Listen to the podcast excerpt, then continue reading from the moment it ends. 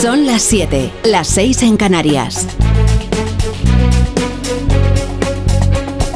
En Onda Cero, La Brújula. Rafa La Torre.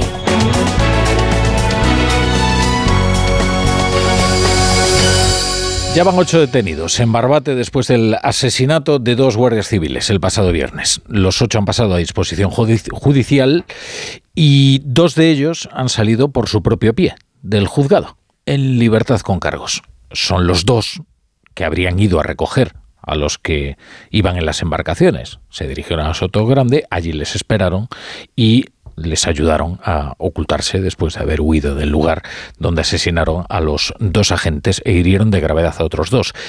Eh, no habrían participado, por lo tanto, directamente en el asesinato, pero sí serían cómplices de la terrible eh, operación homicida. Si lo recuerdan, ¿cómo olvidarlo? Los gritos desde la orilla, jaleando y guiando a los narcos, nos conmocionaron el pasado viernes. Hoy a los narcos les estaba esperando un coro bien distinto a las puertas de los juzgados. ¿Por qué los mataste? Por favor, ¡Qué bien la has hecho, hijo! ¡Qué bien la has hecho! Vamos en primer lugar a Bárbate para conocer la última hora. Onda Cero Cádiz, Jaime Álvarez, buenas tardes. Buenas tardes. Las dos personas que han quedado en libertad con cargos son los que fueron a Sotogrande a buscar a los tripulantes de la narcolancha que llegó hasta la playa de la Alcaidesa en la línea de la Concepción a 90 kilómetros por carretera de Barbate. Los detenidos llegaron un poco más tarde de las diez y media al juzgado mixto número uno de Barbate y en la puerta de los juzgados les esperaban decenas de personas que gritaban indignados contra ellos. Estas dos personas son españoles y tienen 34 y 54 años de edad. Tienen antecedentes por tráfico de drogas y contrabando y ahora afrontan presuntos delitos de encubrimiento y resistencia grave a la autoridad.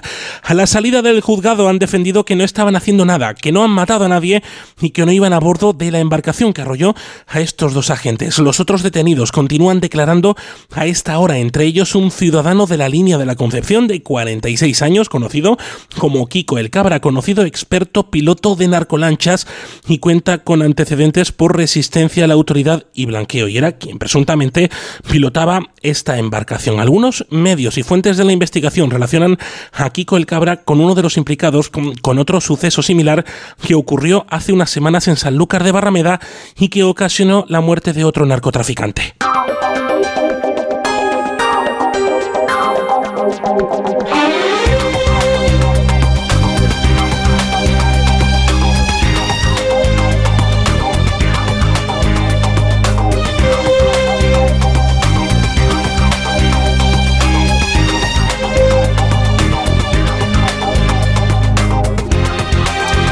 Bienvenidos a la Brújula. Estaremos con ustedes hasta las once y media, hasta las diez y media en Canarias, con toda la información, el análisis, la economía y el deporte. Y una vez más, una vez más, el ministro del Interior, Fernando Grande Marlasca, vuelve a estar en el centro de todas las críticas, de izquierda a derecha, ¿eh? porque también hay socios parlamentarios del gobierno que están pidiendo su dimisión. Su dimisión otra vez, habría que decir, porque acumula escándalos, tantos que ya es conocido como el fusible del presidente, es decir, el que se quema para que la descarga no llegue más arriba. Desde luego, eh, ninguno de los escándalos seguramente tan doloroso eh, en lo personal eh, para él, que una cosa no quita la otra. este fin de semana el ministro tuvo que escuchar cómo la mujer de uno de los asesinados le pedía que él no condecorase a su marido. no es fácil, desde luego, encarar el repudio de la viuda de alguien que ha muerto en un acto de servicio. Un acto de servicio que sabemos que fue una locura. Los guardias civiles fueron a la muerte en una chalupa, una embarcación semirrígida que fue un juguete con el que se entretuvieron los narcos, que se le tenían jurada, ¿eh? hasta que decidieron matarlos. Porque fue un asesinato ejecutado con plena conciencia, porque nadie se toma la distancia necesaria y pone rumbo con la planeadora hacia hacia la chalupa si no es para destrozar a los tripulantes. Era imposible que salgan con vida de aquella, y de hecho aún quedan otros dos mal parados, porque les han pasado con las hélices por encima. Y están vivos de milagro. Así ha ocurrido. Recuerden que además de los dos asesinados hay dos heridos graves, a los que pasaron por encima con las hélices. No me planteo dimitir, son unos hechos gravísimos, dramáticos, que no van a quedar impunes, pero reiterar el esfuerzo importante en inversión en medios personales y medios materiales realizados durante estos cinco años. Grande Marlasca dice que no dimite porque le están pidiendo que lo haga. Hoy el ministro tiene que soportar las peticiones de dimisión de las asociaciones de guardias civiles como Jucil, cuyo portavoz Agustín Leal le explicaba esta mañana al SINA con qué medios luchan contra el crimen en el estrecho. Esto no es de, del viernes, esto lleva pasando mucho tiempo, muchos años. Esta es una zona en la que el narcotráfico campa a sus anchas, sobre todo a, a partir de septiembre de 2022, en que el ministro Marlasca, eh, sin ninguna explicación clara y convincente, decide cerrar la unidad de élite de la Guardia Civil en Andalucía, el Ocon Sur.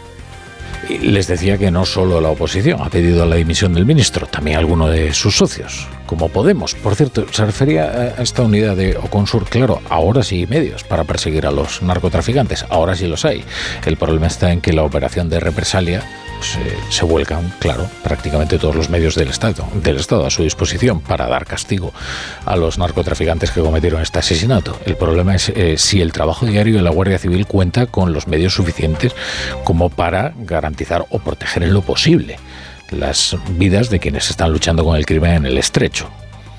Les decía que alguno de los socios de, del gobierno también está pidiendo la dimisión de Marlasca. Podemos, por ejemplo, Pablo Fernández. El señor Marlasca tiene que asumir responsabilidades, porque esta es una más de una larga lista de, hechos que son inaceptables. Eh, la Guardia Civil lleva mucho tiempo demandando y reivindicando más medios eh, porque se encuentran abandonados a, su suerte en muchas ocasiones.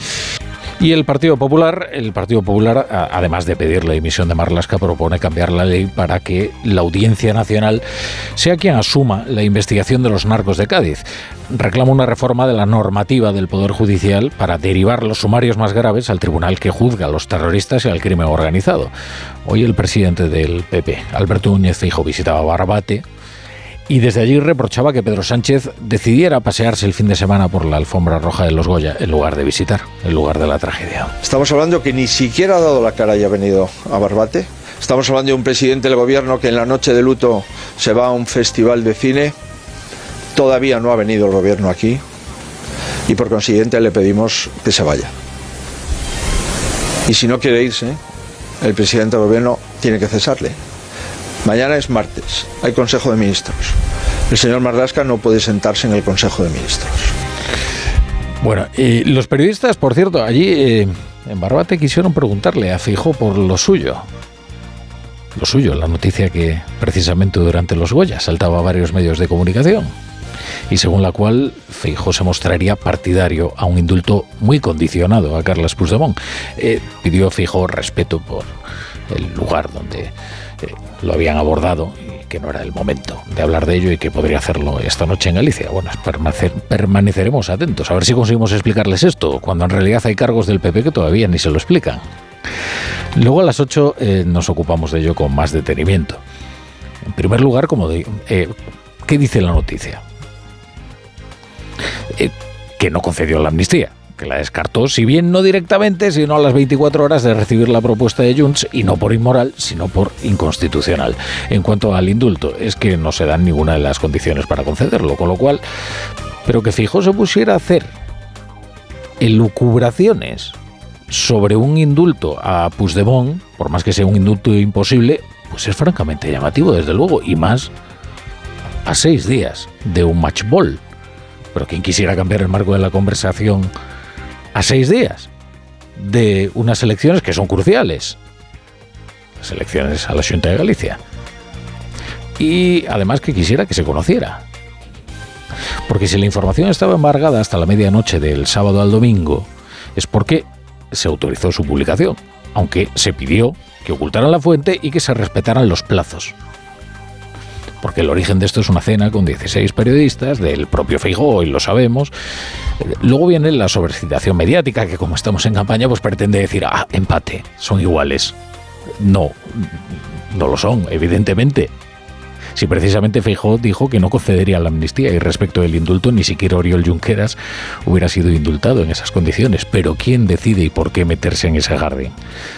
O en ese marco que dicen los politólogos a una semana de las elecciones en la Junta. Pues eso es lo alucinante, ¿no?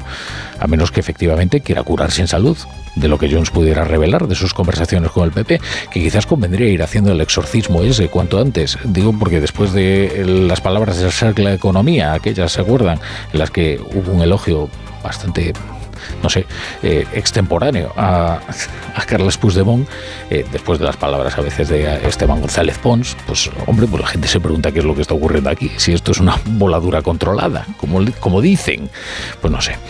Por de pronto, hoy le han preguntado al vicepresidente y portavoz de Junts, que es eh, Josep Ríos. Lo que teníamos que decir sobre los encuentros con el PP ya lo hemos dicho y si tenemos que añadir alguna cuestión más ya la añadiremos. En Onda Cero, La Brújula, Rafa La Torre. Y repasamos ya otras noticias del día con Carlos Rodríguez y Pablo Albella. Cinco días quedan de campaña electoral en Galicia con los candidatos tratando de sumar apoyos. Unos para gobernar solos, que es el único remedio que les queda, otros para hacerlo en, multicoalición.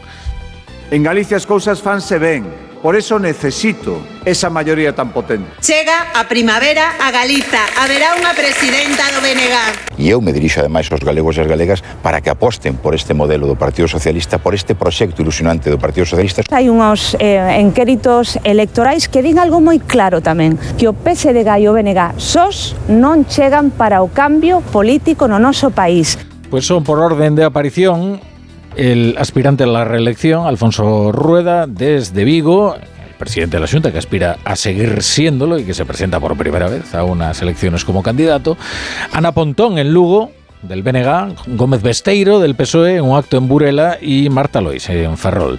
Esta última haciendo ver a partir de las encuestas más recientes conocidas que si hay alguna opción de coalición de izquierdas, esta deberá contar con todas las fuerzas. El sondeo del CIS es el único que hace peligrar la mayoría absoluta del Partido Popular en una horquilla entre los 34 y los 38 escaños. BNG, segunda fuerza, entre 24 y 31 y los socialistas gallegos entre 9 y 14 escaños. También este flash de Tezanos concede a Sumar como máximo dos diputados y uno posible para Democracia Orensana. NC Report, para la razón, mantiene al Partido Popular en la Junta con 40-41 escaños, perdiendo entre uno o dos diputados respecto a la autonómicas de 2020. Crece el bloque hasta tres escaños y se deja entre uno y dos el Partido Socialista en mínimos históricos. Sondaxe para la voz de Galicia refleja una mayoría del Partido Popular ajustada.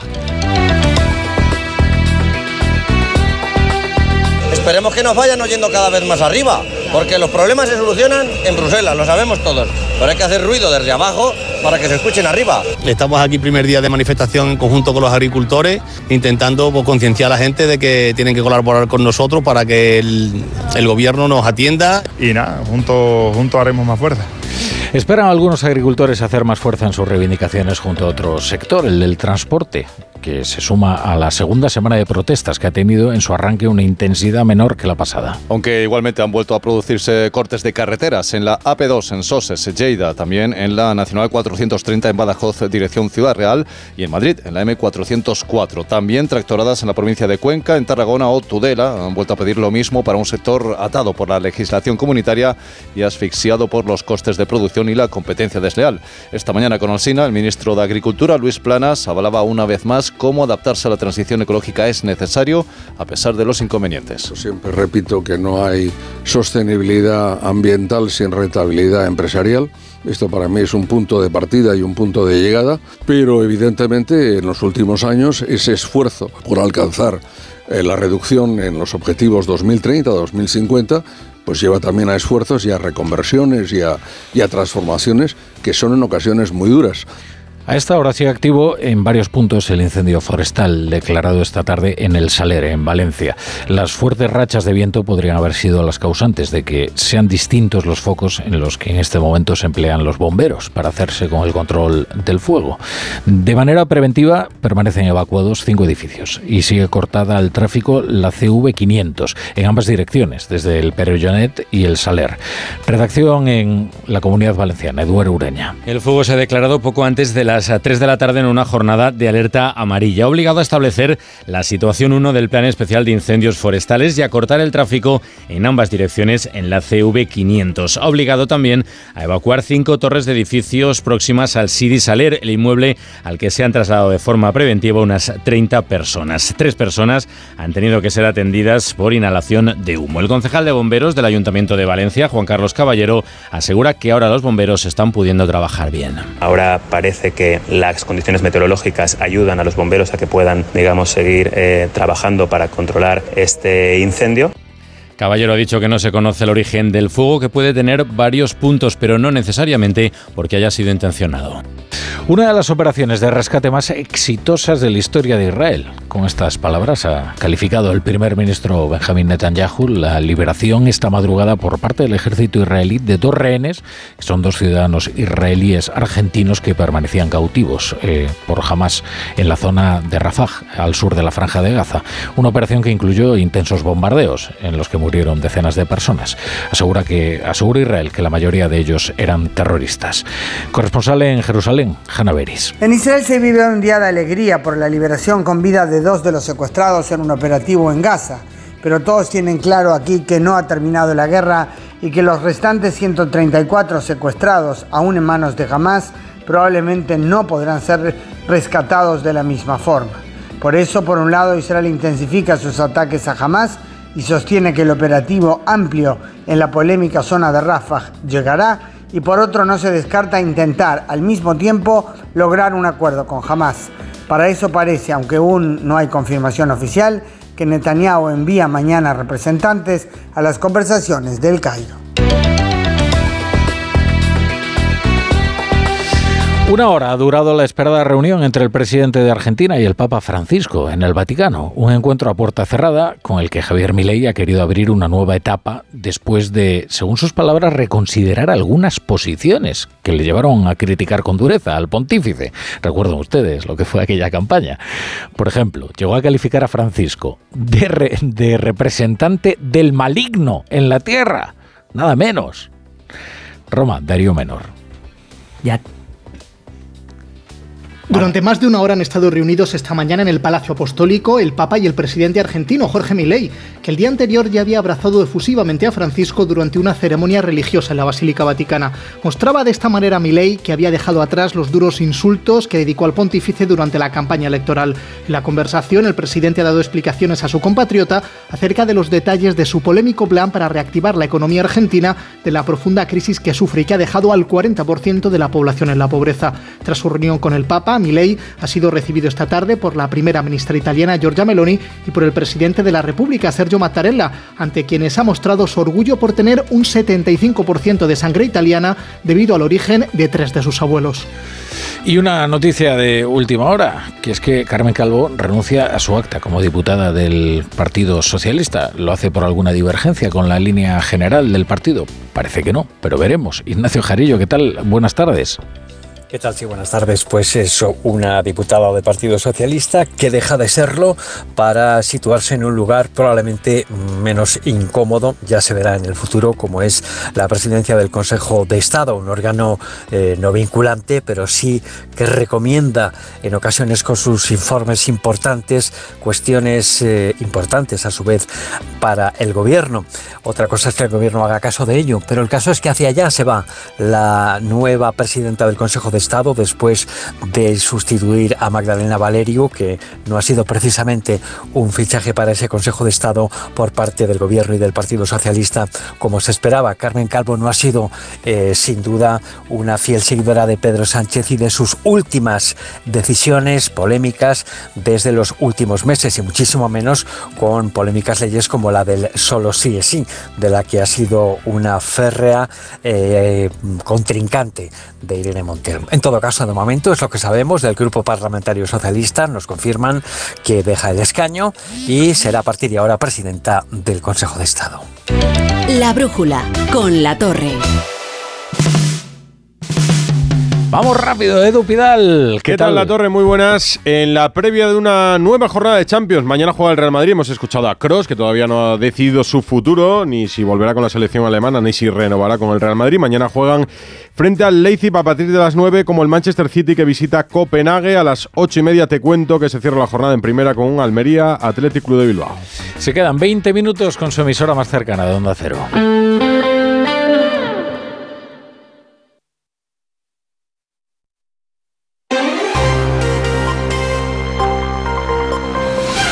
La Brújula de Madrid. Mercedes Pascua. Onda Cero.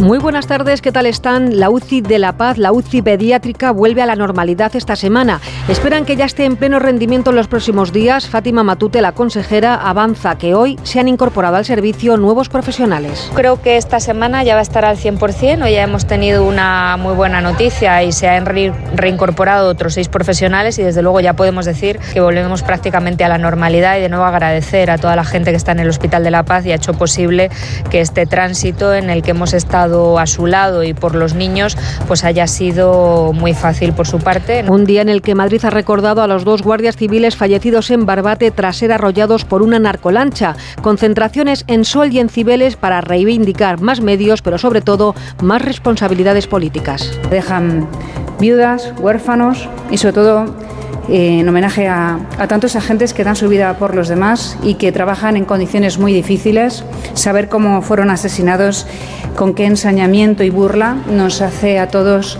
por un momento ponernos en su lugar y reconocer el trabajo que Fuerzas Armadas y Fuerzas y Cuerpos de Seguridad hacen por todos los españoles. El ministro más incapaz que ha habido del Interior en la democracia es que es una trayectoria nefasta y en mi opinión desde luego Fernando Grande Marlasca debería tenerlo difícil para poder seguir.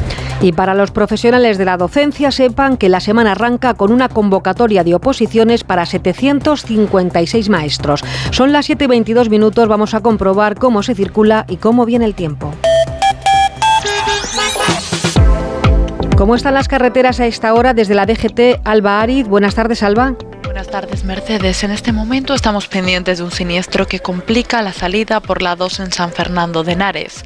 Además, hay circulación lenta de salida por la 3 en Rivas, la 42 en Parla y la 6 en Bajada Honda. Y ya en la M40 encontramos tráfico irregular en Coslada, sentido A3, y también en Pozuelo de Alarcón hacia la A5, por lo que les recomendamos que moderen la velocidad. Si van en el coche, escuchen lo que propone Fuenlabrada. El ayuntamiento ha diseñado tres rutas saludables recorriendo fuentes polideportivos y parques señalizados en azul, rojo y verde respectivamente para incentivar a la población a practicar deporte.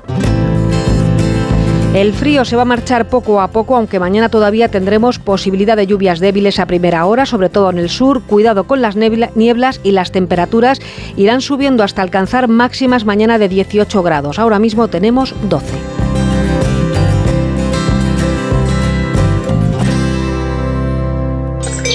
En la ganadería Organic producimos la mejor carne del mundo. Hacemos cría ecológica de las razas Angus y Wayu, 100% sostenible. Nuestra carne es deliciosa y saludable, extremadamente tierna y jugosa. Va del campo a tu casa, sin intermediarios, a un precio justo. Si pruebas Organic, solo comerás Organic. Nosotros te la llevamos gratis a tu casa. Haz tu pedido en el 910-2010, 910-2010 o carneorganic.com. Organic, la mejor carne del mundo. Hombre, ¿qué tal, Juan? Te veo muy concentrado con el portátil. Hola, sí, estoy viendo la web de Duchamanía. Ayer mi mujer se resbaló en la bañera y casi se rompe una pierna. Así que vamos a poner un plato de ducha. Incluso puede que reformemos el baño entero. Nosotros lo hicimos y estamos encantados. Trabajan muy bien. En la web lo tienen todo. Y además exposición en Paseo del Molino 6 y calle Cabanillas 39, 91 468 4907 y duchamanía.es. Restaurante Asfontes. Auténticos productos gallegos. Carnes, pescados, mariscos, caldo gallego, empanada, lacón y una amplia carta de vinos. Salones ideales para celebraciones y también terraza. Con el excelente trato de siempre. Asfontes. En General Laci 10, cerca de Atocha. Y ahora también en la calle Áncora 32. asfontes.com.es. Si te preocupas de buscar el mejor colegio para tus hijos y los mejores especialistas para tu salud, ¿Por qué dejas la compra-venta de tu vivienda en manos de la suerte? Confía en Vivienda 2. Entra en vivienda2.com, la empresa inmobiliaria mejor valorada por los usuarios de Google. Con los ojos cerrados, Vivienda 2. El 2 con número. En la venta de tu coche, como en todo, puede ser un loser o un pluser. Un loser no valora su tiempo. Un loser se deja embaucar con ofertas de compra que no se respetan. ¿Quieres ser un pluser? Ven directo a Ocasión Plus para recibir siempre la mejor tasación pago en el acto y siempre con total transparencia. Ocasión Plus. Ya somos más de 200.000 plusers. ¿Te unes? Gran apertura de tiendas Somnium. 1800 metros de exposición dedicados a tu descanso. Flex, Bultex, Tempur, Picolín, los mejores colchones a los mejores precios. Y ahora también sofás. Descuentos especiales por apertura. Salida 17 de la A42. Tiendas Somnium. Cuidamos de tu salud. Cuidamos de tu descanso. Si no puede hacer frente a sus pagos y tiene casa en propiedad, llame a Grupos Eneas 91 639 0347 o escriba a info@gruposeneas.com. Necesito reformar mi cocina. Encárgaselo a Kixen, una empresa del grupo Duchamanía con la misma profesionalidad y compromiso. Miden, diseñan, realizan albañilería, fontanería, todo. La reforma integral de mi cocina. Justo lo que busco. Infórmate en el 91 762 98 76 en kixen.es o en el Paseo del Molino 6. Y recuerda que Kixen es K-I-X-E-N. La Brújula de Madrid. Mercedes Pascua. Movilizaciones en Lavapiés por la venta de un edificio en la calle Tribulete que afecta a 52 familias. No es el único edificio que quiere comprar una empresa que se dedica a la renovación del parque inmobiliario. Más Madrid quiere que el ayuntamiento se quede con el edificio, pero el alcalde Almeida le recuerda a Rita Maestre cómo se trabajó en su etapa con Carmena Marta Morueco. El argumento de Más Madrid asegurando que durante su gobierno se compraron edificios completos como Alcalá 45 o Julián Camarillo 6 no convence al ayuntamiento. Ante la propuesta de comprar el edificio de la calle Tribulete, el alcalde recuerda a Rita Maestre que los inmuebles que compró el gobierno de Carmena fueron para oficinas y no para realojar a personas desahuciadas de sus casas. Rogaría a Más Madrid que se dejara de populismos y de demagogias, que esto pasó también cuando ellos gobernaban y ese edificio lo compraron para oficinas del Ayuntamiento de Madrid. Se le olvidó añadir porque lo compró para oficinas del Ayuntamiento de Madrid, no lo compró para vivienda social ni lo compró para realojar a personas que habían sido desahuciadas de sus casas. De nuevo mañana los vecinos se manifestarán esta vez frente a la sede de la empresa que quiere comprar este edificio de Tribulete, además de otros en Ciudad Lineal y Tetuán. Precisamente mañana también en Junta de Accionistas se decidirá si se da luz verde a la compra de estos inmuebles. Hoy se han entregado en la Real Casa de Correos los premios de investigación 2023, un acto que ha aprovechado la presidenta para anunciar el plan preferencia con el que pretende acercar la ciencia a los ciudadanos. Pachilinaza. El objetivo de este plan es revertir a la sociedad, a los madrileños, a los ciudadanos, a las empresas, los resultados de estas investigaciones científicas. Contará con un programa que busca especialmente eso, llevar las conclusiones de innovación a entornos reales como hospitales o centros asistenciales. Isabel Díaz Ayuso. Este plan de transferencia incluye también un programa de aceleración de empresas, iniciativas para impulsar la colaboración público-privada, la puesta en marcha de una plataforma de innovación abierta, así como la convocatoria de una jornada de emprendimiento investigador. Ya se está ultimando desde la Comunidad de Madrid la primera convocatoria de ayudas con un presupuesto de 2 millones de euros centrada en el área de la biotecnología. Este martes se abre el plazo para inscribirse en Pasea Madrid, una gran oportunidad para conocer nuestra ciudad a través de 20, 20 itinerarios. Goya va a ser el, el protagonista de la edición 2024, Marisa Menéndez. Pasea Madrid vuelve a la capital con una oferta reforzada con más plazas, un total de 65.000 para una veintena de itinerarios a lo largo de todo este año. Hay además bastantes novedades, por ejemplo, una línea de recorridos guiados en torno a parques y jardines históricos de Madrid, además de recorridos que ya han funcionado en otras ediciones. Elena Hernández, directora general de Patrimonio del Ayuntamiento. Especialmente orgullosos de este programa de Pasea Madrid y lo estamos por dos razones principales, por la labor que supone de enseñanza y de difusión de nuestro patrimonio y por el enorme éxito de público. Va a haber visitas guiadas a los edificios municipales restaurados recientemente. Tampoco se olvida de las visitas guiadas por algunos distritos más allá de la M30. Otros protagonistas de Pasea Madrid serán Antonio Palacios, cuyo 150 aniversario se celebrará a lo largo de todo el año, y Francisco de Goya. Las inscripciones se abren mañana, las visitas comienzan el 19 de febrero y habrá paseos adaptados para personas sordas. Además, los mayores de 65 años tendrán preferencia. Los tractores se han dejado ver esta mañana por la M404. No han tenido mucha repercusión en el tráfico, pero sí que hemos aprovechado para conocer cómo es el sector primario en Madrid. Margarita Zavala, buenas tardes. Muy buenas tardes, Mercedes. A los que solemos andar por la Gran Vía, a veces nos extraña oír que en Madrid también hay agricultores, pero los hay. A muchos les viene de familia. Yo soy agricultor, mis padres antes vivían con la mitad de terreno que teníamos nosotros ahora pues mis padres vivían y sacaron adelante a, mi familia. Y sin embargo con mucho más eh, terrenos ahora eh, es imposible. Imposible porque ahora para ser agricultor hace falta invertir mucho para estar al día tanto desde el punto de vista tecnológico como para cumplir con lo que pide Bruselas. Hace 40 años con poca tierra y pocos animales se podía vivir. Ahora mismo se necesita mucha tierra, muchos animales y una tecnología y, unos, y una maquinaria muchísimo más, eh, muchísimo más potente, por así decirlo.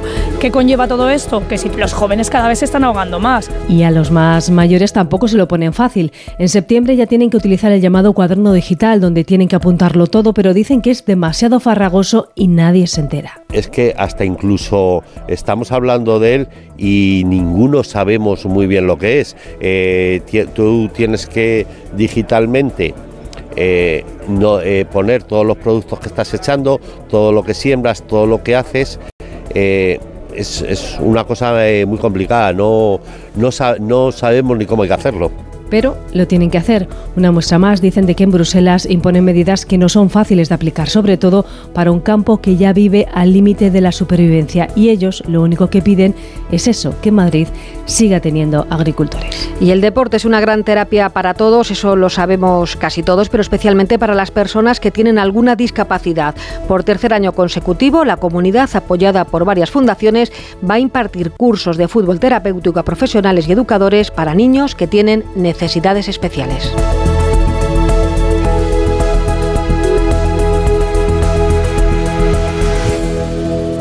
Toc Toc, ¿te has enterado? Llegan los Suzuki Days. Tres días de descuentos exclusivos en la gama Suzuki. ¿Cómo? Así es. Hasta 6.500 euros de descuento en vehículos en stock y bono extra de 500 euros. Estrena Suzuki a precio imbatible. ¡Imbatible!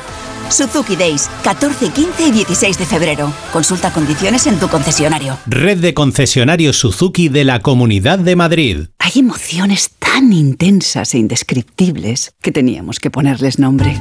Son las emociones de los clientes de Gilmar, como el compromiso. Sensación de compromiso al contar con Gilmar durante todo el proceso de compra de tu casa. Descubre más en emocionariogilmar.es. Gilmar, de toda la vida, un lujo. ¿Harto de tu salón, de tu habitación, de la sala de estar? Dale un aire nuevo a tu hogar y disfruta del remate final de rebajas de Muebles a Dama, con la calidad de siempre, transporte y montaje gratuitos. Entra en mueblesadama.com o ven a la calle General Ricardo 190 y no te pierdas sus ofertas increíbles. Estamos con Isabel de Cuerpo Libre. Isabel, el verano anda cerca. El verano cerca, las torrijas están ya y hay que adelgazar cuanto antes. Ya saben que en Cuerpo Libre lo van a conseguir. Con tratamientos naturales, localizados, personalizados. Van a adelgazar y no van a recuperar. ¿Qué tienen que hacer? Llamar a Cuerpo Libre al 91 192 32 32. 40% de descuento. 91 192 32 32. Bricolaje Moraleja, la mayor exposición de tarima que te puedas imaginar con las mejores marcas como Parador y las últimas tendencias en diseño. Más de 40 modelos en stock. Brico oferta. Laminado AC5 modelo Oliva 9,50 euros metro cuadrado. Parador AC5 Nova Calizo 16 euros. PVC AC5 modelo Milán 20 euros metro cuadrado. En Bricolaje Moraleja en Getafe, calle Galileo Galilei 14. Bricomoraleja.com. Olvídate del ruido y de las pérdidas de temperatura. Cambia tus ventanas con Afan Decor y mejora el confort de los que más te importan. Todas nuestras instalaciones tienen garantía de por vida. Ventanas Afan Decor con triple acristalamiento Climalit y disfruta de un confort 5 estrellas. ¿No te gusta cocinar pero te encanta comer bien? ¿No tienes el tiempo que necesitas pero te gusta la vida sana? La respuesta es platerío.com. Menús completos con materias primas de calidad y cocinados por profesionales. Entra en platerío.com y recíbelo donde quieras. Platerío. Ahorra tiempo. Come bien. El envío de Burfaxes ahora es mucho más cómodo, rápido y económico con notificados.com. Con notificados.com envíe burfaxes a través de Internet cómodamente desde su ordenador, con la máxima seguridad y validez legal. 10 años de plazo para acuse de recibo y testimonio notarial de certificación de contenido. Notificados.com, burofax online postal y electrónico. Información deportiva con un lunes que nos trae una semana intensa en fútbol. Tenemos liga, pero me estás contando, Aitor Gómez, que también champion. Hola Mercedes, muy buenas. Sí, porque ya nos habíamos olvidado, es que hace tres meses casi que fue el sorteo de los octavos de la Champions. Ya la gente se había olvidado de que esto tenía que volver, pero sí, vuelve la máxima competición continental. Y mañana, de hecho, ya tenemos al Real Madrid en juego. El Real Madrid que está en Alemania para enfrentarse al Leipzig sin Bellingham debe estar entrenando. Hemos escuchado hace un ratito a Ancelotti y a Tony Cross y debe estar entrenando todavía el Real Madrid en el escenario del partido. Para allá que nos vamos, Fernando Burgos, buenas tardes. Hola, ¿qué tal, Aitor? Sí, están entrenando. Buenas noches, ya aquí noche cerrada en Leipzig, en el centro de, de Alemania, en la antigua República Democrática Alemana va a ser la segunda visita oficial del Real Madrid a este escenario. En la temporada pasada, la temporada 22-23, le cayó el Leipzig en la fase de grupos. El Madrid eh, tenía encarrilado el primer puesto y aquí perdió 3-2, pues se está ejercitando. Hemos visto solo los primeros 15 minutos con los 23 jugadores que ha convocado Carlo Ancelotti, no está Bellingham, no está Rudiger, no están los tres cruzados.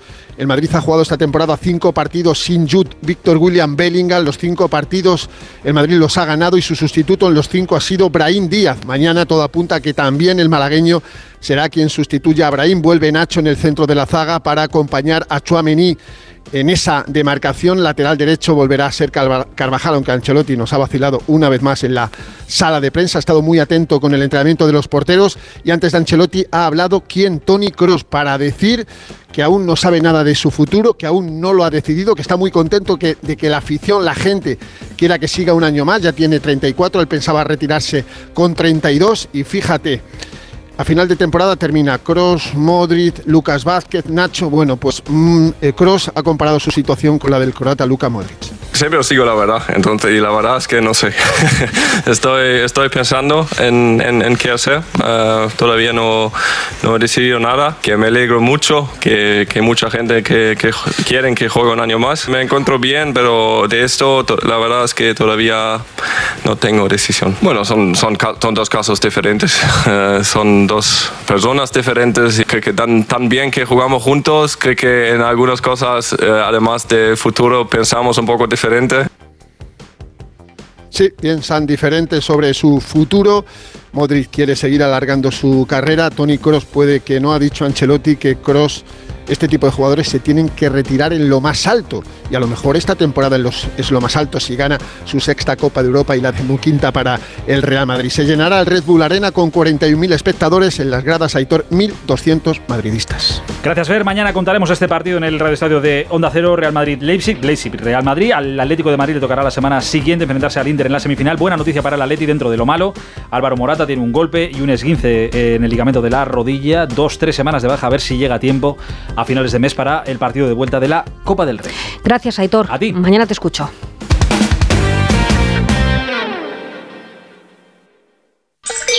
En la ganadería Organic producimos la mejor carne del mundo.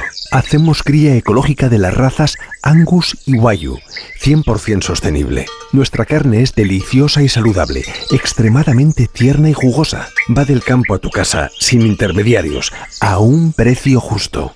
Si pruebas Organic, solo comerás Organic. Nosotros te la llevamos gratis a tu casa. Haz tu pedido en el 910-2010, 910-2010 o carneorganic.com. Organic, la mejor carne del mundo. Ahora solo piensa en disfrutar de tu Audi, porque de todo lo demás se ocupa Audi Selection Plus. Conduce tu Audi seminuevo o de ocasión con entrega inmediata, control de calidad de hasta 289 puntos de chequeo, financiación a medida y otros beneficios únicos. Y si visitas tu concesionario más cercano, podrás tasar gratuitamente tu vehículo con opción a compra. Con Audi Selection Plus todo son ventajas. Consulta condiciones y vehículos disponibles en Audi Retail Madrid. Con la iniciativa Madrid es Moda ha comenzado hoy la Semana de la Moda de Madrid con un evento, Oficios, el arte invisible, que reivindica la importancia de la artesanía y que se puede ver en una exposición al aire libre en la Plaza de Colón. Durante tres días, Madrid es Moda va a, albergar colecciones de un total de 28 diseñadores en lugares como teatros, galerías de arte, pero también en espacios icónicos como el Ateneo o la Serrería Belga.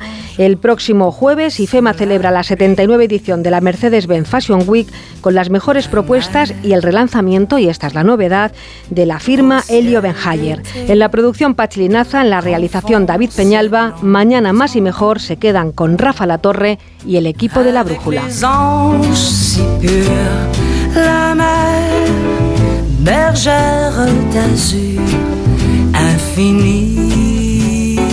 La Brújula de Madrid. Mercedes Pascua.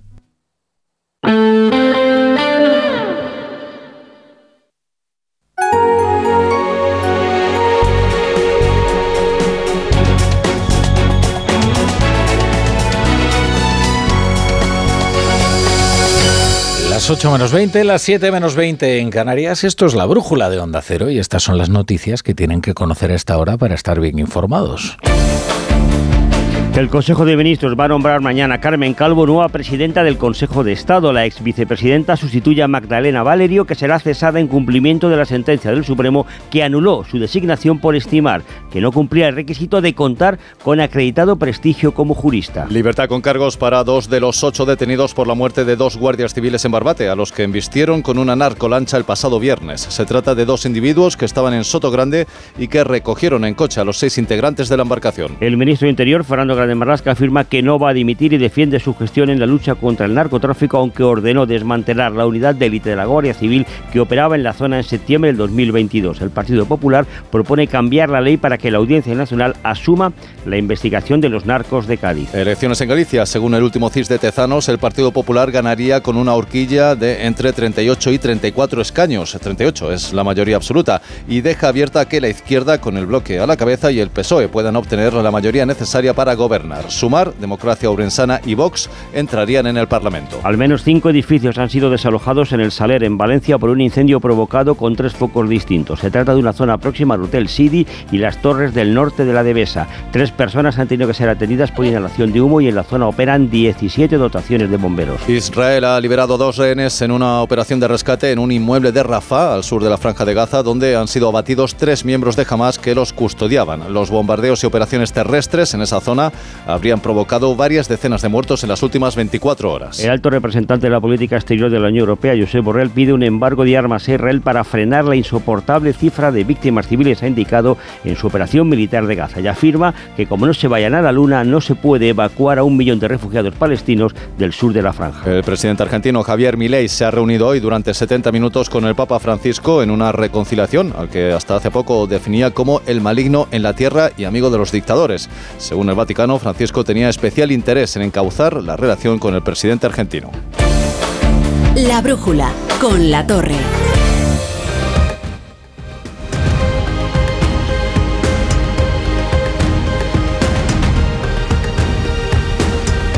Y a las 9, a las 8 en Canarias comienza esa sección de gran y creciente éxito que es la brújula de la economía, como siempre con Ignacio Rodríguez Burgos. Querido Ignacio, ¿qué tal? Buenas tardes. Muy buenas tardes, Rafa. ¿Y de qué quieres hablar hoy? A ver. Pues mira, después de una semana de protestas de los agricultores, siguen las movilizaciones. La cosa colea. Y colea tanto que se puede extender al sector pesquero. Ya por lo pronto esta misma tarde, Fede Pesca, la patronal del sector, junto con otras organizaciones como de asociaciones de acuicultura e incluso las pescaderías tradicionales, se suman a un paro a la espera de lo que decidan las cofradías de pesca. Y es que el sector primario, Rafa, está más bien en las raspas, dicen. A todo esto, continúan las tractoradas, hoy por Extremadura y Lleida, también por la comarca de Las Vegas de Madrid. Y es que hay que decir que Madrid también tiene campo. Ha, ha habido... ¿Y agricultura? Sí, sí, además muy, muy... ¿Y viticultura? sí, sí. Aquí tenemos de todo, hasta asfalto. ha habido tractorada entre la antigua ciudad romana de Titulcia, interesante de conocer, y Torrejón de Velasco. Y Torrejón de Velasco. Eh, ¿Cómo es? Titulcia. Titulcia Fantástico. está ahí al, al borde del Jarama y entre Titulcia y San Fernando de Henares hay nada más y nada menos que 150 lagunas. Es impresionante. El Parque Natural del Sureste. ¿A que no pensabas que en Madrid había no, tantas lo, lagunas? Lo que no pensaba es que alguien pudiera llegar a saber ese dato, querido Ignacio. Me sorprende más que incluso. No, lo conocí allí en, en Titulcia, visitando. Tienen unas antiguas ruinas. Pero lo ha retenido, que es lo más eh, asombroso y meritorio de todo. Eh, oye, se aprecia eh, preocupación entre algunos agricultores por las maneras y las prácticas de quienes están protestando en la plataforma 6F, ¿no? Sí, algunos agricultores que siguen con sus tractoradas no están muy de acuerdo con las formas y maneras de esta plataforma. Creen que sus métodos y sus cortes de carretera a las bravas distorsionan el mensaje de la realidad del sector agrario. Por cierto, los líderes de la plataforma 6F anuncian denuncias contra el ministro del Interior por las cargas de los antidisturbios del sábado eh, en los alrededores del metropolitano y apuntan que a partir de ahora se manifestarán con sus animales. Y digo yo, Rafa, ¿qué culpa tienen las vacas, las pobres ovejitas o el sufrido gorrino? Mientras el ministro Luis Plana, aquí en más de uno, eh, promete de nuevo defender en la Unión Europea las peticiones agrarias. Aquí el único animal que se manifiesta o que desfila es la cabra. De la región, claro. en citas anuales. Sí, sí. Oye, entre tanto, FEDEA ha propuesto una nueva fórmula de compatibilizar la pensión de jubilación con un empleo. Sí, FEDEA propone una reforma integral que haga más para acceder a la pensión. Para eso defiende nuevos incentivos para la prolongación de la vida laboral. Y es que España envejece más deprisa que el resto de los socios, de los socios comunitarios. La idea general de la propuesta es que se permita cobrar una pensión completa de jubilación y seguir trabajando al mismo tiempo. Dicen que así las empresas no tendrán miedo a contratar a trabajadores senior.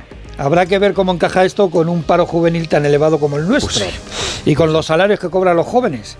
Pero bueno, y además mañana, por cierto, el gobierno vuelve a enviar, vuelve a aprobar la segunda senda de déficit. Como la primera llegó a un callejón sin salida, Ya, el ¿eh? pues el segundo, ¿eh? la segunda senda. Ya veremos si termina también en un Bueno. callejón de, sin salida en el Senado. Oye, ¿qué novedades me traes de la empresa? Pues mira, hoy ha regresado a circular por la bolsa Talgo, la compañía ferroviaria, y lo ha hecho con importantes recortes, alrededor del 5% después de las dudas húngaras, y esto no son las rapsodias de Leeds, con la deuda de la compañía. Además, BASF se plantea invertir 500 millones en una nueva factoría en Tarragona. BASF, sabes que es el gigante eléctrico de Sí, la industria hombre. eléctrica de Alemania. Y por último, Rafa, está a punto de abrirse la mayor subasta de los últimos tiempos en nuestro país. El fondo sueco, el fondo de inversión sueco Equity, está dispuesto a vender Idealista, el portal inmobiliario. Portal inmobiliario por excelencia que en nuestro país. ¿eh? Sí, sí. Y está dispuesto a venderlo al mejor postor. El precio de salida, por si te quieres presentar a, A ver. a la subasta. No, debe ser barato, ¿eh? Puedes hacer alguna oferta. 2.500 millones de euros así de entrada. Oye, pues eh, haber montado una empresa de 2.500 millones de euros. La verdad es que mérito, esto ¿eh? empezó con una idea de los hermanos Encinar. Ahí lo tienes. Fíjate, después de pasar por diferentes vicisitudes y dueños, pues ahora los suecos que quieren recuperar el dinero invertido, porque estos se dedican a eso, a comprar y vender. Bueno, pues es que Pues Idealista que se dedica a comprar, Eh, a hacer mismo. anuncios de comprar y vender. Casas, no, pues eso. Luego hablamos de los suecos y de idealista y de Y de todo lo que haga falta. Tenemos aquí, puf, Aquí. tenemos de todo. Si quieres relajarte pero te preocupas demasiado por si alguien entra en tu casa, te interesa el seguro de hogar de línea directa. Es tan completo que además de ahorrarte una pasta es el único con cobertura por ocupación ilegal y se encarga de todo lo importante en caso de que ocupen tu vivienda. Cámbiate y te bajan el precio de tu seguro de hogar. Sí o sí, ve directo a lineadirecta.com o llama al 917-700-700 el valor de ser directo. Este San Valentín llegan las ofertas flash de MediaMark. Ofertas tan fugaces que se acabarán cuando acabe esta cuña. Bueno, tan rápido no, pero que sí que sí, que duran muy poco. Solo del 12 al 14 de febrero podrás conseguir hasta un 30% de descuento. Saca tu lado romántico en tu tienda en MediaMark.es y en la app. ¿Te has enterado del nuevo ofertón de Yastel? Ahora en Yastel te llevas un Smart TV de Xiaomi gratis. Sí, sí, como lo oyes, gratis. Con fibra de un giga y móvil.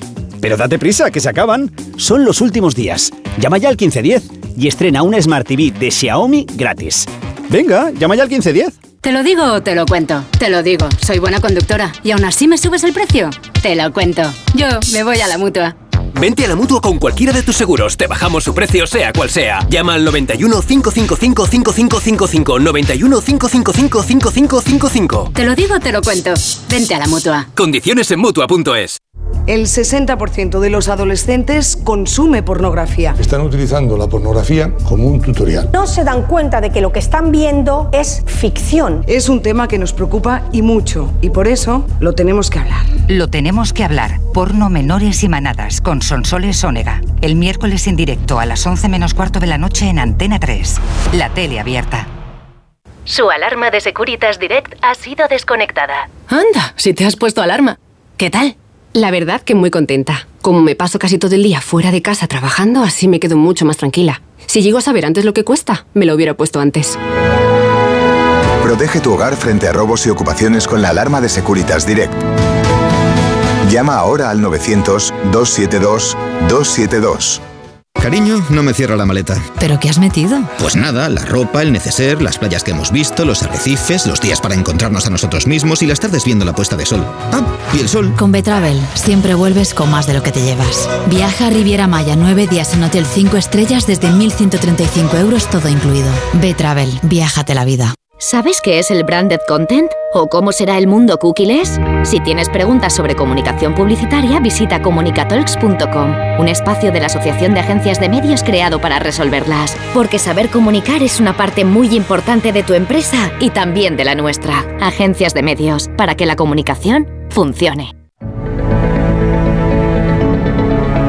La brújula.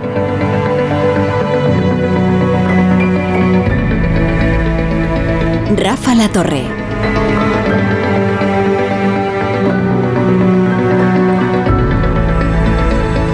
Y Andrés Trapiello, con el que salimos a pasear cada lunes.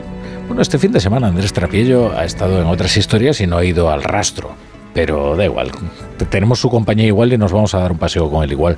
¿Qué tal, Trapillo? ¿Cómo estás? Muy bien, eh, eh, muy bien, Rafa.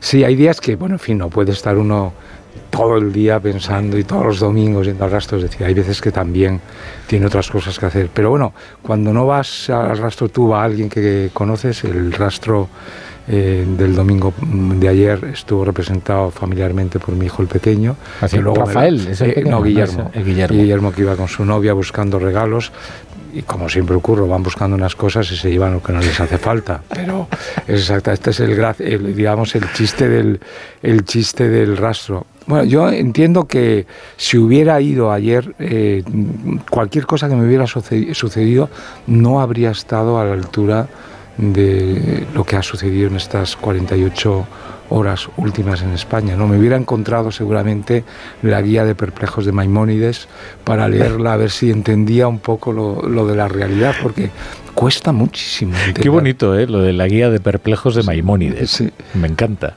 Me, eh, la historia universal de la infamia, ¿no? Sí, sí, eso ha pasado a los perplejos, sí, porque lo que ha sucedido no lo entiende nadie, ¿no?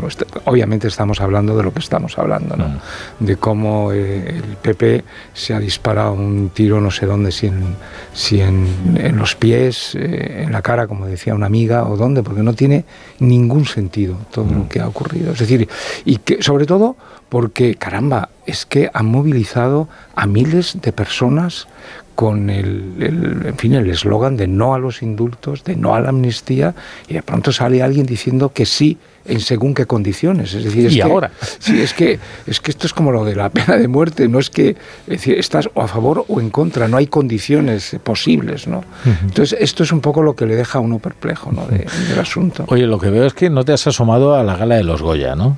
Bueno, entre otras cosas porque son bastante previsibles. Hace ya muchísimos años que yo me di de baja de ese, de ese asunto desde que eh, Sabater contó en el, en el país hace muchísimos años, vivía todavía Sara, cuando ellos intentaban movilizar al Festival de Cine de San Sebastián en las luchas contra ETA y contaba además un año concreto que había dos personas, ¿no? una repartiendo pegatinas de no a la guerra y otra de pegatinas a ETA. Nadie se quería poner la pegatina de ETA, en cambio todo el mundo corriendo en el cine a ponerse la de pegatina de no a la guerra, es decir, tenían una guerra a 15 metros, bueno, no solamente a 15 metros, la tenían dentro, o sea, en el Festival de San Sebastián, como he sabido, salían al principio una pachanga de, de, de ETA, en fin, siniestra, eh, daban sus gritos de rigor como eh, antiguamente hacían los falangistas y luego salían corriendo, pero en fin, el festival ya quedaba postrado y el cine quedaba postrado a ETA. Y ahora, sin embargo, fíjate cómo se apresuran a solidarizarse con esa actriz que se ha ido a manifestar a favor de la liberación de los presos o del acercamiento.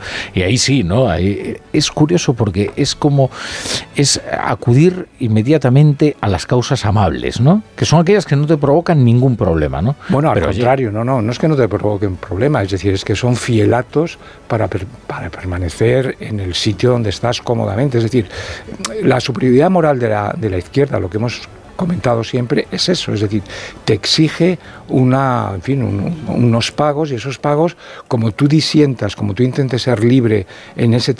La izquierda domina, a mi modo de ver, creo, que es evidente, la literatura, la poesía, el cine. El entretenimiento. El entretenimiento en general, eh, bueno, y, nadie que ose, eh, en fin, disentir de esto será bien acogido e incluso puede ser cancelado y expulsado. Que el cine de pronto, eh, que ayer era previsible, antes de ayer en la gala se sabía que no iban a hablar de la... O sea, el país está dividido con un problema como la amnistía. Pues sabíamos que no iba, eh, no iban a hablar de la amnistía. Cuando sería natural eh, que surgiera al menos una voz disidente, digamos, en la gala, que considerase que eso también merecía eh, tener su reivindicación en la ceremonia, ¿no? debería ser pensar a los del gobierno un, hecho palpable, es decir, voces en contra de la amnistía, hay, mm, diría que un centenar de personas notables, intelectuales, escritores, etc.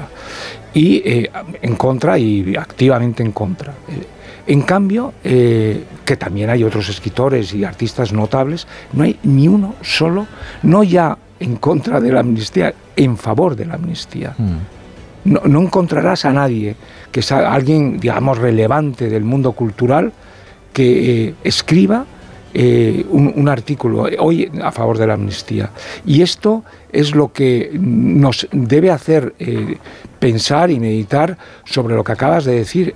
El, medio, el medio eh, cultural español es un medio, y yo el otro día usaba la imagen como una especie de olla de agua hirviendo donde está la rana, hmm. la temperatura del agua sube y la rana no se da cuenta. Y, luego además, oye, se puede, efectivamente ellos pueden invocar, digamos, un criterio de oportunidad, mm. decir, oye, que no nos podemos solidarizar con todas las causas, ¿no?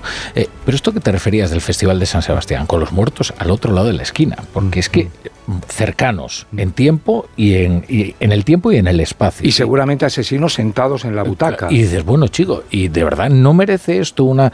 Pues oye, ayer tenían la oportunidad de solidarizarse, primero con los dos guardias civiles que fueron asesinados brutalmente y cruelmente por que tampoco dijeron nada que dices oye pues eh, ya que está, somos tan prolíficos en gestos ahí me cuesta eh, me costaría recopilar todas las causas con las que se solidarizaron en algún momento de la gala todos los algunos de los presentes, ¿no? De, todo tipo, ¿eh? Y oye, muy respetables, cada uno tiene sus reivindicaciones, ¿no?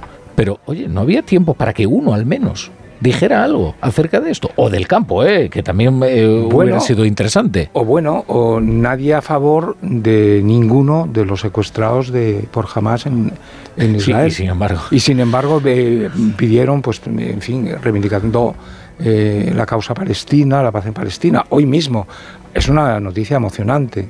Eh, la liberación por primera vez de dos de los rehenes en un piso. Es decir, eh, esto nos debe hacer pensar, yo, pienso en, los familiares de estos dos secuestrados y de otros que están todavía secuestrados. Y claro, en, el otro lado de la balanza hay 28.000 muertos. Eh, mm, bueno, lo que tiene, tiene, que hacernos pensar es que estos 28.000 muertos no se deben a, a Israel, no son del ejército de Israel.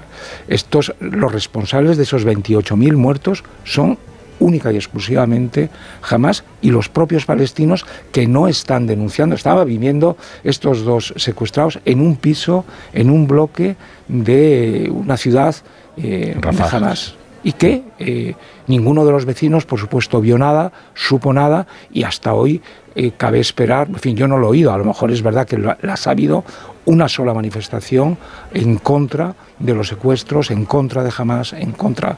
Eh, esto es lo que a veces piensas que a lo mejor en, la gala de los Goya pues debería eh, emerger. Mm. Y como normalmente la izquierda pide causas generales, es decir, la Iglesia debe pedir perdón por todos los eh, atropellos que ha hecho, los conquistadores españoles lo mismo, los, en fin, son causas generales.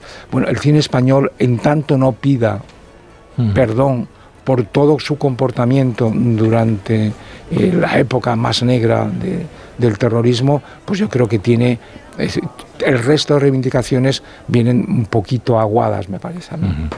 con las excepciones debidas, como Arteta, el bueno, por supuesto, y demás. magnífico, sí, sí, sí. Pero, que, pero que no forma parte de lo que podrían llamar el colectivo, o el ecosistema. Trapillo, gracias.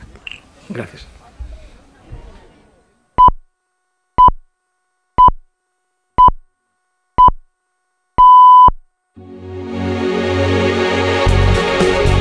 Son las 8, las 7 en Canarias.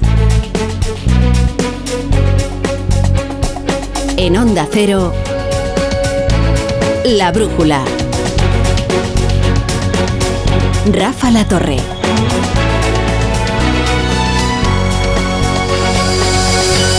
Los seis que permanecen detenidos están imputados por dos delitos de homicidio y lesiones graves a agentes de la autoridad.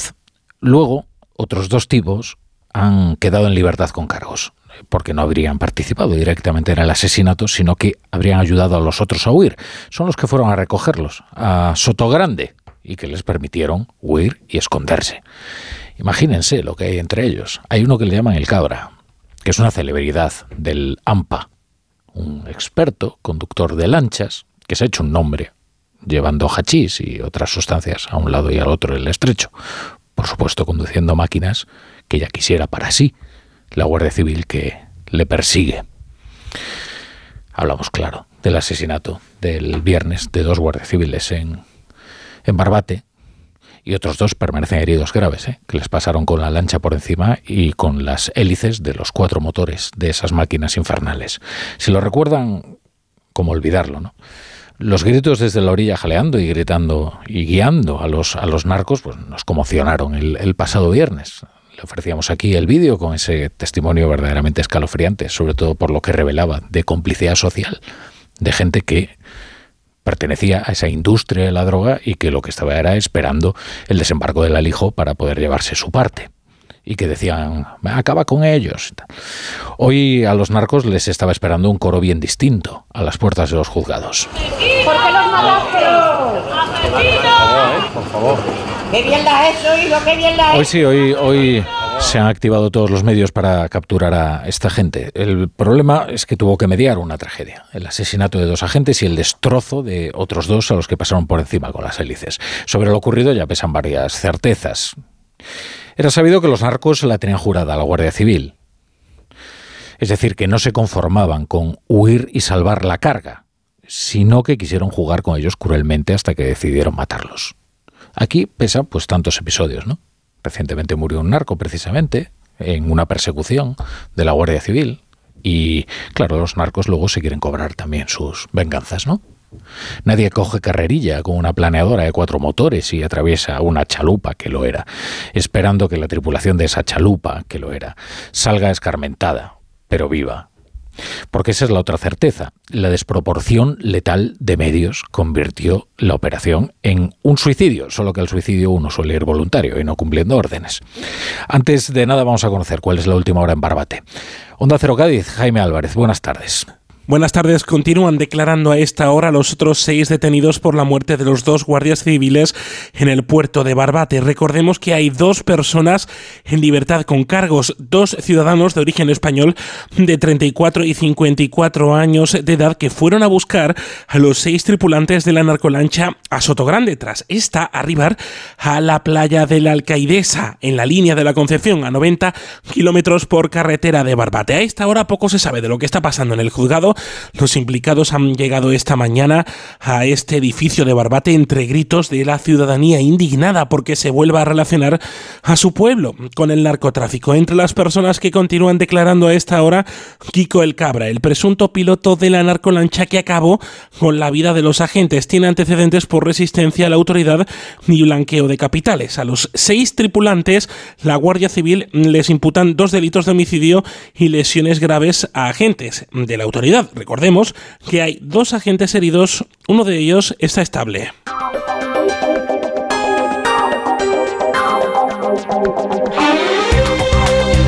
Bienvenidos a la Brújula. Si se incorporan hasta ahora a la sintonía de Onda Cero, vuelven a pedir la cabeza del ministro del Interior, Fernando Grande Marlasca. Es el fusible más longevo que haya tenido jamás un presidente. Grande Marlasca ha sobrevivido a sucesivos escándalos y, y también a la reprobación del Congreso de los Diputados.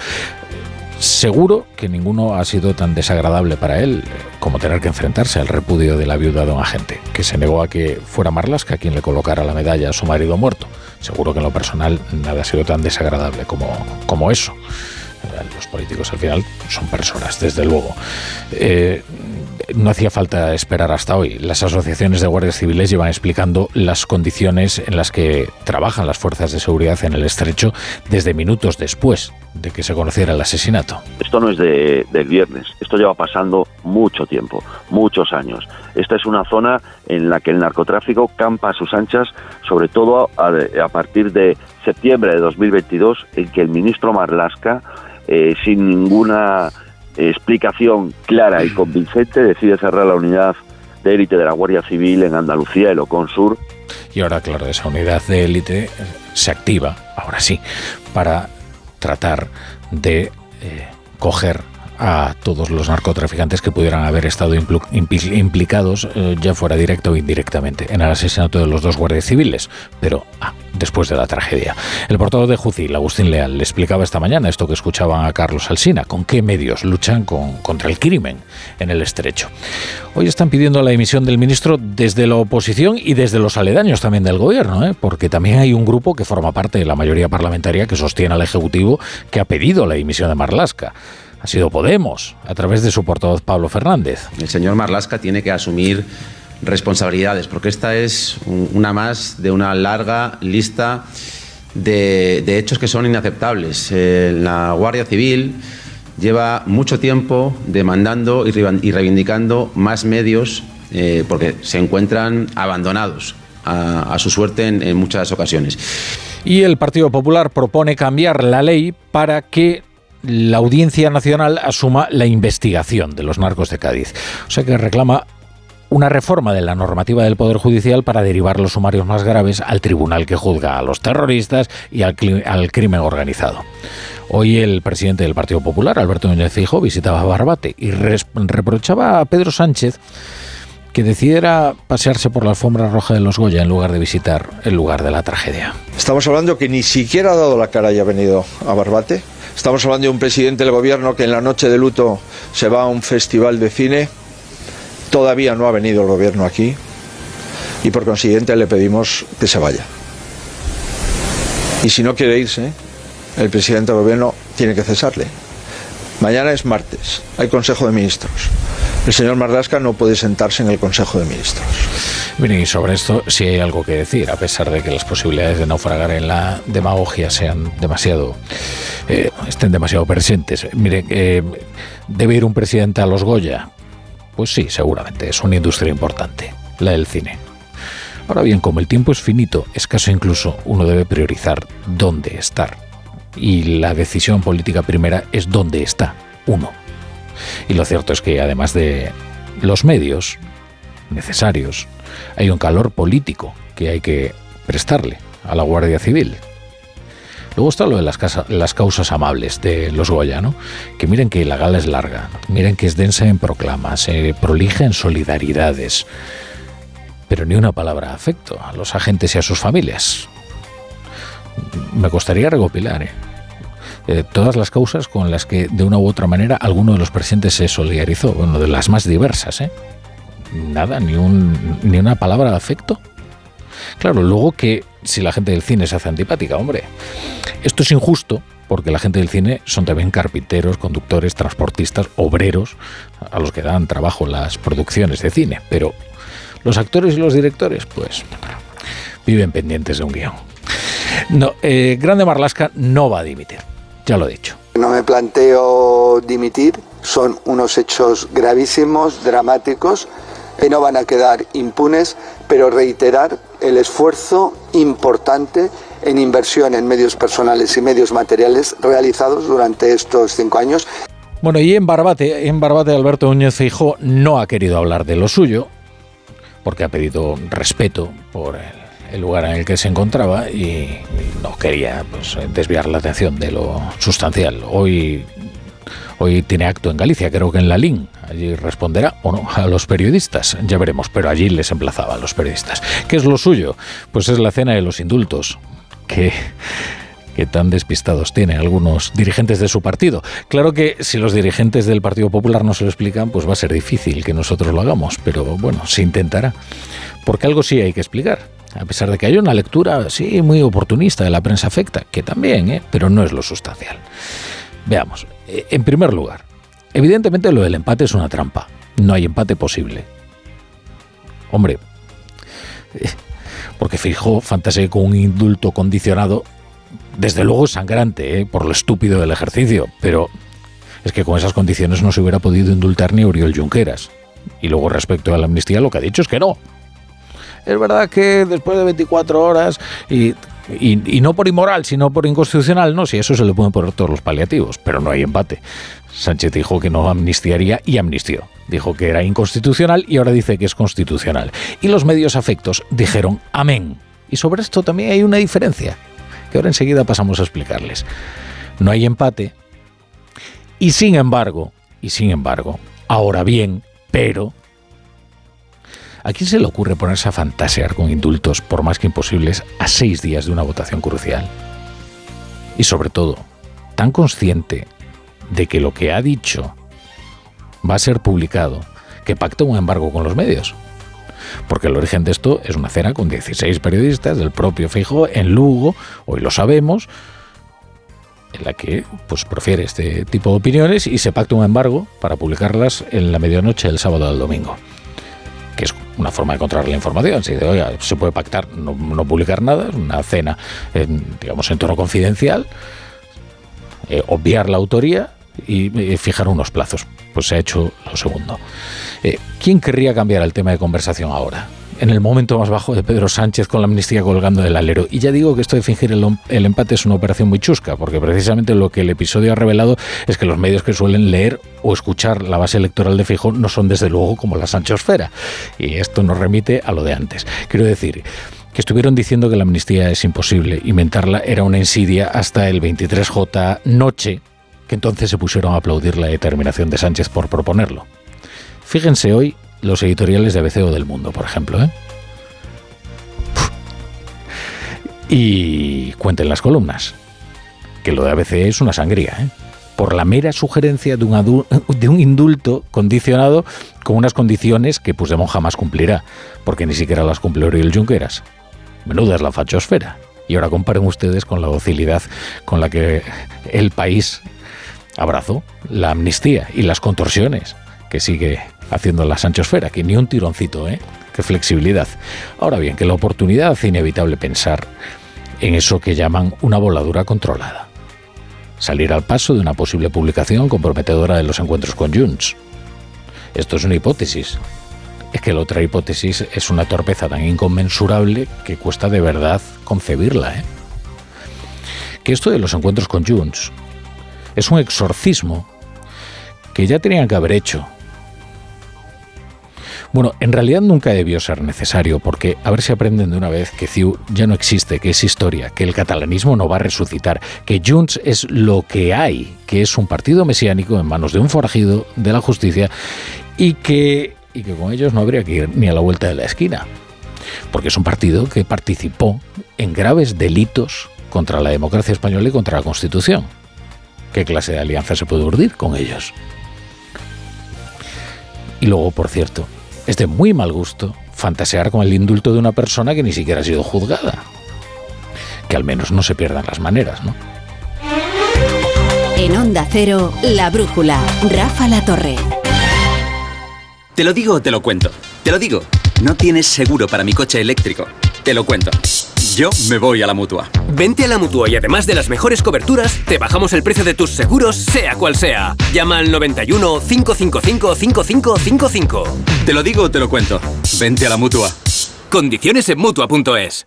Su alarma de Securitas Direct ha sido desconectada. Anda, si te has puesto alarma. ¿Qué tal? La verdad que muy contenta. Como me paso casi todo el día fuera de casa trabajando, así me quedo mucho más tranquila. Si llego a saber antes lo que cuesta, me lo hubiera puesto antes. Protege tu hogar frente a robos y ocupaciones con la alarma de Securitas Direct. Llama ahora al 900-272-272. Con este estrés no consigo concentrarme. Toma Concentral. Con su triple acción de lavacopa, rodiola y vitaminas, Concentral consigue aliviar el estrés ayudando a una concentración más estable y duradera. Concentral. Consulte a su farmacéutico o dietista. Empieza el año ahorrando en Bricodepo. Con este pavimento porcelánico de 8,95 euros el metro cuadrado, ahora por solo 7,95. Y la puerta lacada con tapajuntas, antes a 119 euros. Y ahora todo por 99. Recuerda que si lo encuentras más barato, te devolvemos la diferencia por dos. Ya en tu tienda y en bricodepo.es.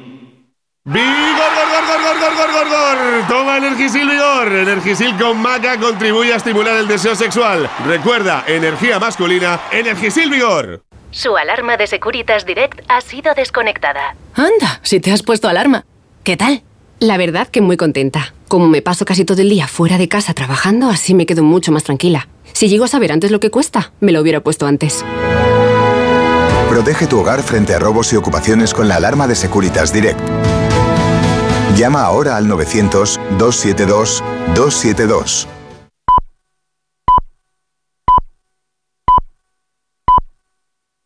¿Reconoces este sonido? Nos evoca emociones, recuerdos, voces, momentos que te han acompañado durante toda tu vida. Un sonido que forma parte de ti. El sonido de la radio. Y 100 años después, la radio es más radio que nunca. Está más viva que nunca.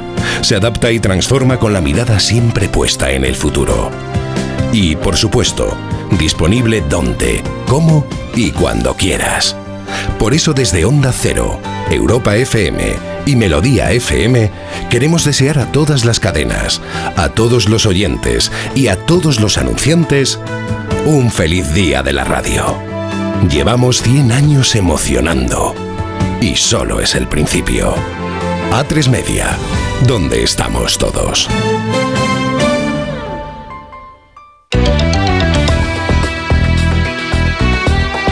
En Onda Cero, La Brújula, Rafa La Torre.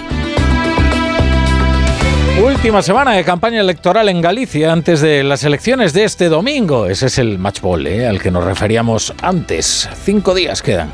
Este lunes con los candidatos analizando las encuestas más recientes, incluida esta del CIS, que es la única que pone en duda la mayoría absoluta del Partido Popular. Lo del CIS es que sigue un guion tan previsible tan extraordinariamente previsible que ya se sabe perfectamente que a mitad de las eh, campañas electorales pues dirá se va desinflando bueno esto es lo que lo que tenemos en el CIS ¿no? en, esta campaña electoral y en las sucesivas Eh, pues eh, hoy en la campaña se ha hablado de todos los asuntos de política nacional claro también de la amnistía claro Claro, a la amnistía le interesa hablar a quienes antes no les interesaba hablar y ya ha dejado de interesarle hablar a aquellos a los que les interesaba hablar. Este es el resumen. Crónica del último lunes de campaña con Marta Rodríguez. En solo cinco días se cierra esta campaña. En siete abren las urnas. Los líderes de los partidos políticos se vuelcan con sus candidatos. Núñez Feijó con mitin ahora en Marín y el candidato popular Alfonso Rueda arropado por Fernández Mañueco en Obarco. ¿Por qué me presento para frenar esta izquierda insolidaria, soberbia? e con tanta chulería que non é como somos os galegos. Con las encuestas sobre la mesa, el candidato socialista José Ramón Gómez Besteiro se agarra a los indecisos por aí entre o 10 e o 15% o decidirán o mismo día da votación. Pois esa xente a que me decido, a que me dirixo. Y la candidata del BNG, Ana Pontón, presenta su estructura de gobierno, eso sí, sin nombres de conselleiros. Creo que de momento o que teñen que decidir os galegos e as galegas é se queren un presidente que se apelide Rueda ou unha presidenta que se apelide Pontón. Esa é a primeira decisión. Y es que Marta Lois, candidata de Sumar, está convencida de que tendrán dos escaños y habrá tripartito. Segunda semana de protestas de los agricultores que este lunes han vuelto a protagonizar decenas de cortes de carreteras en diferentes puntos de la geografía nacional. En Lerida, en Sevilla, en Córdoba, en Albacete, en Guadalajara, en Badajoz, en Zaragoza, en Huesca, en Valladolid, en Madrid y también en la frontera con Portugal. Las organizaciones agrarias mayoritarias, Asaja, COAG y UPA, tienen convocados cerca de 40 actos reivindicativos hasta final de mes, mientras que la plataforma 6F llama a los ganaderos a soltar a sus animales en las protestas. Esta plataforma es eh, esta que hace la convocatoria alternativa que se ha anticipado a la de las asociaciones mayoritarias y tradicionales del campo. Esta mañana en más de uno el ministro de Agricultura Luis Planas ha insistido en que hay que escuchar al sector y se ha comprometido a defender en Bruselas la simplificación de la política agraria común, menos burocracia. Margarita Zavala. Sí, la cuestión está en que se da la circunstancia de que hay tanta burocracia tan compleja que nadie entiende al final qué es lo que hay que hacer y los agricultores se desesperan. Y aquí el ministro Planas les da la razón. Yo creo que tiene una parte de culpa también Europa. Por ejemplo, eh, tenemos un consejo el día 26 y va y voy a llevar el debate sobre la simplificación. A los agricultores con los que hemos hablado hoy tampoco les gusta que les mezclen con los de la plataforma 6F por dos cuestiones fundamentales. Porque ellos, COAG, Asaja, UPA, llevan años representando al campo y porque cuando se manifiestan piden los permisos que sean necesarios, a diferencia de los de la plataforma cuya actitud temen que al final les va a terminar perjudicando. Todas las movilizaciones que nosotros estamos organizando están autorizadas y como puedes ver aquí hay una gran cantidad de Guardia Civil para que no, nos salgamos de la línea y lo que no queremos son problemas. O sea, lo que queremos es que simplemente la, la sociedad vea la problemática del campo sin causar perjuicio alguno para nadie. Mañana siguen las movilizaciones. Cierre de filas en el Partido Popular en torno a su presidente Alberto Núñez Feijóo tras hacerse público que el partido estudió la legalidad de la amnistía y un posible indulto a Puigdemont siempre y cuando se cumplieran ciertas condiciones. Los populares aseguran que son informaciones sacadas de contexto, que forman parte de una campaña del PSOE para influir en las gallegas y hablan de pinza, porque a las críticas que llegan de los socialistas se han unido hoy las de Vox, las del partido de Santiago Abascal. Ignacio Jarillo, buenas tardes. Buenas tardes, Rafa. Pues poco más o menos, sí. En el PSOE, diga lo que diga Núñez Fijó, ya tienen argumentos sobrado, los decían esta mañana, para señalarlo a él como un líder político que predica una cosa y luego tantea a su peor enemigo, en referencia a Junts y a Puigdemont, por si suena la flauta. De nada servían las aclaraciones del líder del PP de las últimas horas, que asegura que lo único que se transmitió a los medios de comunicación este fin de semana es que jamás se dieron las condiciones para indultar a Puigdemont, pero para el número 2 del PSOE ya solo eso es señal de que Fijó se planteó alguna vez el indulto a Puigdemont y quizá más cosas. La oposición del Partido Popular ha sido tan grave que estando ellos de acuerdo en el fondo con nuestra política, han optado por una estrategia irresponsable de crispación. Pero desde el PP creen que el PSOE solo busca organizar una campaña de intoxicación a la que lamentablemente se ha sumado Vox, dice en una nota el popular Miguel Tellado. En una especie de pinza, PSOE-Vox, una especie de pinza contra el Partido Popular y yo creo que flaco favor le harían a Galicia si finalmente consiguen un objetivo común, que es que el PP no tenga mayoría absoluta. Y todo porque Abascal aprovechaba el río revuelto para sumarse a las críticas del PSOE y asegurar que a su partido, a Vox, nunca le van a pillar en un renuncio como al Partido Popular. La Unión Europea plantea la posibilidad de imponer a Israel un embargo de armas y pide a Estados Unidos que haga lo mismo para detener la guerra en Gaza. Lo ha planteado hoy el alto representante Josep Borrell, que además se ha preguntado con ironía si cuando Netanyahu pide evacuar a la población palestina de Rafah se refiere a llevarlos a la luna. Esto dice Josep Borrell. Pero Israel ignora esta presión y sigue adelante con su ofensiva sobre el sur de la franja. Hoy el ejército ha logrado liberar a dos rehenes que en esa zona estaban en manos de Hamas, secuestrados eh, en manos de Hamas. Eh, desde hace más de 100 días, dice Netanyahu, que es una de las operaciones más exitosas de la historia de Israel. Se calcula que unos 134 israelíes secuestrados siguen en manos de los terroristas, aunque se teme que al menos una treintena pudieran haber muerto.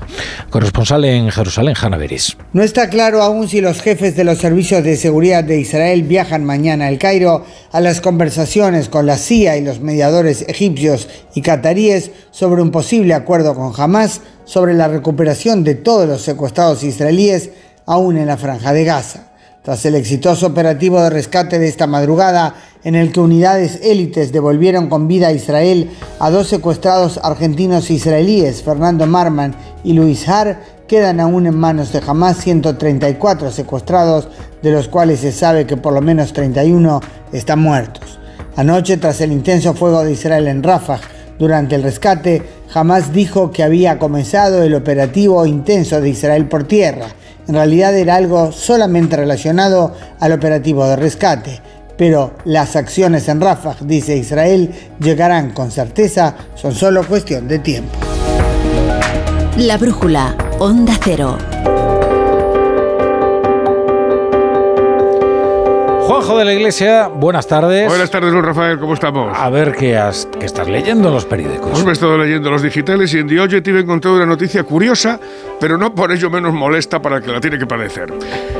La fiscal jefe de la comunidad valenciana se queja del aumento de denuncias por chemtrails.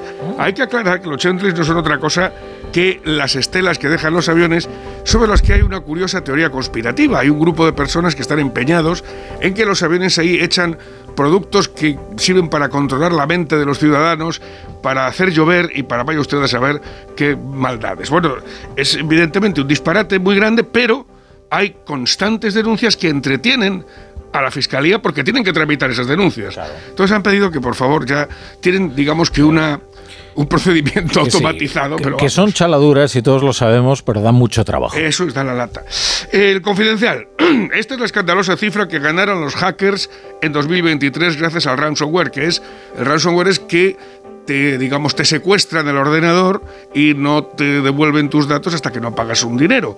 La cifra corresponde al importe que han pagado las víctimas para rescatar la información de los equipos, por cierto, algo que los eh, expertos recomiendan no hacer nunca. Bueno, pues ha sido un año récord para el ransomware este. 1.100 millones de dólares solo en Estados Unidos han pagado las víctimas de esta extorsión. Eh, todos los expertos de todos los países insisten en que cuando ocurra esto no se pague ningún rescate, se intente lo primero una solución fácil como es eh, iniciar el ordenador en modo seguro y siempre ir a la Guardia Civil antes de pagar ni un duro. Aquí te espero en la tertulia. Hasta luego, de la. Iglesia. Las cosas, cuanto más sencillas, mejor. Por eso amamos las patatas, su sabor, su naturalidad. Y Jolusa nos invita a cocinar las recetas de siempre y a disfrutar en torno a una mesa, como en nuestras secciones. Disfruta de un alimento de calidad todo el año. Con patatas y Jolusa, amamos las patatas.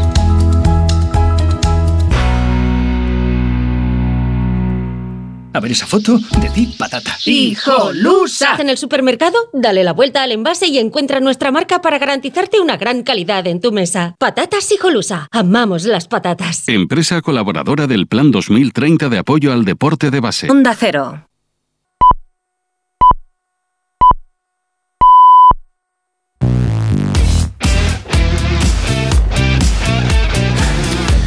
Antes de ir al, al deporte, tenemos que darles una noticia de última hora.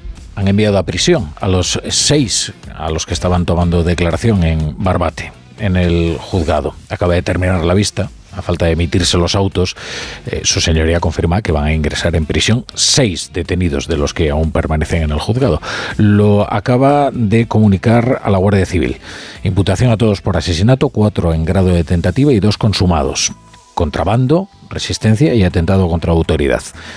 Y luego están los otros dos, los que han salido por su propio pie de los juzgados, que contra los que han presentado cargos por encubrimiento. Encubrimiento están en libertad eh, con cargos, eh, son los que habrían ido a Sotogrande a recoger a los seis presuntos asesinos y los habrían ayudado a huir y a esconderse. Bueno, vamos, eh, son las 8 y 31, las 7 y 31 en Canarias. Vamos con la brújula del Radio Estadio, con Edu Vidal. ¿Qué tal? Buenas tardes, Hola, Edu. Rafa, muy buenas. Aquí pendientes del deporte, que también ha tenido muchas noticias durante el fin de semana. Una liga que parece decidida y salvo que el Girona se enganche parece cosa de uno, del Real Madrid, al menos de momento, aunque la diferencia de puntos todavía da opciones al Girona y menos al Atlético Madrid, al Fútbol Club Barcelona, al Atlético, a los equipos que vienen por detrás. Y en la previa de una jornada de Champions, vuelve la Liga de Campeones, mañana para el Real Madrid, el miércoles para la Real Sociedad, la lesión de Morata que se queda en menos de lo que fue en un principio, la Super Bowl, el baloncesto y la muerte de Kelvin Kiptum el plusmarquista mundial de maratón, que estaba llamado a bajar de las dos horas esos 42 históricos kilómetros. Posible medalla de oro en los próximos Juegos Olímpicos. Perdió la vida en su país en un accidente de carretera. Ahora Pues, lo contamos. Qué pena, qué pena, qué triste, hombre. Pues vamos a ello, vamos a ello. Hasta ahora.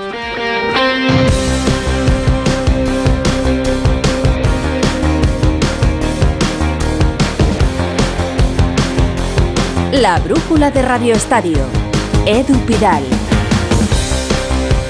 Fue la pasada noche, en pleno Radio Estadio Noche, cuando nos sorprendió la noticia del fallecimiento de Kelvin Kiptum, el plusmarquista mundial de maratón. Murió en un accidente de tráfico. Según informan medios locales, el atleta perdió el control de su vehículo cuando circulaba por una carretera del Valle del Rif, donde viven la mayor parte de los fondistas kenianos. En ese accidente perdió también la vida su entrenador y resultó herida una tercera persona que viajaba con ellos. Tenía 24 años y estaba llamado a marcar una época en el deporte mundial, empezando por estos próximos Juegos Olímpicos de París. Nos recuerda su figura Félix José Casilla, redactor jefe de Onda Cero. Hola Edu, pues un tipo feliz en carrera que afirmaba no haber sufrido nunca en una maratón, un cabezota con los entrenamientos de casi 300 kilómetros semanales, el tipo que siempre terminaba la segunda mitad de los 42 kilómetros más rápida que la primera, el elegido por su físico, por su poco más de 24 años y porque pertenecía a ese triángulo del mundo en Kenia donde nacen los superdotados para esta carrera. Kelvin Kiptum, el atleta, ha muerto, Kiptum la leyenda, ha nacido, porque ninguno sabremos si en poco más de dos meses, el 14 de abril en Rotterdam, habría dado el bocado definitivo a las dos horas, si hubiese recortado esos 35 segundos que le separaban de la historia definitiva, porque ninguno sabremos si en París se colgaría el oro olímpico en los Juegos en una carrera que imaginábamos junto y contra Kipchoge. Valencia, Londres y Chicago son ya eternas en el palmarés de una estrella que corrió rápido y murió joven. El asfalto donde era feliz fue el final de su carrera. El destino nos ha privado de Kiptum, es una verdadera tragedia. Descanse en paz Kelvin Kiptum.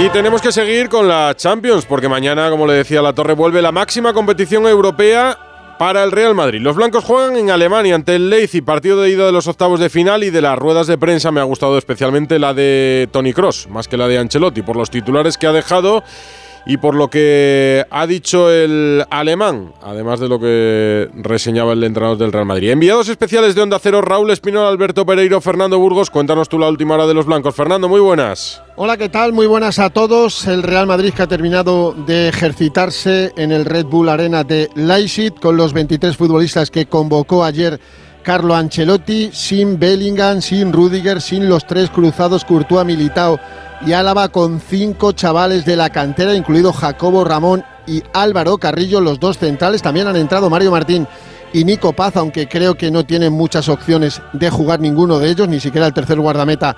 Fran González, porque Ancelotti va a salir con todo lo, lo, que tiene. ¿Y qué tiene? Pues tiene mucho. No tiene a Bellingham, evidentemente, pero vuelve el capitán Nacho para formar en el centro de la zaga con Chuamení, que va a ser central, Carvajal lateral derecho, Mendy lateral zurdo.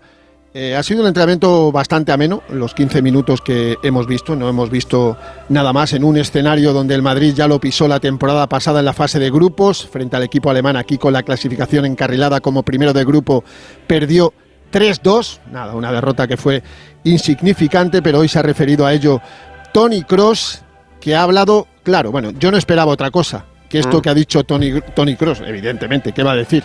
No va a decir voy a renovar, porque no lo sabe. Y si no, escucha al alemán con su hermano Félix, el del podcast, en primera fila en la conferencia de prensa de esta tarde. Eh, tomar decisiones, tengo que pensar mucho en lo que, en lo que voy a hacer. Os digo la verdad que no, no he tomado ni una decisión, ni, ni uno ni el otro que, que voy a hacer. Que quiero acabar mi carrera en un nivel altísimo, lo más alto posible. Este año a ver, a ver, la verdad es que disfruto el momento eh, y, y- y va tan bien que, que, que me, me- me deja un poco más de, de tiempo para, para tomar esta decisión. La verdad es que me, me sorprende más mi cabeza que mi cuerpo. Todavía tengo ganas, motivación y tenía suerte que, que con mi cuerpo tenía pocos problemas en los últimos 15, 16 años. Entonces más, es, más, es más la cabeza. y que su caso con el de Luka Modric no tiene nada que ver, porque los dos son muy diferentes en su planteamiento de futuro. Modric 39 años, Cross 34. No te puedes meter en la cabeza de Cross. Nadie puede decir a día de hoy que Cross se va a retirar a final de temporada o que va a seguir un año más, pero lo que todo parece claro es que es el último año de, de Luka Modric, decimosexto jugador del Madrid esta temporada después de 34 partidos en minutos. Eso dice absolutamente todo del papel residual del croata en el Real Madrid. Y un papel residual no va a tener Brahim mañana, ¿no? Es el sexto partido sin Jude Bellingham. Se perdió los dos contra Las Palmas en Liga, el del Braga en el Bernabéu, el del Valencia también en el Coliseum de Concha Espina, el partido de Copa frente a la Arandina, e imagínate quién le sustituyó en los cinco anteriores. Sí, el, malagueño Brahim Díaz. Y hoy ha tenido un pequeño desliz, Carlo Ancelotti. A ver. Sí, sí, lo ha tenido, sí. Fíjate, y ahora te explico el porqué, hablando de la ausencia del inglés. Tenemos que pensar que no está Bellingham, pero sin Bellingham hemos ganado cuatro partidos de cuatro. Significa que lo que han reemplazado a Bellingham en estos partidos lo han hecho muy bien. Obviamente Bellingham es un jugador muy muy importante, como lo ha estado, como lo es Courtois, como lo es Militao, pero creo que esto ha sido una oportunidad para ser más motivado. Tenemos otras opciones que, que tengo que tener en cuenta. Es un equipo, por ejemplo, Leipzig muy fuerte en balón parado. Para Brahim el balón parado no es su mejor calidad, no es un gigante. Y después tengo que tener en cuenta que Carvajal como central ha jugado muy bien. Entonces, eh, pensar, lo voy a quitar como central, no sé. Entonces, lo pensaré. El vacile de cada rueda de prensa de Carlo, ¿verdad? Lo está pensando, ¿verdad? en fin, las cosas. Si cuentas Las Palmas, Braga, Valencia, Arandina y Las Palmas, ¿son cuatro o son cinco? Son ¿Cinco? cinco, ¿no? Pues Carleto se ha comido uno. No sé si era el de la Arandina, que es el partido más fácil por aquello de, de la Copa, pero cinco partidos sin Bellingham, cinco victorias de un Real Madrid que mm, tardó la friolera de casi seis horas de llegar. Desde Madrid hasta Leipzig. Ya sabes que había huelga de los aeropuertos alemanes, tuvo que adelantar el viaje a las 9 de la mañana, aterrizó en Erfurt-Weimar a 165 kilómetros de Leipzig, tardó el vuelo pues dos horas y media largas, cogieron un autobús dos horas más. ¿Qué te parece que en la autovía, en la autopista A4, hay un Toyota blanco que se roza con el autobús del Real Madrid? Han tenido un pequeño percance, dicen los que estaban dentro que ellos no se han enterado, más los autobuses que iban detrás del Real Madrid tuvieron que hacer una pequeña parada, el Toyota tiene unos daños valorados en 3.000 euros, lo ha contado el Bill, ¿eh? y nos fiamos porque nos han dicho que, que ha sido así, y llegaron a las 3 menos 20 al hotel de concentración en el centro de esta ciudad de, de Leipzig. Repito, una anécdota, no ha pasado nada, pero desde Madrid a Leipzig hasta tu hotel, el Madrid ha tardado como antiguamente, como cuando vente para Alemania, Pepe, seis horas. Es que conducir y hacer fotografías distrae bastante y puede suceder lo que ha sucedido en el desplazamiento del Real Madrid desde el aeropuerto a la ciudad, donde se va a enfrentar al Leipzig, que lucha por meterse en los puestos Champions en la liga alemana, en una liga alemana que de- domina el Leverkusen de Xavi Alonso. ¿Cómo están ellos, Alberto?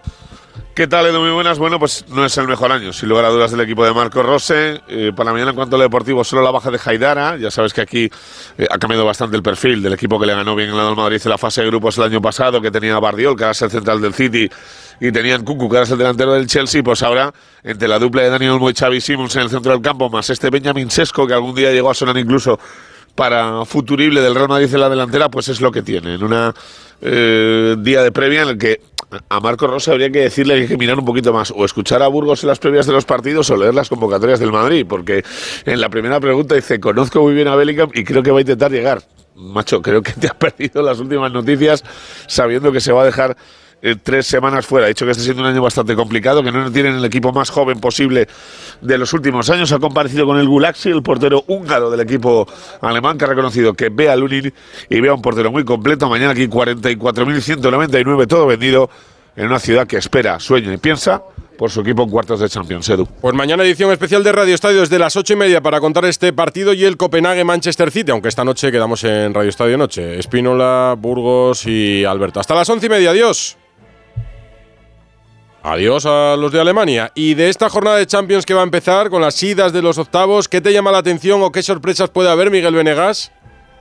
Hola, muy buenas, Edu. Pues eh, yo creo que la sorpresa que puede haber es la que dé un español en el Parque de los Príncipes. Pero bueno, vamos a ver qué le pasa y qué nivel da el Paris Saint-Germain después de una temporada que de momento está siendo bastante gris. Y bastante gris está siendo la de Mbappé. Yo diría que lo que hay que tener sobre todo eh, temor son las bandas con Barcola y Dembélé, que son los que mejor están jugando. Eh, pero bueno, mañana hay un partido en Copenhague entre el Copenhague y el Manchester City, que todo el mundo va por súper favorito al Manchester City. Bueno, yo quiero verlo, ¿no? No digo que vaya a haber aquí una super sorpresa, pero el Copenhague está acostumbrado a dar muchas sorpresas en Champions. La última al vecino del Manchester City, al Manchester United le ganó y, contra el Bayern Múnich empató. Así que bueno, quizás no va a ser tan fácil como todo el mundo cree y yo creo, como te digo, que la primera eh, gran sorpresa de esta jornada de octavos de final de la Champions la puede dar la Real Sociedad. La crisis se instala de nuevo en Barcelona. El equipo sigue sin dar buenas sensaciones. La Champions les tocará la próxima semana porque se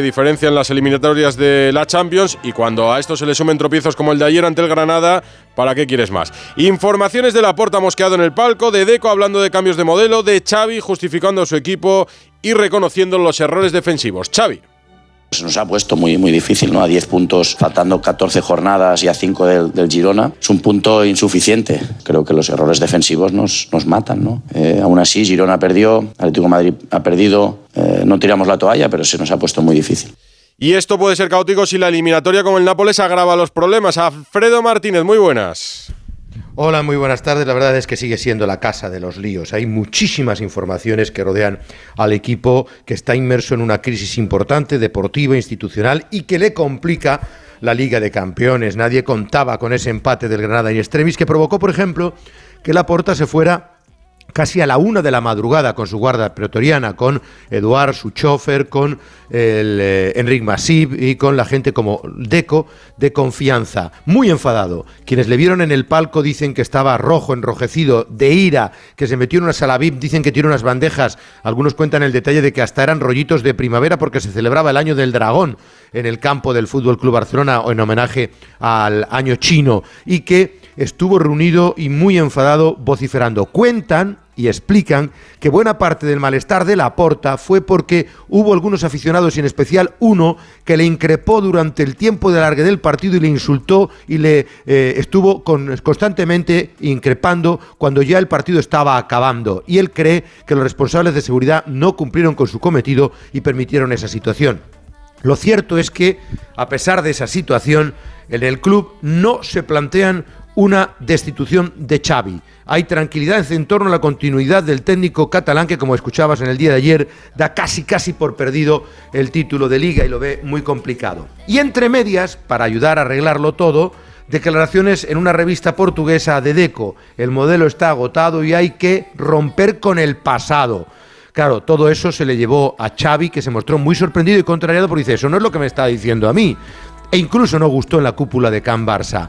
Deco, esta eh, eh, publicación salió el viernes, mm. Deco pidió una rectificación y ayer mismo ya en la revista ha dicho que se le malinterpretaron, que lo que venía a decir Deco era declaraciones de Xavi, que había que empezar a romper con el pasado con su marcha y empezar con otro camino, pero que no era un cambio de modelo. Es más, fíjate, Víctor Font salió al paso y dijo, lo que hay que cambiar es el modelo de gestión, no nuestro modelo de juego. O sea que es una jaula de grillos enorme la que está produciendo. Entre medias surge el rumor de que Laporta ha ido a Mallorca, y es verdad que estuvo en Mallorca, para pedirle a Mateu Alemán que vuelva al parecer esa información no es cierta, no ha habido marcha atrás y no le han pedido a Mateo Lemain que, que regrese. Hoy la Porta se ha reunido con varios grupos de opinión del barcelonismo, compromisarios, Seguimén, Uncrit Balén, señor Ramón, para pedir un poco tranquilidad en el ambiente y para buscar soluciones para el futuro y eh, Gaby ha salido en las redes sociales a defender a su amigo Cubarsí, al que han criticado de ser lamentable por fingir un hipotético pisotón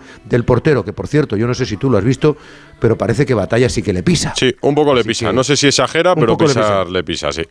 Ese es el tema. Nunca quedaremos, nunca sabremos ciertamente si hay consecuencia o acción-reacción, pero lo cierto es que sí parece que le pisen. Pues este es el ambiente que hay el día después en Can Barça de un equipo que ha encajado 33 goles y es el que el decimosegundo que más goles ha recibido en primera división. Pues ayer ya vimos el final que le puede esperar de aquí a mayo a Xavi, con la puerta enfadado, Deco pensando en el cambio, el equipo descosido. Es difícil pensar que así se pueda despedir nadie si al Barça se le suma, por ejemplo, un adiós precipitado en la Champions. Edu García, muy buenas. Edu? Muy buenas. Da la sensación de que la distensión buscada por Xavi ha durado menos que los canapés en el palco de Montjuic. Lo tupido del cortinaje para tapar los desastrosos resultados ha terminado siendo papel tisú y encima ya no hay cortafuegos. Para mí lo más importante es que los jugadores no han entendido el objetivo del adiós anunciado, no reaccionan, no se vacían y sigue sin dejarse ayudar por un entrenador tozudo que busca soluciones sin hallarlas. El trabajo diario no se traduce en planes serios en los partidos. Todos los rivales detectan en minutos las deficiencias del Barça y aunque encajan goles, saben que insistiendo terminan haciendo daño. El equipo no está fino,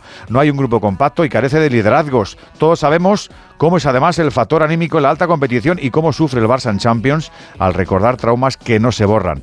Más que determinante será el enfrentamiento ante el Nápoles para sobrevivir o para implosionar definitivamente. Eso sí, lo bueno del método escapista de Xavi es que si adelanta el adiós, también podrá decir que es por el bien del barcelonismo. Las palabras hoy son más elásticas que nunca.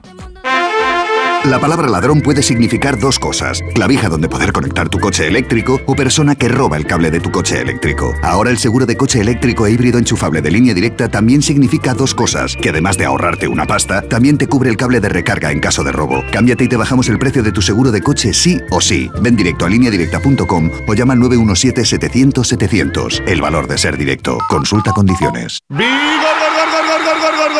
Toma Energisil Vigor. Energisil con maca contribuye a estimular el deseo sexual. Recuerda, energía masculina, Energisil Vigor. Hola, soy Mar Márquez, piloto de MotoGP. Justo ahora salgo de entrenar, que ya toca volver a casa. Pero ¿sabes que ahora podemos hacer todos estos viajes diarios más sostenibles con los nuevos combustibles 100% renovables de Repsol y sin tener que cambiar de coche?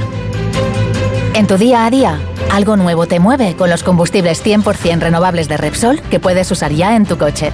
Encuéntralos en más de 50 estaciones de servicio y a final de año en 600. Descubre más en combustiblesrenovables.repsol.com. En Alquiler Seguro sabemos que cada cliente es único. Por eso estamos orgullosos de ser la primera empresa del sector en recibir la certificación AENOR de compromiso con las personas mayores. Horario preferente, más de 50 oficinas a tu disposición, gestores especializados y mucho más para que la edad no sea un obstáculo en tu alquiler. Alquiler Seguro, la revolución del alquiler.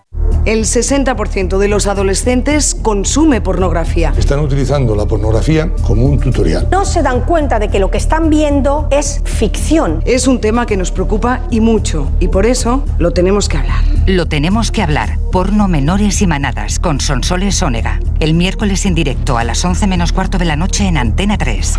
La tele abierta.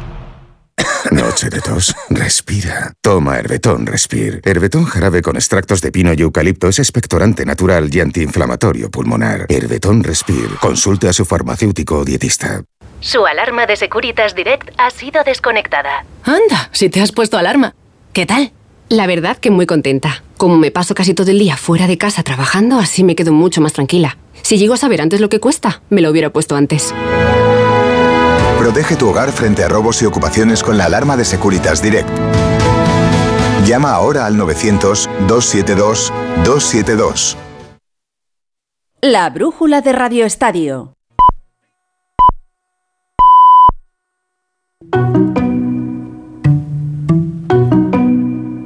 En Onda Cero, La Brújula, Rafa La Torre.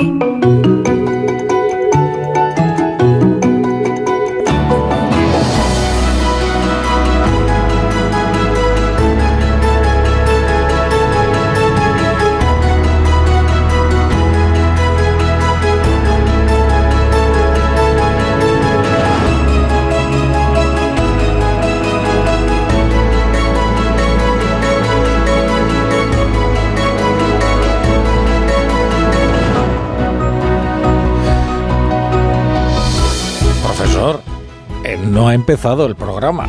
O sea, no estés ya con la hora. Que- y que- pero tienes algo mejor que hacer que estar aquí hablando de economía, profesor. Buenas noches, a pesar del gobierno y a pesar de tu de insolencia infinita. Yo estoy animando el programa para que haya ritmo. Pero si además hoy vamos a terminar un poquito antes, porque tengo una entrevista importante para hablar de, de Barbate, del Vale, vale, mercado del costo, del tráfico de hachís, con alguien muy experto, un gran reportero. hoy. Y ¿no ves? ¿No ves? Bueno, pero eh, luego te voy a preguntar eh, por dos argentinos Uy, uy, que se han reunido. Uy, uy, Eh, uy. Y como se trata de uno, que- bueno, uno dijo del otro que era un enviado del maligno y se han reunido los dos argentinos. E imagínate lo que pudo durar la reunión, porque claro, si los dos querían hablar. Bueno, buenas noches, profesor Rodríguez Brown. Eh, buenas noches, Ingrid Gutiérrez. Buenas noches. Buenas noches, John Muller. Buenas noches. Y, nuestro fijo entre los discontinuos es Ignacio Rodríguez Burgos. Buenas noches. Muy buenas noches, Rafa. Vamos con tu mirada cítrica. Pues vamos allá. En las protestas de los agricultores comienzan a escucharse notas discordantes.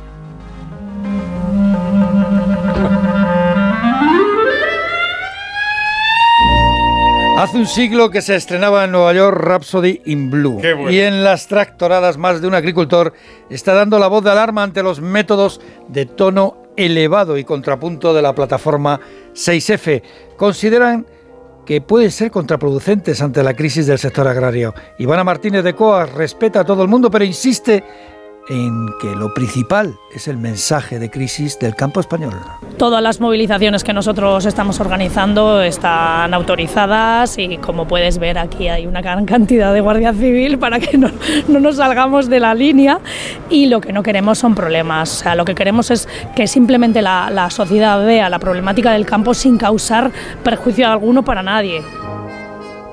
Desde la plataforma 6F se plantean denuncias contra el ministro del Interior y advierten que en las próximas manifestaciones acudirán con animales. Entre tanto, Fede Pesca y las pescaderías tradicionales, sí, las pescaderías de barrio, plantean también paros. Y eso que el ministro de Agricultura afirmaba en más de uno que no había motivos para ello y reconocía, eso sí, que todo lo del Pacto Verde Europeo se había hecho con premura. Se hizo correctamente el diálogo a nivel europeo. La presidenta van der Leyen lo acaba de decir recientemente convocando un diálogo europeo. Yo creo que, que se fue muy deprisa y ciertamente no se hizo ese diálogo que era necesario. No estaríamos aquí si este diálogo hubiera tenido lugar eh, en Bruselas. Bueno, y mañana martes el Consejo de Ministros tiene previsto aprobar la nueva senda de déficit, después de que el Partido Popular bloqueara la anterior en el Qué Senado. bonita la senda, sí, la Sí, senda sí. y el techo. Le encantan las metáforas al profesor económicas. Mucho. Sí. Sobre todo cuando la senda llega a ser un callejón sin salida. Y lo ha anunciado el ministro de Economía, Carlos Cuerpo, que mañana va al Consejo de Ministros, el- bueno, pues todo lo que tiene que ver con el déficit, el objetivo de déficit, de deuda y por lo tanto el gasto. Eh, si este segundo intento también es rechazado por la Cámara Alta, pues los presupuestos se elaborarían con la senda de gasto enviada a Bruselas hace, hace un año, en abril. Uno de los mayores gastos públicos, sin duda, es el de las pensiones. Y Sí. FEDEA propone flexibilizar mejor, eh, más eficiente, eh, lo de la prolongación de la vida laboral con el cobro completo de la pensión de jubilación. Eh, si no es la mayor, la de... Sin duda, la mayor, tiempo que ciento- fue el pago de la deuda, ¿no? No, el- bueno, eh, la deuda siempre ha sido la segunda factura grande, pero en este país con casi 10 millones de pensiones, a- bueno, y sin casi, a- al mes, ahora mismo, sin duda, pues más de 150 mil millones sí que se van a pagar pensiones. Es que la deuda hay que pagarla, ¿eh? Es algo Y la deuda asombroso. siempre hay que pagarla. Bueno, la llevamos pagando, yo siempre digo que desde la época de los Reyes Católicos, porque al final lo que se hace es que se pelotea y se va financiando y para adelante, para adelante y la bola sigue creciendo. Que se pelotea significa como el escarabajo pelotero, ¿no? Exacto, Que va haciendo igual, que crezca, ¿no? igual. Y esa pelota se va agrandando. ¿eh? Sí. Hay veces que disminuye. Por ejemplo, eh, hubo una época que disminuyó mucho en España, que fue al final del segundo gobierno de Aznar, con el famoso déficit cero de Cristóbal Montoro. Y, eh, y el punto mínimo se alcanzó con Pedro Solves en la, justo antes, en el 2006 que llegamos a tener una deuda por debajo del 60% del PIB, pero muy muy por debajo. ¿Qué, recuerdo, Pero- qué épocas, qué recuerdo. ¿Y a qué velocidad tiempos. creció después? ¿Qué eh? tiempos?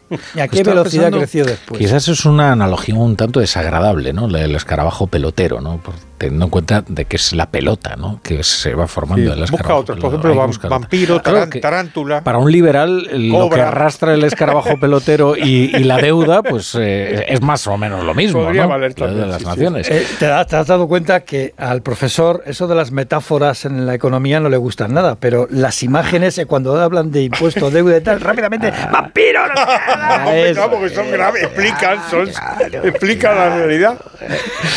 Bueno, y, y de la empresa que me cuentas? Bueno, pues para empezar, el fondo sueco Equity ha contratado a Morgan Stanley para vender por 2.500 millones de euros, al menos el portal inmobiliario Idealista.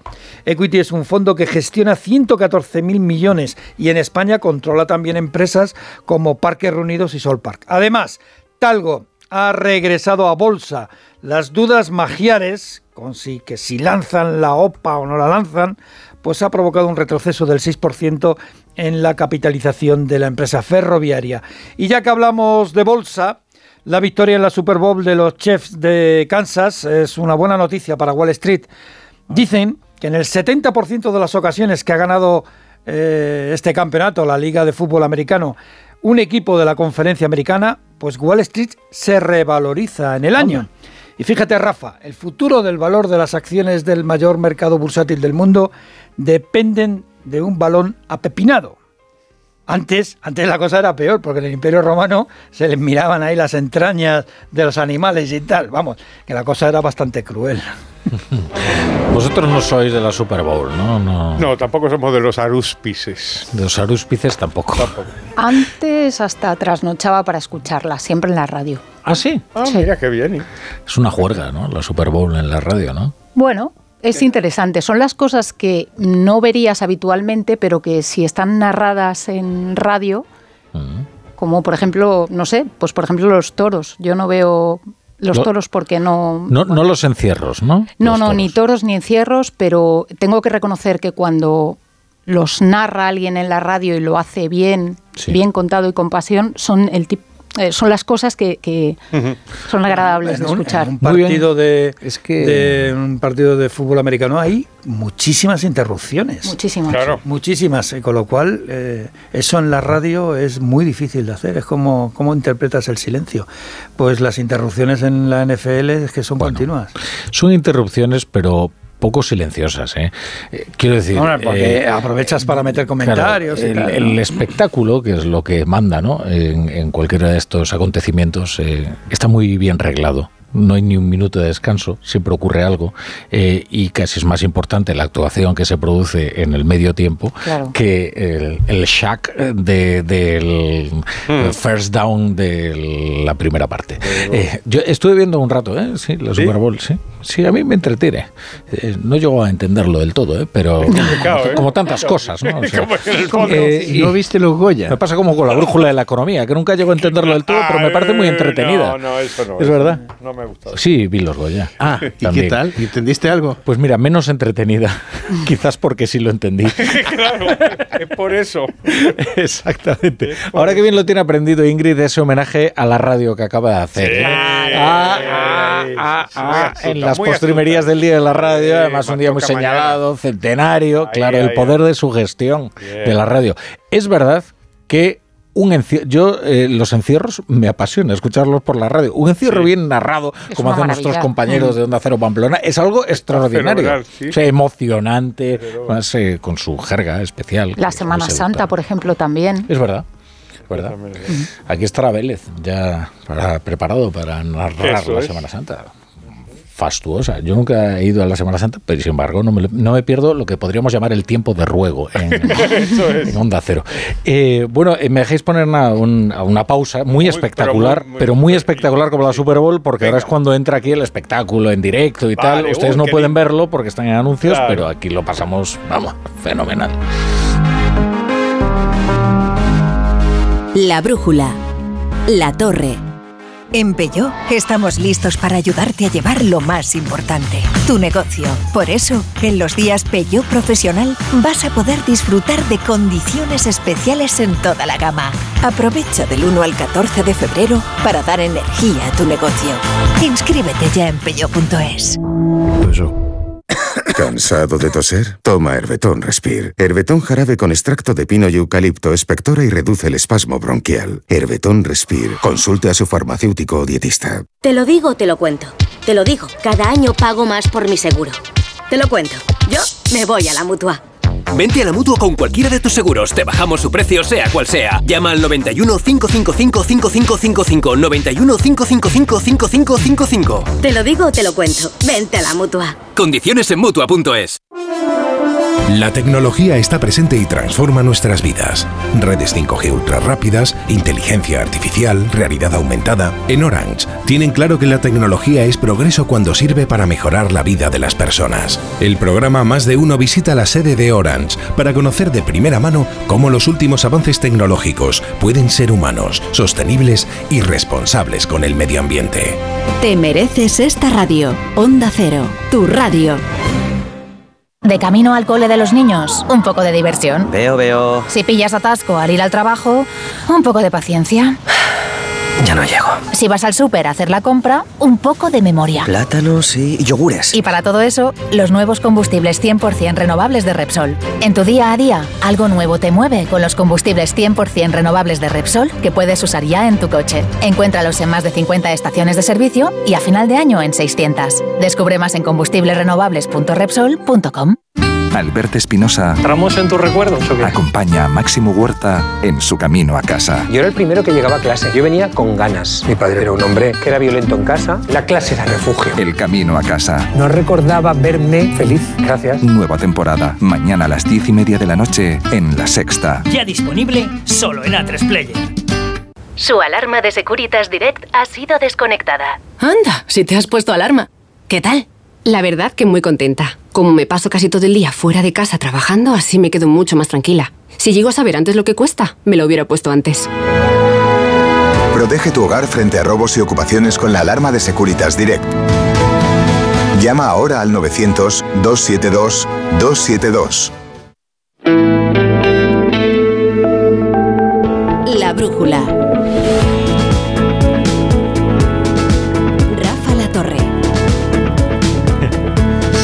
Y entonces, eh, profesor Rodríguez Bravo, vamos a ver, ¿qué pudieron decirse en esa reunión eh, tan larga y tan cordial? A juzgar por lo que luego alegaron los presentes. Eh, Javier Milei y el Papa Francisco, después de que su relación comenzara de forma tan turbulenta, ¿no? Hay que recordar que Milei dijo que Francisco era un enviado del maligno. Es- esto de señalar, por cierto, enviados del maligno es algo que corresponde al Papa, pero por alguna razón en este caso se invirtieron los papeles. Bueno, Bueno. ahora dice que ha matizado mus- mucho su opinión ¿eh? respecto de su Francisco. me- No es que lo considere liberal, profesor, pero bueno, ha Bueno, matizado la bueno, opinión. Bueno, bueno, esa conversación tuvo lado económico y lado liberal, pero eso te lo voy a contar ahora enseguida. Ah. Lo primero, es evidente que lo que ha hecho Milei es, es, es patente, ¿no? Es moderar sus su discurso, ¿no? Que alguien, alguien me podrá decir, era muy fácil moderarlo, porque desde luego no se podría, no se podía radicalizar aún más, ¿no? Y entonces ha hecho, ha hecho, estuvo siempre muy prudente el Papa, el Papa nunca entró al, al trapo directamente, y lo que ha hecho Milei es simplemente plegar, plegar velas y hacer lo que tiene que hacer un presidente, no que es ir ahí y decirle que sí, que un abrazo y que es el argentino más importante. Aprovechó además la canonización de la primera mujer santa argentina. Anda. Sí, es una señora del, del siglo XVIII que colaboró eh, para hacer retiros espirituales, obras sociales. en fin. O sea que todo, todo, todo encajaba y a mí me parece bien que toda la retórica se suavice. Ahora bien, hablaron de economía. No me digas. Una hora estuvieron hablando de economía. Le, le encanta al Papa la economía, porque pues con Yolanda sí, Díaz también de habló la- mucho de economía. De verdad me habría gustado muchísimo estar ahí. Sabemos algunas cosas. Por ejemplo, sabemos que Milei pues les puso todo su el plan, claro, el plan que tiene para sacar a la Argentina del marasmo este que dura pues un siglo, ¿no? Y sabemos también lo que le regaló. Porque aparte de los regalos protocolarios, le regaló unos libros de economía del profesor español Jesús Huerta de Soto. Anda.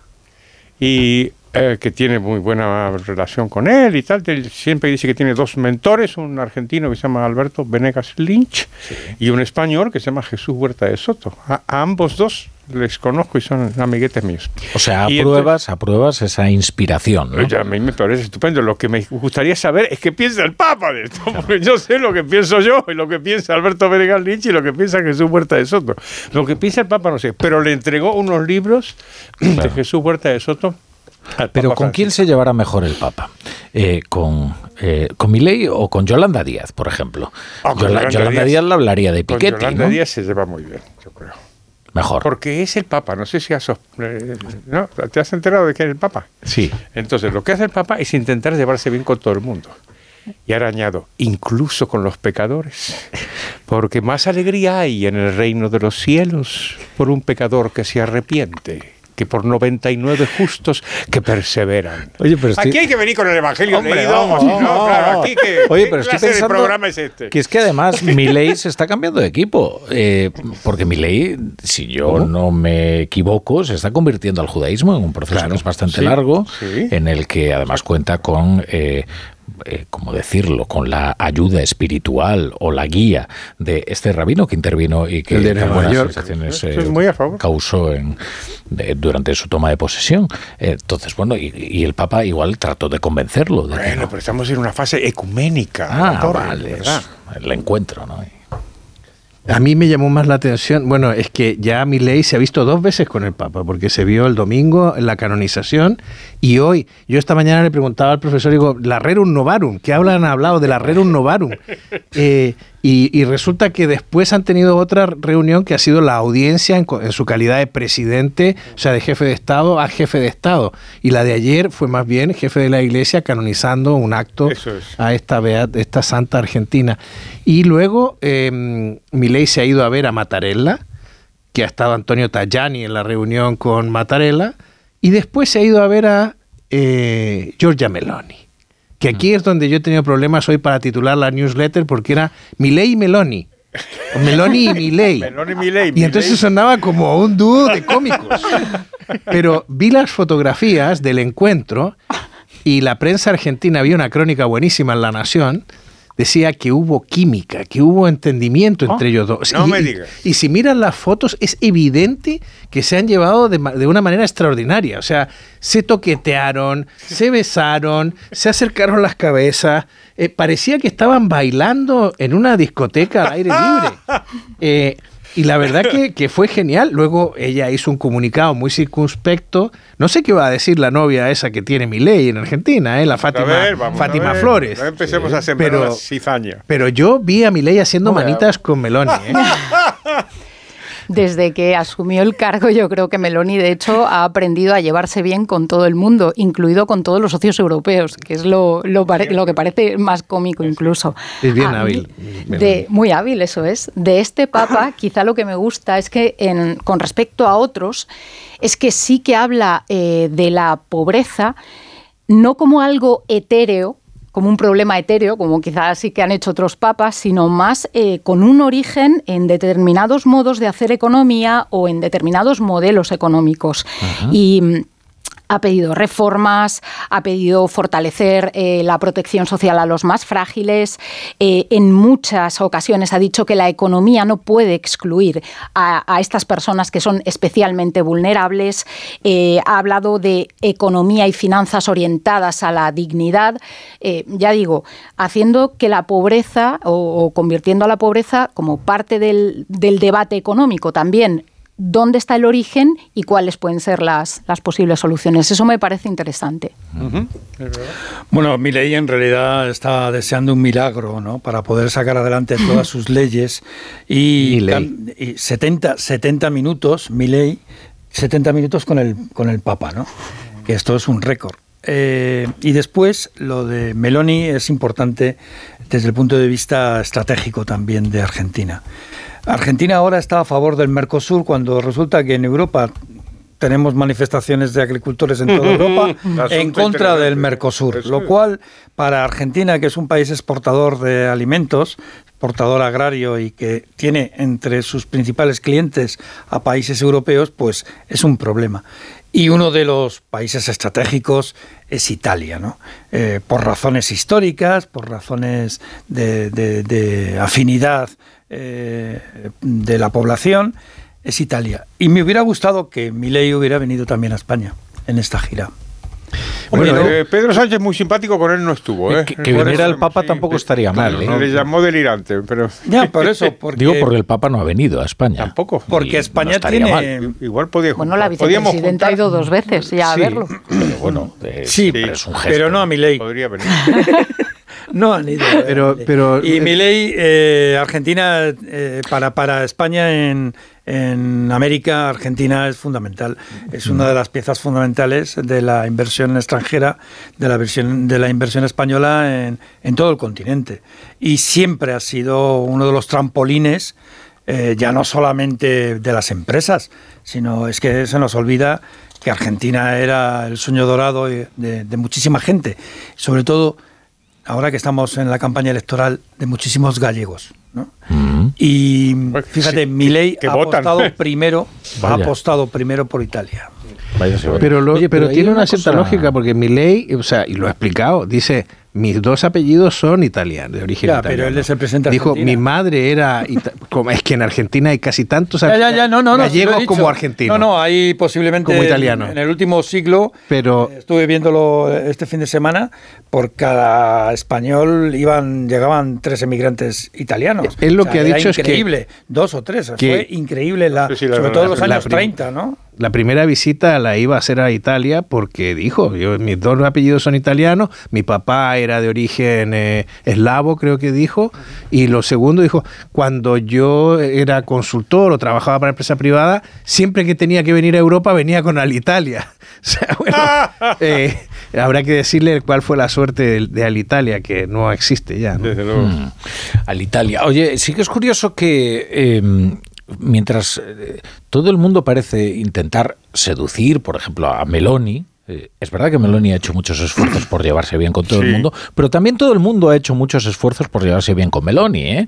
Desde es. Ursula von der Leyen, por ejemplo, teniendo en cuenta que Italia es una potencia ¿eh? de la Unión Europea, hasta el propio Pedro Sánchez ¿no? se ha retratado con ella pues de manera muy eh, cariñosa incluso. Eh, sin embargo, con Milei no hay esa voluntad de acercamiento, eh, al menos en lo que se refiere a los españoles. O sea, por lo que decís, no parece que haya ningún deseo de ir allí a retratarse con él. a- a- y, oye, yo digo yo que tenemos eh, algún interés en Argentina. Alguna ¿eh? relación O sea, sí. Quiero decir que, que aquí no sé, parece que el, el asquito eh, no eh, estético no consigue ceder paso a la realpolitik, ¿no? Mm. Tampoco en la derecha, ¿eh? porque ya ves que el perfil del Partido Popular como En la Milei derecha, fue- lo, lo más notable que yo destaco con respecto a mi ley es el apoyo que le dio Rajoy. Claro. Sí, Una cosa notabilísima. ¿A absolutamente. que sí? ¿A qué? No, no, eh, fue, Durante la fue muy campaña electoral, sí. Muy notable, ¿no? Significativo. Pero aquí, aquí en el gobierno se está más cerca, sobre todo eh, la parte de, de sumar, yo creo, vamos, esto es una especulación mía, de Kisilov. Pero totalmente. No, Y de Pero Maduro, son, sí. son kirchneristas, hombre, claro. Por supuesto, sí. No sé, ¿eh? sí, ¿estás seguro? Pues a mí me da que sí. Sí, sí. Y como os digo, Pedro Sánchez se ocupó de, con nombres y apellidos, de insultar a Milei en su discurso de investidura. Sé que muy simpático, digamos, muy diplomático, no estuvo. Bueno, vamos a ver qué otros temas tenemos por aquí. Entonces, eh, ¿os parece barato, no? Eh, que vendan eh, Idealista por 2.500 millones. Eh, oye, lo de Idealista, la verdad Porque es que me es un parece una magnífica empresa y un magnífico negocio, la verdad. Vamos a reconocer que, oye, en, Lo hicieron otro divinamente los señores Encinar, divinamente. en una economía donde eh, hay tantas empresas reguladas eh, y dependientes de la administración, eh, entre las más importantes, pues es. oye, que haya empresas de este tipo, la verdad es que es de celebrar, ¿no? Es verdad que eh, Encinar eh, se ganó muy mala prensa porque se metía en política, ¿no? Que esto es algo con, que, con ideas liberales. Eh, Encinar. algo que no está permitido. eh, ya se sabe que está este, prohibido eso. Claro. Pero la verdad es que 2.500 millones de euros. Lo cierto es que ahora mismo todo el mundo que busca piso pues, se mete ahí a buscar piso. con lo cual, Lo han conseguido con éxito. un gran éxito, la verdad. Bueno, ¿y cómo creéis que va a evolucionar la protesta del campo? El, el profesor Rodríguez Brown se barrunta que esto no va a terminar en medidas liberales para...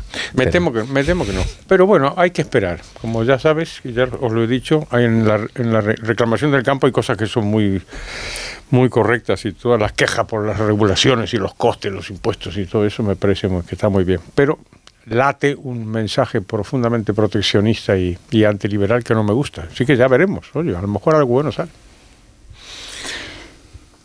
Ah, bueno, yo creo que mm, no tengo muy claro tampoco cómo acabarán, pero entiendo que, el pulso que están echando quizás sea hasta ahora, por las, eh, por las circunstancias, el pulso más serio que han, han echado al gobierno en mucho tiempo.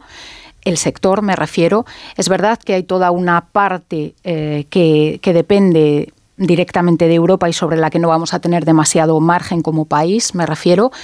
Al final, eh, incluso la propia política agraria común europea está cerrada hasta 2027, pero sí que eh, creo que van a tener que ser tenidos en cuenta y mucho y que mm, habrá que aplicar cual- medidas de pues, pues para ayudarles sobre todo con, eh, con, con el tema de la cadena alimentaria, con el tema de los costes, que pese a que y yo creo que el propio, el propio ministro lo ha comentado en, en más de uno, que había que hacer unas inspecciones eh, más intensas en ese sentido. En las comunidades autónomas. Eso es, en las comunidades autónomas. Entonces, eh, creo que por ahí tendrán que ir los tiros y también ver eh, hasta qué punto medidas que se han adoptado para sectores concretos y que llegaron eh, con la crisis inflacionaria y con la guerra de Ucrania, si habría que pensar en algún tipo de medida pues que se haga un poco más estructural en el caso concreto de este sector. Esta mañana el ministro ha dado una entrevista aquí y yo lo he visto extraordinariamente tranquilo para lo que parece que estuviera Es ocurriendo. cierto, es cierto. Eh, también me dio la impresión de que tiene la situación perfectamente controlada, incluso desde el punto de vista de los tiempos y del argumentario.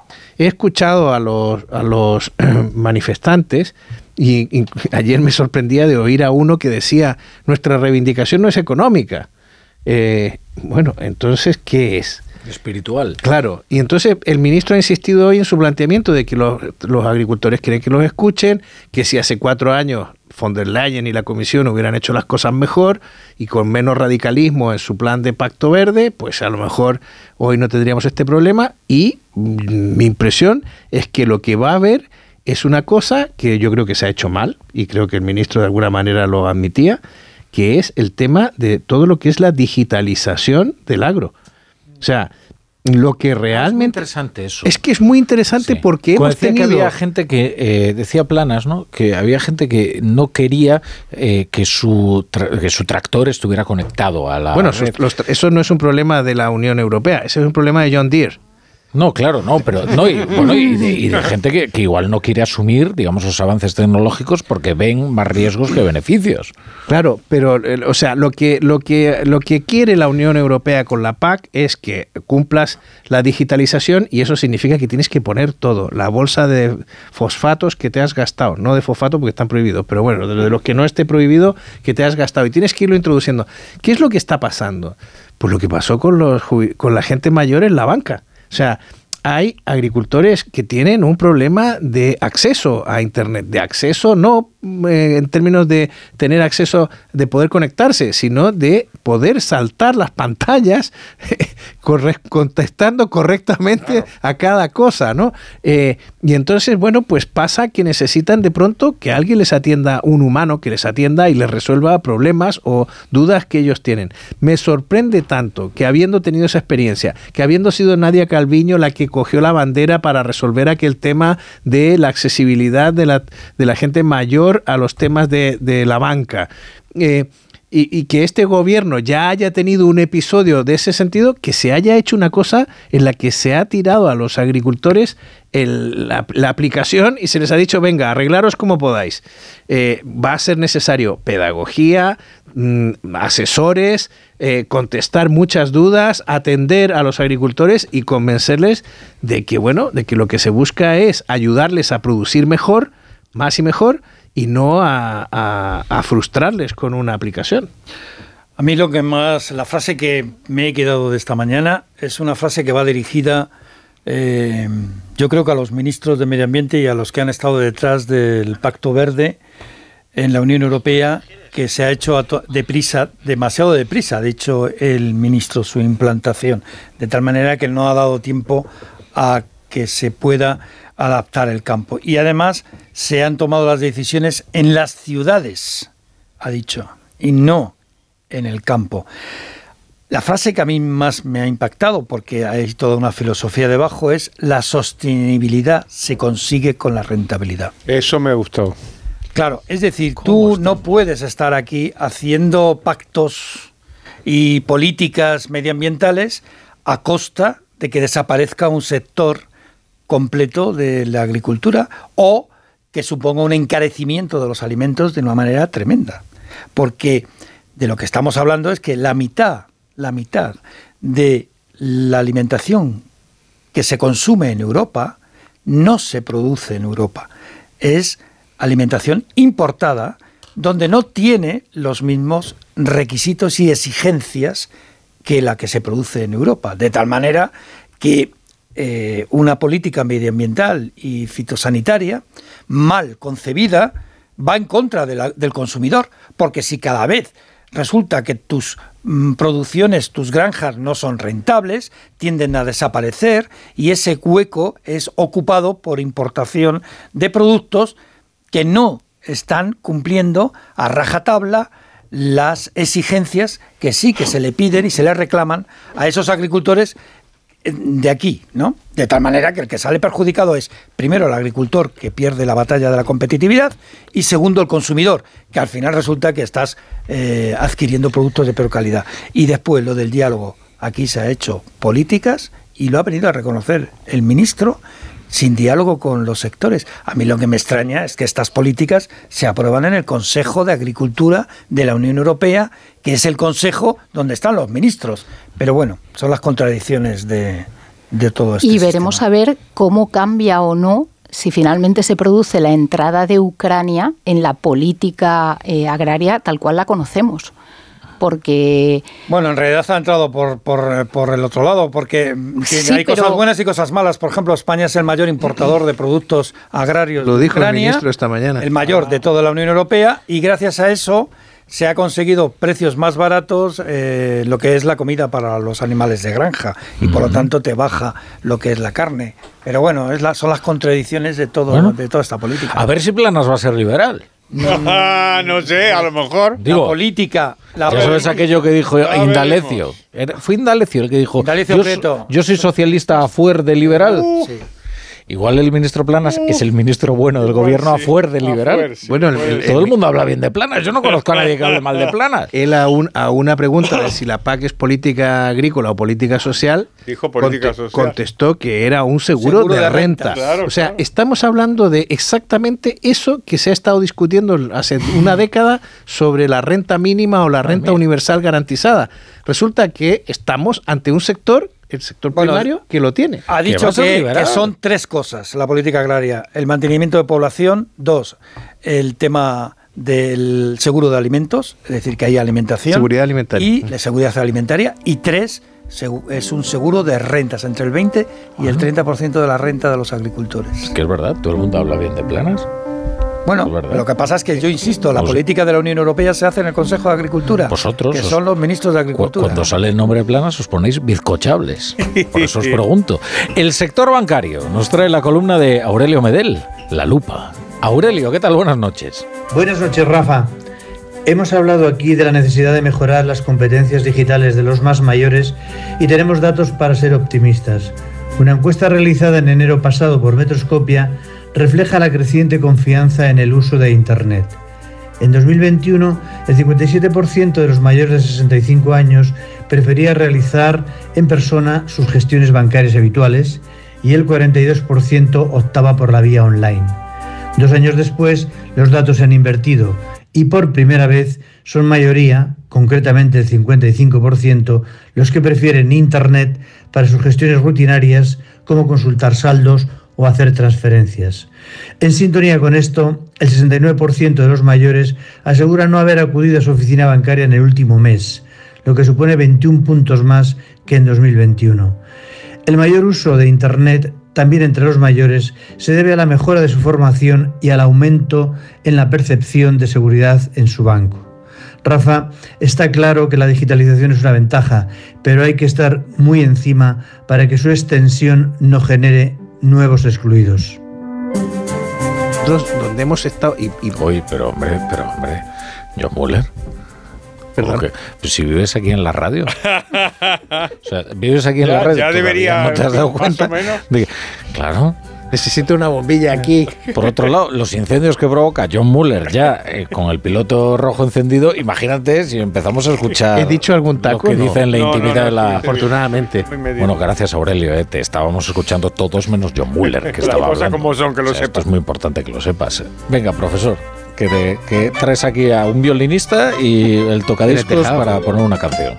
Escucha, John Muller, escucha a los compañeros. Voy a empezar como la profesora en clase. Escucha a tus compañeros, John.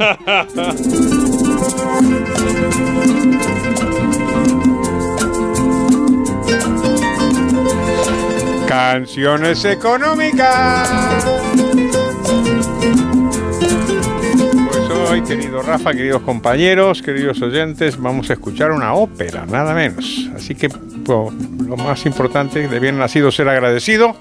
Agradezco a quien me recomendó esta ópera, que es el doctor Prudencio Rodríguez Ramos, distinguido psiquiatra y uno, por cierto, de mis primeros amigos que hice en España hace casi medio siglo. Y me avisó que esto es lo que había que poner. Y entonces vamos a escuchar ahora a los, a los obreros, a los obreros de la fragua, los herreros del albaicín. Y os presento el acto primero, escena primera de La vida breve, la ópera de Manuel de Falla y Carlos Fernández Shaw. Pínchame eso.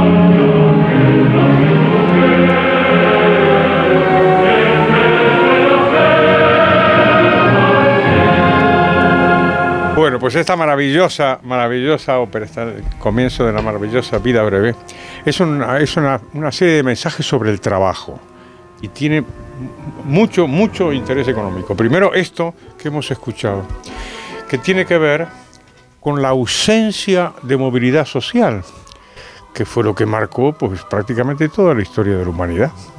Entonces, ¿qué es lo que dice eh, eh, los, los obreros de la fragua? Malaya quien nace yunque en vez de nacer martillo. El mundo de trabajo está marcado por lo que era una sociedad estamental. ¿sí? Allí donde tú nacías te determinaba lo que iba a ser tu futuro. Y para que veáis lo impresionante que es la movilidad social, que es relativamente nueva. Y desde luego en el último siglo, esta ópera es de 1913, en el último siglo hemos, hemos vivido pues un, cambio muy extraordinario en términos del mundo laboral, donde en efecto no es cierto que tú puedas, eh, eh, que, no puedas salir de lo que significó tu, tu nacimiento. Otros mensajes que hay es la idea de que el trabajo no tiene ninguna, ninguna connotación positiva. Y eso tiene también una antiquísima tradición, dado que hemos hablado del Papa, desde la maldición de Adán, ¿no? Hombre. Es que a la mujer le dice, parirás con dolor, y al hombre le dice, te ganarás el pan, pero vaya como vas a sudar, vas a sudar. Y es exactamente lo mismo, dice aquí, en otro, en otro momento dice, "Han- han de la tarea que hay que trabajar y para que disfruten otros. Nosotros, siempre nosotros, lo tenemos que sudar. Sea, eso es la alienación. Eso ¿no? es exactamente. el pero además, utiliza el mismo verbo que utilizó a Dios cuando le dijo a Adán, se acabó la fiesta, pibe. Se acabó la No, pero fiesta. qué bien definido está, ¿no? Entonces, la idea de que, el- y lo dice otra vez, ¿eh? la, vida del pobre, el pobre vive sufriendo y por lo tanto la vida tiene que ser muy corta, la identificación del trabajo con el sudor, de la pobreza con la desgracia y con la completa parálisis, parálisis de la, de la movilidad social. Estamos en el horizonte justo contrario de otra canción que pusimos hace muchísimos años, también muy antigua, que era la del, la la del minero. Soy minero. ¿Te acuerdas, no? Es maravillosa. Porque esa canción lo que hacía era el orgullo del trabajo. Es decir, que yo soy el mejor barrenero de toda la Sierra Morena, ¿no? Hmm. Es el orgullo de tener un trabajo durísimo, como es el trabajo en la mina, pero estamos orgullosos. Aquí no. Aquí el mensaje es justo el contrario. Es el mensaje de la parálisis, el rigor, el dolor, la desgracia y, como decía al principio, la completa petrificación del orden social en donde nadie puede prosperar.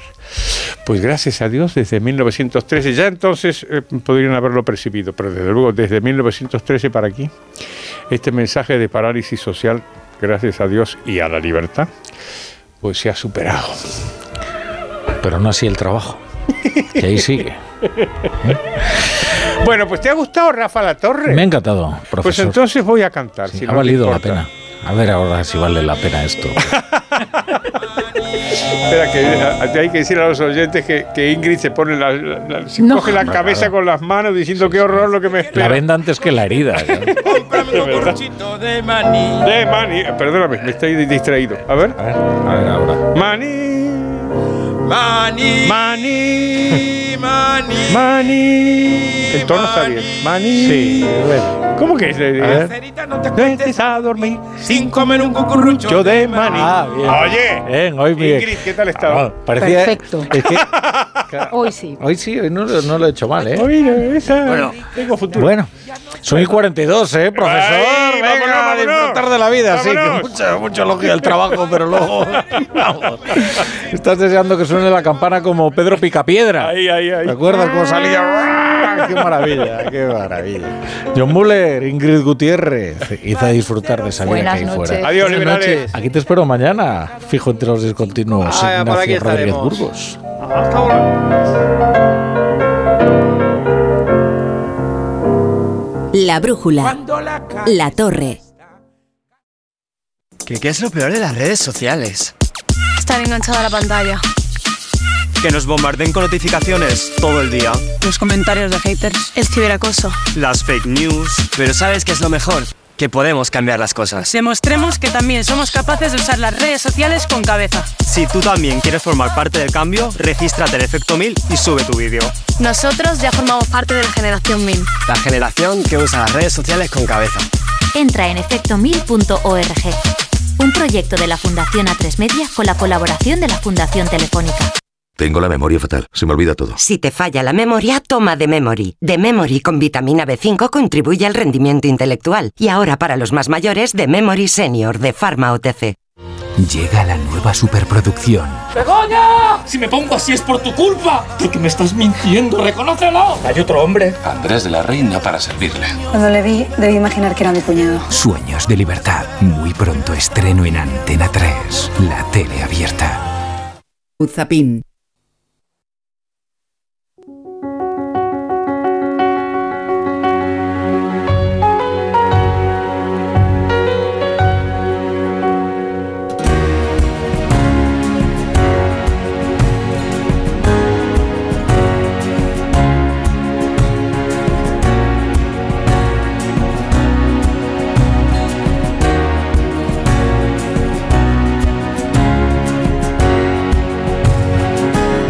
En Onda Cero, La Brújula, Rafa La Torre.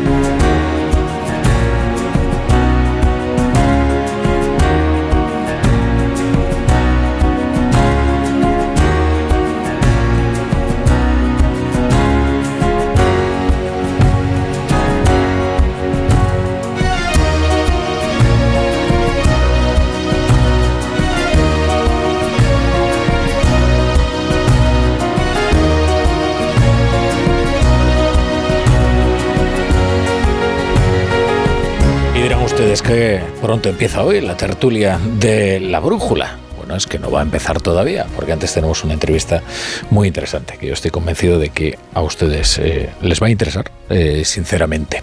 Les voy a leer, eh, les voy a leer un texto. El pueblo de Barbate se relaciona con la almadraba, el arte milenario de la pesca del atún, con mariscadores furtivos y con laboriosos pescadores con la piel del rostro curtida por años bajo el sol y la sal del mar, pero también con el narcotráfico. En este pueblo blanco de la costa de Cádiz, enclavado en la comarca de la Janda, un paraje natural protegido de la especulación inmobiliaria y donde las vacas se pasean por la orilla de la playa durante los inviernos, se perdió la primera generación de jóvenes del narco. Derrocharon su vida entre alcohol y heroína con el dinero que ganaron traficando con hachís. Sucedió en las décadas de los 80 y los 90.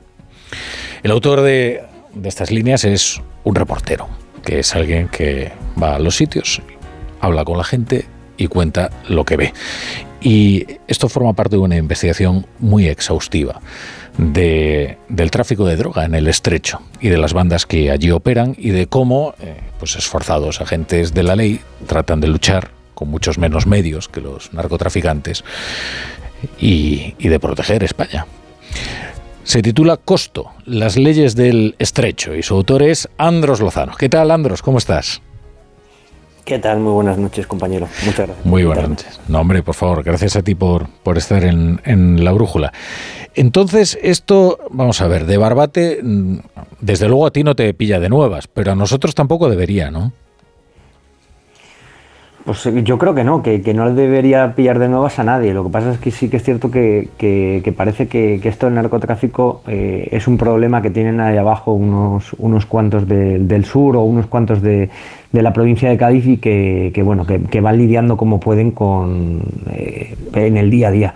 Pero claro, luego nos encontramos con, con, situaciones como la que se, vivieron, se vivió el, el viernes pasado y, nos llevamos las manos a la cabeza. Pero es que esto podía haber pasado muchísimo antes. Esto no es una. y podía haber pasado, por desgracia, en muchos sitios, en muchos sitios más allá de, lo que es Barbate. Sanlúcar de Barrameda, la desembocadura del río Guadalquivir ahora mismo, es, es una zona prácticamente tomada por, por el narcotráfico. A diario pasan lanchas a plena luz del día. El otro día vimos esto en Barbate, pero es que eh, cualquier día de temporal pasan iguales, idénticas en otros puertos de, de, la provincia de Cádiz o incluso más allá, de, de Málaga, de Huelva. Entonces, eh, esto es algo que, que de verdad que, tiene que llegar el momento en el que haya políticas de Estado, más, más allá de políticas concretas de vez en cuando, de, de intentar erradicar un, problema que, está muy enquistado en, en, sitios como Barbate, por desgracia. Claro, porque tú lo que describes son bandas que actúan con impunidad y además con una, una notable eh, provisión de medios eh, en una zona que en realidad eh, debería ser prioritaria para la seguridad nacional,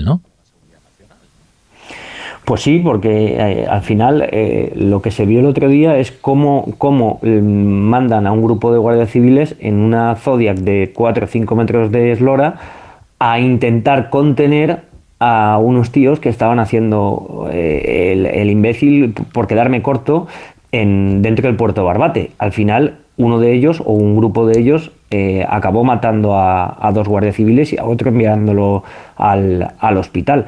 Entonces, eh, yo creo que, a mi juicio, eh, eh, eh, se debería dotar de, de mayor número de personal, de mayor número de recursos, de, de- de- infraestructuras de logística a, a la Guardia Civil, a la Policía Nacional y a Vigilancia Aduanera para intentar contener un problema que no, yo siempre lo digo, no tenemos que pensar que esto es un problema que se centra en, el, en Cádiz, que bueno, ya, ya se resolverá como pueda, no. Esto es un, un problema transfronterizo y es que por desgracia, Cádiz es el punto más cercano al, al norte de Marruecos, que Marruecos es el principal productor de hachís de- del mundo, pero es que a su vez es un punto estratégico para la introducción de cocaína para los cárteles latinoamericanos. Ahí está el puerto de Algeciras, que año tras año, después de los de, de Bruselas, de los de Bélgica, se sitúa a la cabeza junto con el de Valencia en la, en la- en la incautación de, de cocaína a nivel, a nivel internacional y luego a su vez que los cárteles latinoamericanos están viendo que las rutas tradicionales del hachís también les pueden servir a ellos para introducir cocaína no en contenedores a través de un puerto, sino en lanchas que antes solo se manchaban por el, por el tráfico de hachís y que ahora en vez de utilizar un fardo de hachís están in- introduciendo fardos de cocaína. Entonces lo que hacen es eh, y acercar hacia, hacia África Occidental la cocaína y solo tienen que remontar por países como Senegal, como Mauritania hasta llegar a Marruecos y en Marruecos ya sea por eh, una vez lo tengan en tierra o, directamente en mar eh, trasladarla a una lancha de hachís e introducirla por el sur de, la península. Entonces, o, le- o dimensionamos bien el fenómeno del narcotráfico que tenemos a las puertas o, la- el- o en la zona baja de, de- de la península, o, o en la vida vamos a poder intentar contenerlo, no ya reducirlo a, a prácticamente algo, algo a la nada. No, no. Co- Para contenerlo tendremos que, que comprender la dimensión del problema. Porque antes se solía decir que la puerta de entrada de la droga a Europa, sobre todo de la cocaína, eran las Rías Baixas, ¿no? Eh, Villa García, Cambados. Eh, Eso ha, cambiado, ¿no? O sea, ahora Algeciras es, digamos, el puerto de entrada, ¿no? Exactamente, eso ha cambiado muchísimo porque esas rutas, aunque siguen entrando cocaína por los puertos, por en, lanchas, eh, ahora por debajo todo está muchísimo más profesionalizado y también se da otra circunstancia. Y es que una provincia o una comarca vecina al campo de Gibraltar, que está en Cádiz, pues la- una comarca que es colindante en, la provincia de Málaga es la Costa del Sol. Hace unos años el CITCO, eh, el Centro de Inteligencia contra el Crimen Organizado, dependiente del Ministerio de Defensa, alertó de que había eh, más de 100 grupos mm, de carácter internacional relacionados con el crimen organizado establecidos en, en el- en la Costa del Sol. Esto no es por, por- por azar o por gusto de ellos, no. Es que ellos tienen que controlar su negocio, ya sea cocaína, hachís, sicarios, eh, blanqueadores, pero ellos tienen que estar donde, mm, mm, por donde entra su negocio, eh, su negocio precisamente por eso, para intentar controlarlo y para asegurarse de que todo funciona bien. Entonces, en el sur de España se dan dos, dos- dos situaciones, dos realidades muy distintas entre sí aparentemente, porque en una zona es muy cosmopolita como, como es la Costa del Sol y en el campo de Gibraltar es como más empobrecida, muchísimo más empobrecida, pero que al final son colindantes, se mueve un flujo de, de dinero de mercancía brutal y, creo que, que- es hora ya de, de- de no dejar pasar más eh, eh, a la hora de tomar medidas drásticas, porque eh, eh, en 2018, cuando el negocio también estaba sumamente enloquecido, los narcos estaban embravecidos, se tomaron medidas serias y eso eh, eh, tuvo su- su- sus frutos, pero eso se acabó prácticamente en, en 2022 y ahora mismo, como digo, el negocio está totalmente enloquecido.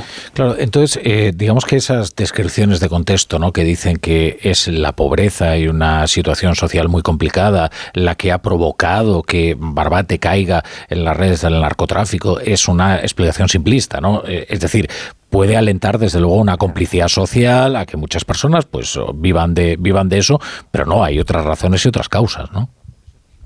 Exactamente, es que eh, argumentarlo solo a la pobreza, yo siempre digo que si se le diera la vuelta al, al, al mapa de la península y, y- y el País Vasco, por ejemplo, estuviera en, en la zona de la provincia de Cádiz y de Málaga, eh, los narcotraficantes serían vascos, no serían gaitanos, ni malagueños, ni sevillanos, ni onubenses, serían vascos. E incluso con el mismo desarrollo socioeconómico, da igual. Eh, el, el poder que, que ejerce eh, de atracción eh, monetario el, el negocio del narcotráfico para algunos es, es- inmensamente tiene inmensamente más fuerza que, que- el, que el contexto socioeconómico. Es verdad que influye a la hora de, de tirar de, de esos peones del narco, de, de- atrapar a un chico que por necesidad quiera montarse o ir a una playa y, y descargar unos cuantos alijos. Por supuesto que sí, pero no, no se puede argumentar que el subde- eh, eh, la falta de desarrollo socioeconómico con respecto a otras zonas de, de España o de Europa sea la principal causa para, para que el narcotráfico se dé. No, no, eh, ni de lejos. Eh, eh, cuando vimos el, el- el vídeo ¿no? de, de lo ocurrido, la verdad es que nos quedamos sobrecogidos. Pero seguro que tú además nos ayudas a entender exactamente qué es lo que vimos ahí. ¿no? En primer lugar, vimos a unos narcotraficantes con tal sentimiento de superioridad sobre la Guardia Civil que estaban jugando con la, con la barca, que parecía una chalupa esta semirrígida de la Guardia Civil y ellos iban dando pasadas. ¿no? Luego estaba eh, el aliento que recibían ¿no? de la gente en, de la gente que escuchábamos que estaba en puerto y que pues se dedicaban a guiarles, incluso a animarles a que, a que hundieran la, embarcación. E- e- esa gente, eh, ¿quién, es? ¿Son amigos de los narcos? ¿Son cómplices? ¿Son gente que estaba esperando eh, pues la llegada de un alijo para descargarlo? Pues es un poco de todo, ¿no? Eh, a ver, esto hay que entender que el viernes había un temporal en la zona del Estrecho, en la provincia de Cádiz, y que eh, como el flujo ahora mismo de narcolanchas hacia Marruecos en busca de hachís es mm, continuo, es diario, bueno, pues como no podían salir a la mar porque se levantó un temporal, ellos decidieron cobijarse en el puerto de, Barbate, que lo conocen a la perfección. ¿Y quiénes eran los que estaban alrededor? Pues desde puntos, es decir, gente que les eh, ubica la pre- eh, eh, en todo momento dónde están ubicadas las lanchas de, de Guardia Civil, dónde están las barcazas de Guardia Civil, dónde está el helicóptero de vigilancia aduanera, eso seguro, seguro que habían puntos, es decir, gente que, pertenece a la, misma organización que los propios eh, narcotraficantes que iban a bordo de esas, de esas embarcaciones, de la tripulación, y luego gente de, pueblos de alrededor, de Barbate, de pueblos como Conil, como Vejer, como, la propia línea Concepción, que no está muy lejos, eh, como Chiclana, como Sanlúcar seguramente, que, que conocen, porque eso, eso no fue eh, los 3-4 minutos que, que se ven en los vídeos de, que, que- que han corrido como la pólvora por, por internet y por las redes sociales, no, no, eso, eso seguramente fue un proceso de, de varias horas. Eh, hay un momento que el alcalde se queja a la subdelegación del gobierno y la subdelegación del gobierno al delegado del gobierno, entonces esto no es eh, de, de unos minutos, hay unos narcos haciendo el tonto alrededor de... es- están pilotando de forma kamikaze dentro del puerto. No, no, esto seguramente fue durante, durante más de un- una hora, por seguramente, o más de dos horas, y en el momento que, que- esto sucede empieza a golparse gente que, que quiere ver aquello. Pero claro, no es gente, no es gente normal, es gente seguramente que tenga de alguna forma vínculos con el narcotráfico, porque si no, no, no, no les jalean, no les dicen, oye, ahógalos, dale otra vez, eh, dale más fuerte, a ver si los, a ver si los hundes. Eso no lo dice cualquier persona decente, seguramente. Y, y en defensa un poco de Barbate, que es un pueblo estigmatizado por, por la droga y por, por los narcos, que, que no, no pueden negarlo, pero sí que es cierto que toda la gente que había ahí no, no es de, ni mucho menos de Barbate. Hoy el alcalde ha dicho lo mismo y, y hasta donde yo sé, no, ni mucho menos era, era solo gente de Barbate. Claro, ocurre un fenómeno parecido, ¿no? También al que ocurrió en las Rías Baixas, ¿no? En el que se junta todo también, ¿no? La complicidad social, sí, de una parte, que ve cómo eso genera actividad económica y se calla, los que tienen miedo, y también es muy legítimo y muy comprensible, ¿no?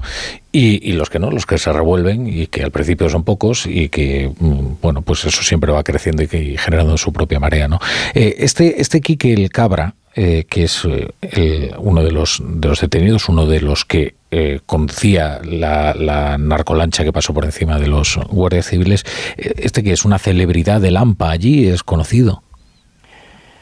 Bueno, a ver, eh, es, una persona de la línea Concepción vinculada desde crío al primero al negocio del contrabando de tabaco, que es, es, es una forma natural de, de adentrarse en el negocio de- del hachís, es decir, tú empiezas primero a contrabandear con pequeñas embarcaciones, con motillos, el, el tabaco que sale de, de Gibraltar. Ese es el, el paso previo de muchísimos, de muchísimos narcotraficantes.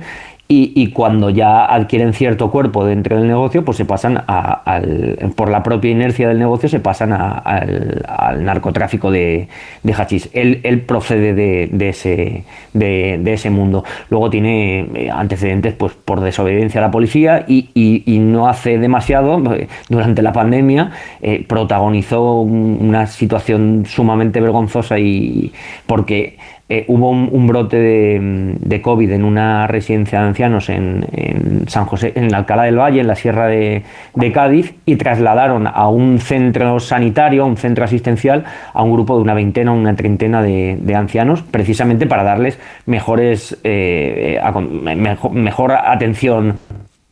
Bueno, pues este fue uno de los pocos de la línea de Concepción, porque al final fueron poquísimos, porque la línea de Concepción tiene 63.000 habitantes, que, que salieron a la calle a lanzar pedradas contra ese autobús y a decir que, que, bueno, que, que cómo osaban las autoridades y la policía y la Guardia Civil que estaban custodiando el autobús a, a- a traer a su pueblo eh, unos pobres ancianos que estaban, que se habían contagiado de- del COVID y que estaban en situación muy, muy precaria. Pues este es un poco el, el- el perfil de, de esta persona, pero es, es muy conocida dentro del, del negocio del narcotráfico, pero por ser un peón más del, del negocio, que puede hacer cualquier función dentro de, de una organización. Hmm. Tú cuando eh, estabas investigando para escribir Costo, eh, eh, bueno, pues patrullaste con, con la Guardia Civil, tuviste, bueno, y también hablaste con muchos, en fin, narcotraficantes de allí. Eh, eh, había un Guardia Civil que te decía que, que esto, que la gente ya no quiere trabajar allí. O sea, que, que antes la peligrosidad estaba en el País Vasco, en Navarra, eh, pero que ahora lo que uno se encuentra en, pues, en el estrecho es penuria y peligrosidad, ¿no? Y conflicto. Claro, tú imagínate que, tú eres policía, tú eres guardia civil y, hay plazas en, en Algeciras, hay plazas en la línea o directamente tu cuerpo te, te envía allí. Y, te planteas irte con, con tu familia, con tus hijos y ves que cuando te instalas allí en un edificio cualquiera no puedes tender la ropa mm, de trabajo porque te señalas como policía o como guardia civil. Eh, los compañeros de colegio de tus hijos o los padres de los compañeros de colegio de tus hijos saben que, que- que tu padre es, es policía o es guardia civil, que eh, vas a determinados sitios y las miradas te señalan como policía o guardia civil. Entonces, eso para vivirlo un día a lo mejor lo superas, pero para vivirlo de manera continua eso es muy, muy duro, eso es muy duro, porque al final es más el ambiente de, de tensión que se genera a tu alrededor que, que el- que la amenaza física de un acto terrorista, como a lo mejor podían eh, sufrir en, en el País Vasco hace, hace 15, 20 años.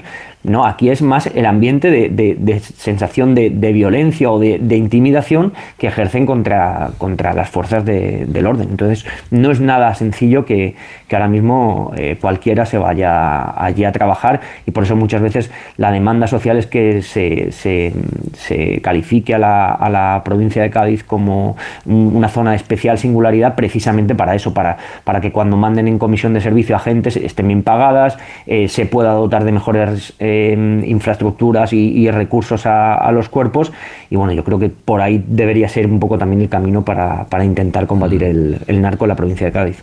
También hablas eh, de la labor de la de OCON, eh, que es la unidad de élite de, de la Guardia Civil contra el narcotráfico. Hablas de eh, cómo pues las incautaciones de, de este grupo pues cada vez van aumentando, pero además de, de una- con una progresión geométrica.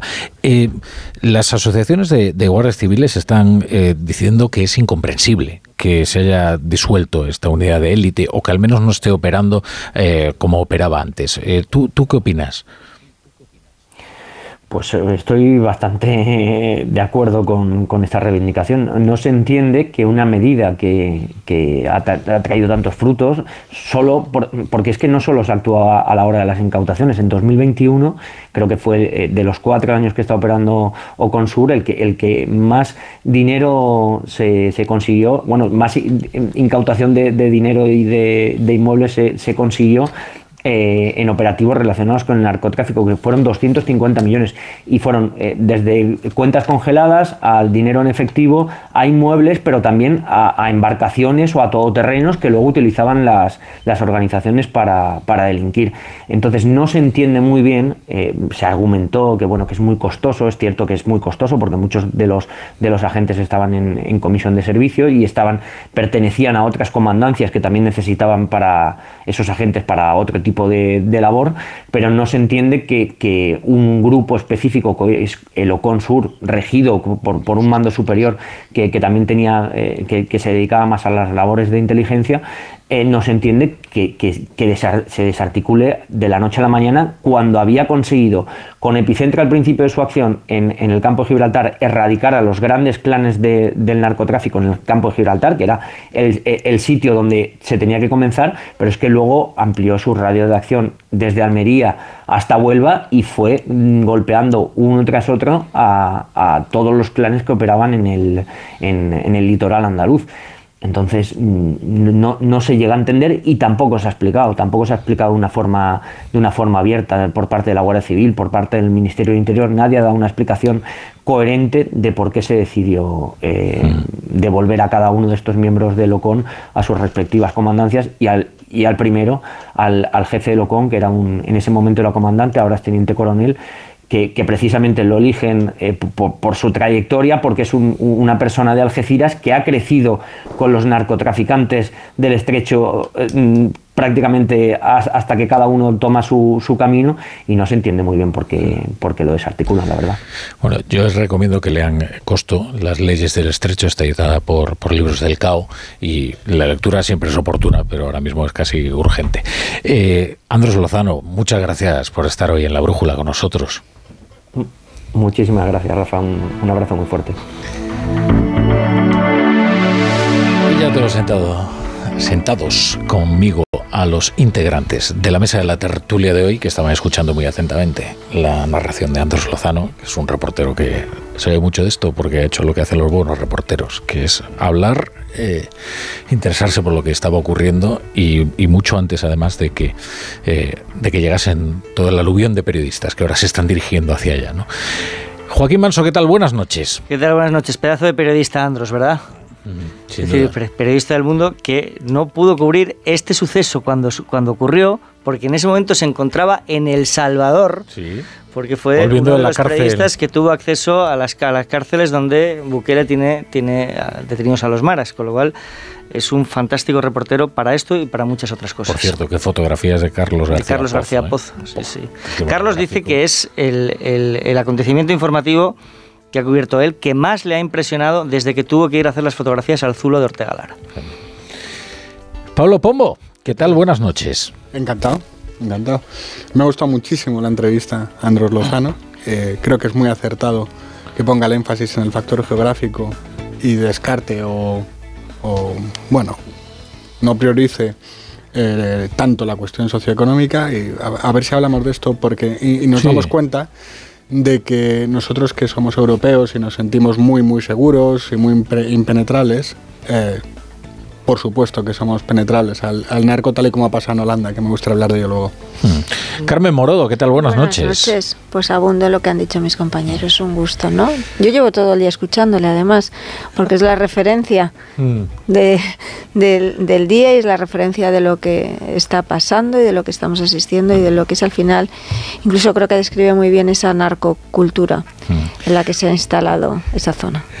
Eh, para esto estáis aquí, Pablo Pombo, para hablar precisamente de esto. Luego también daremos paso a algún invitado más que tenemos, yo creo que también un testimonio muy interesante y que nos va a ayudar a comprender eh, lo que está ocurriendo de verdad en, toda esta zona, que, va más allá de verdad, de, los simplismos, eh, estos contextos casi dickensianos ¿no? que se nos tratan de vender y son fenómenos mucho más complejos. Esto que decía Andros, oye, si el País Vasco le das la vuelta al, mapa de España y te coge en esa posición geográfica, pues estaríamos hablando de narcotraficantes del País Vasco. Sí, además son dinámicas que, bueno, desgraciadamente las conocemos bien porque se reprodujeron exactamente igual en las Rías Baixas. Mm. O sea, lo mismo, eh, la misma mezcla de complicidad social en unos casos, de miedo, eh, pues el mismo enseñoreamiento ¿no? de unos señores de la droga que iban prosperando y que por lo tanto iban ganando en medios en, y en capacidad para enfrentarse a la Guardia Civil y la misma impotencia por parte de quienes querían acabar con eso. Claro, es que cuando le cedes un centímetro al narco, ellos te toman dos. Este, esta es la cuestión. Por eso me gusta tanto la entrevista cuando ha puesto el, factor geográfico. Eh, ¿Qué otro puerto hay en Europa grande, muy importante? El de Rotterdam. Y Holanda, que es un país súper civilizado y que es un país muy desarrollado, pues tiene un serio problema con el narco. Pero de serio de verdad. Allí está la mocromafia, que la llaman, que tiene tal nivel de impunidad y de potencia que ha llegado a amenazar a la, familia real holandesa. Como España, los Países Bajos eh, son un punto de entrega principal del contrabando de drogas. Allí es Rotterdam y aquí es el sur, es, la costa andaluza. Allí se produce mucho estupefaciente sintético y aquí también. Allí se cultiva mucho cannabis y aquí también. Allí se blanquea dinero, hay corrupción y hay violencia asociada, y aquí no tanto, pero también. Ojo, que en España no se puede bajar la guardia, que todo parece indicar que hace falta mucho más recursos, que tenemos muchísimos kilómetros de costa, que la demanda nacional no es precisamente baja, la cantidad de gente que está sobreviviendo a base de plantar marihuana en nuestro país es muy alta. Hubo un buen, un buen eh, reportaje en el Confidencial hace unas semanas. Ojo, y da la impresión además de que de que estas redes están insertadas localmente, naturalizadas. Y No, lo digo, no lo digo para estigmatizar, sino al contrario, porque, porque lo que hace falta apoyo. Eh, tenemos ya al otro lado de la línea a Miguel Molina, que es el alcalde de, de Barbarte. Eh, alcalde, buenas noches. Hola, buenas noches, Rafa. Sí, usted lleva ya mucho tiempo denunciando la falta de medios eh, y la impotencia de quienes tienen que luchar contra, contra el crimen. Entiendo que, claro, la sensación de impotencia, ¿no? que, tenga que venir una tragedia para que de repente todos los focos se, se pongan sobre una realidad que ustedes conocen también, ¿no? Es, es frustrante, ¿no? Sí, máximo cuando llevamos una, una trayectoria de los últimos ocho o nueve años en la cual, bueno, la imagen de Barbate es magnífica, estábamos prosperando económicamente bastante, a nivel turístico hemos sido referentes incluso este verano eh, con las mayores pernotaciones de apartamentos turísticos en, la provincia de Cádiz y, bueno, pues estamos teniendo una imagen magnífica para que ahora por cuatro, cuatro eh, asesinos y, y demás pues vengan de fuera a, con esta narcolancha a instalarse en el puerto de Barbate para cometer estos asesinatos. ¿no? Barbate no, no, no lo está pasando bien. Yo llevo tres días, bueno, tres, cuatro días. Eh, hoy termina el último día de luto que, que, hemos, que, que, decreté. Y, y, bueno, lo estamos pasando bastante mal porque no para nada es la realidad de Barbate y, y lo que, como bien dice, es algo que, que se podía haber evitado si se hubiese hecho caso pues a lo que nosotros cada cada junta de, de seguridad junta local de seguridad pues demandamos que es que haya recursos y haya medios por parte de, del estado.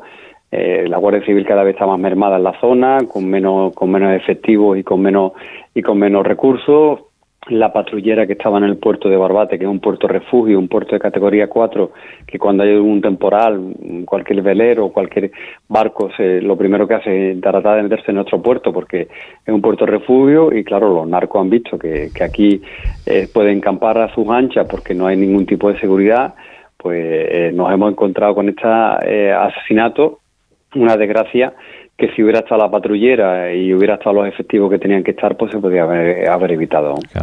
Eh, no logramos comprender por qué eh, se ha disuelto o ha dejado de operar, al menos en las mismas condiciones en las que lo hacía esta unidad de élite de la, de la Guardia Civil, que es la OCON Sur.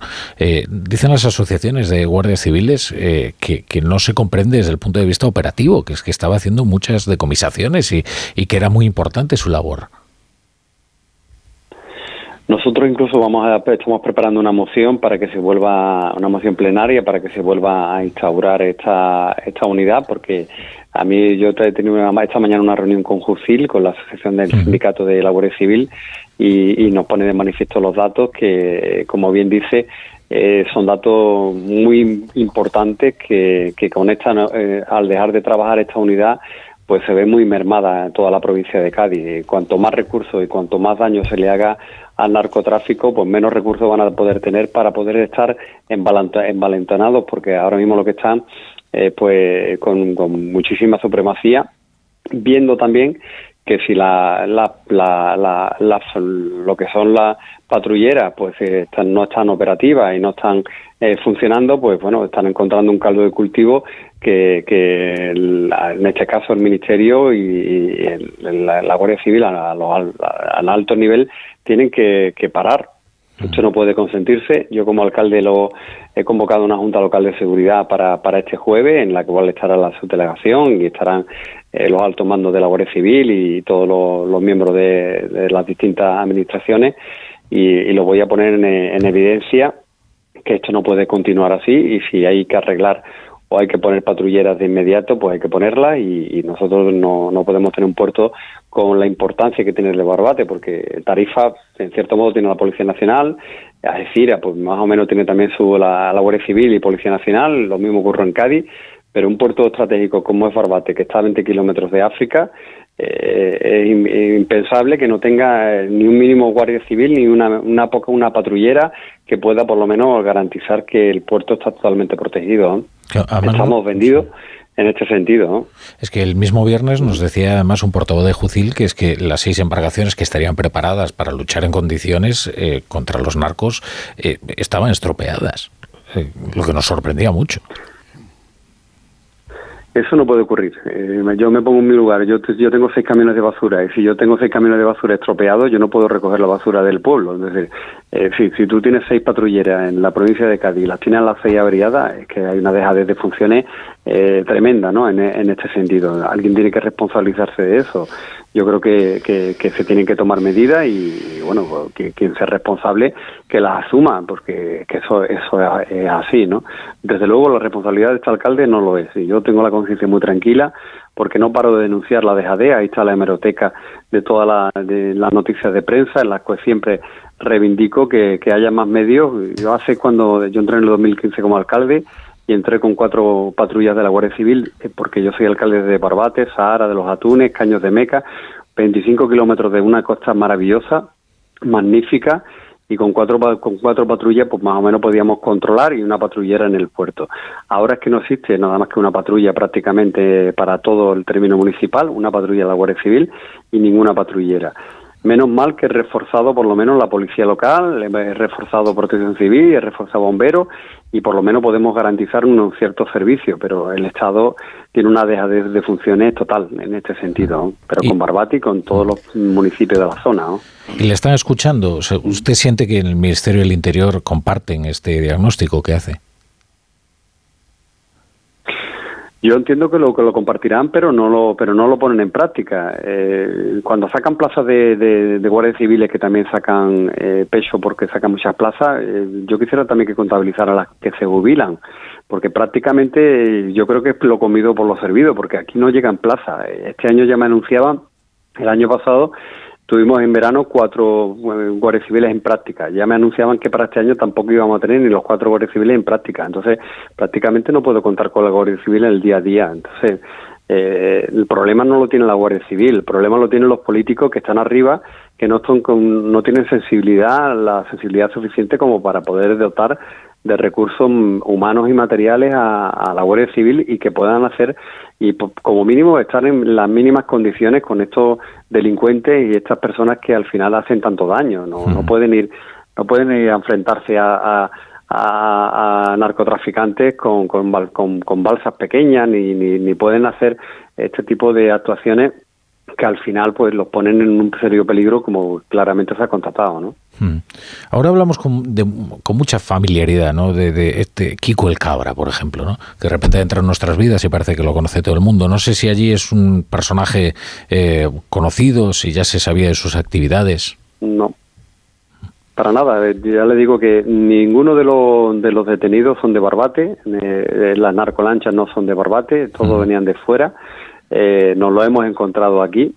Aquí no la delincuencia que hay no es una delincuencia que sea eh, agresiva con, con, la Guardia Civil, sino todo lo contrario. Y además ustedes pueden comprobar convocamos una concentración aquí el sábado, justamente el día después, y todo el pueblo luego se fue rápidamente al cuartel de la Guardia Civil a aplaudirles y a darles eh, el apoyo, ¿no? Es decir, aquí la delincuencia no es, no es tan agresiva ni es tan mala como, como esta que, que nos hemos encontrado y por eso nos ha impactado tantísimo, porque es un pueblo que, que, un pueblo que, que somos muy sanos, eh, somos, tenemos eh, ciertos delincuentes, como es lógico, y, eso no se lo puede negar, y, y algunos indeseables que, que incluso pues, dicen cosas que no tienen que decir, eh, como hemos visto también en las grabaciones, que eso para nada representan al, al municipio de Barbate, ¿no? Pero la gran mayoría del pueblo de Barbate es un pueblo acogedor, eh, maravilloso, y a los que les invito a que vengan a, poder disfrutarlo, porque el encanto de nuestra zona es, nuestra principalmente en la gente, aparte del entorno, en la gente, así que es muy acogedora, ¿no? Con lo cual este tipo de cosas pues nos ha impactado muchísimo porque no estamos acostumbrados a ello. ¿Y porque esos tipos que, que jaleaban desde, desde el puerto y que incluso guiaban a las, decían, Ve, vea por ahí Liunda, eh, eh, esos, eh, no sé si saben ustedes quiénes son ni qué hacían ahí?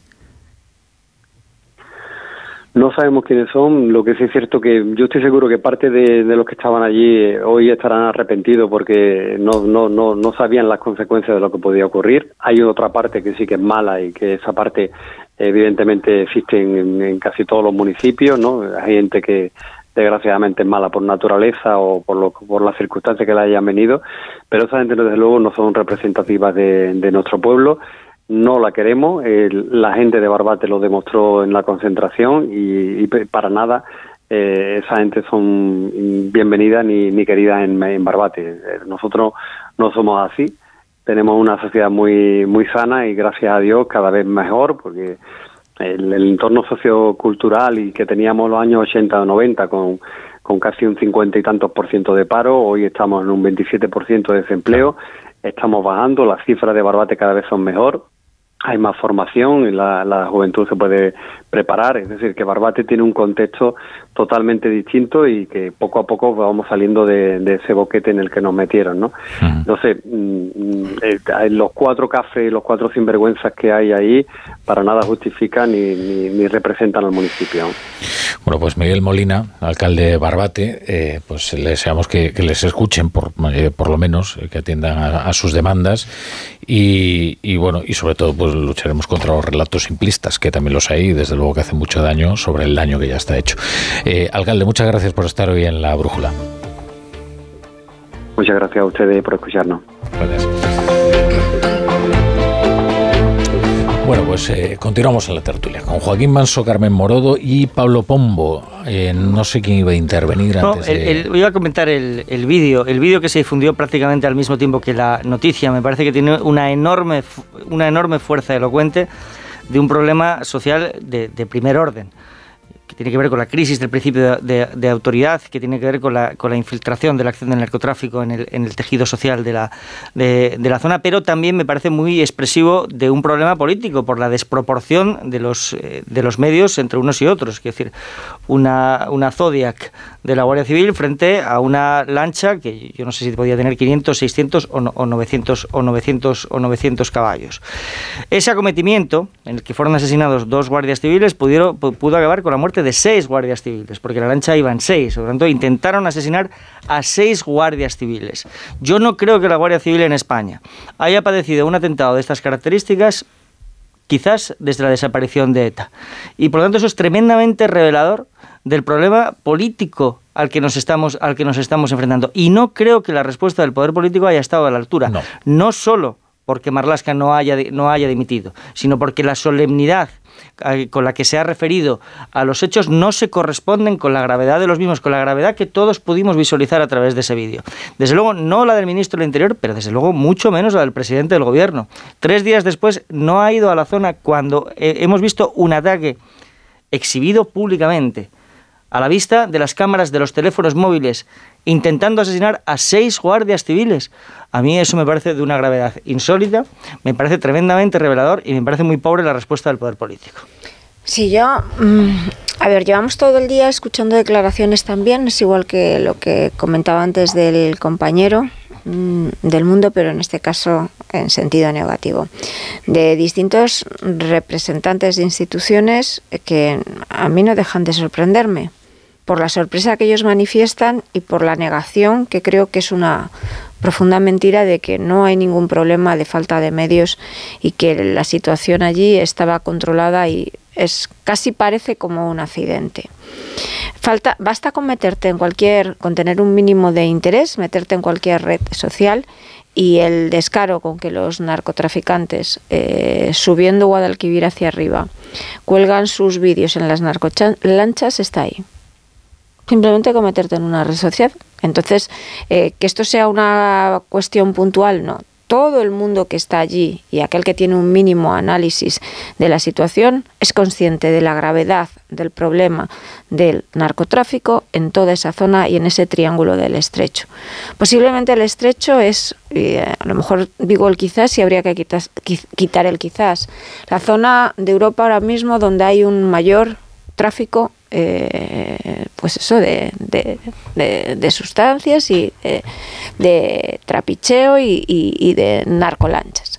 Están las explotaciones que se están haciendo en Marruecos. Yo es que aquí ya empiezo a juntar fechas y a lo mejor pues la gente puede pensar que es que soy muy mal pensada, pero lo que hay en Marruecos, eh, las explotaciones que hay de hachís y la coincidencia que seguro que es una coincidencia con el momento más álgido y más duro de, Pegasus, cuando es el momento en el que se retira esa unidad de élite que estaba haciendo un trabajo y que ellos consideraron que ese trabajo estaba muy bien realizado y que una vez que se había cumplido el trabajo había que levantarse, levantarlo de allí y desplazar esa unidad de élite a otro sitio. Seguro que es una coincidencia, pero bueno, los hechos son esos luego ya que cada uno saque sus conclusiones. ¿De qué manera o por qué? ¿O en, o en base a qué criterio? ¿A qué criterio estrictamente operativo? Operativo. El ministro del Interior máximo responsable considera que esa zona ya está bajo control, bajo control y basta con echar una mirada a las redes sociales y ves lo que se está cociendo allí, porque trabajan y se mueven con una impunidad absoluta. Los medios que ellos tienen comparados con los medios que tiene la Guardia Civil es de vergüenza, de vergüenza nacional para todos los españoles, porque se están jugando el trabajo por una mierda de sueldo hay que decirlo así, por una mierda de sueldo, cuando cualquiera de estos narcotraficantes al frente de una de esas narcolanchas cobran entre 60.000 o 90.000 euros por un viaje, eso es así. Así que esto, hoy, lo que estamos viendo, lo que ha pasado ahí es culpa de nuestros políticos, culpa de un ministro del Interior, culpa de quien dio esa orden, por supuesto, faltan medios y hay impunidad. Y eso lo que refleja es el fracaso de un Estado en una zona del país. En una zona de seguridad crítica. Como dice, está bien esto que dice el alcalde, dice, es que este puerto es de seguridad crítica. Eh, se abalanza sobre el micrófono Pablo Pombo, pero tengo que frenarle. Frenale, eh, frenale, frenale. Violentamente incluso, porque podrá decir lo que quiera, pero será después de unos consejos.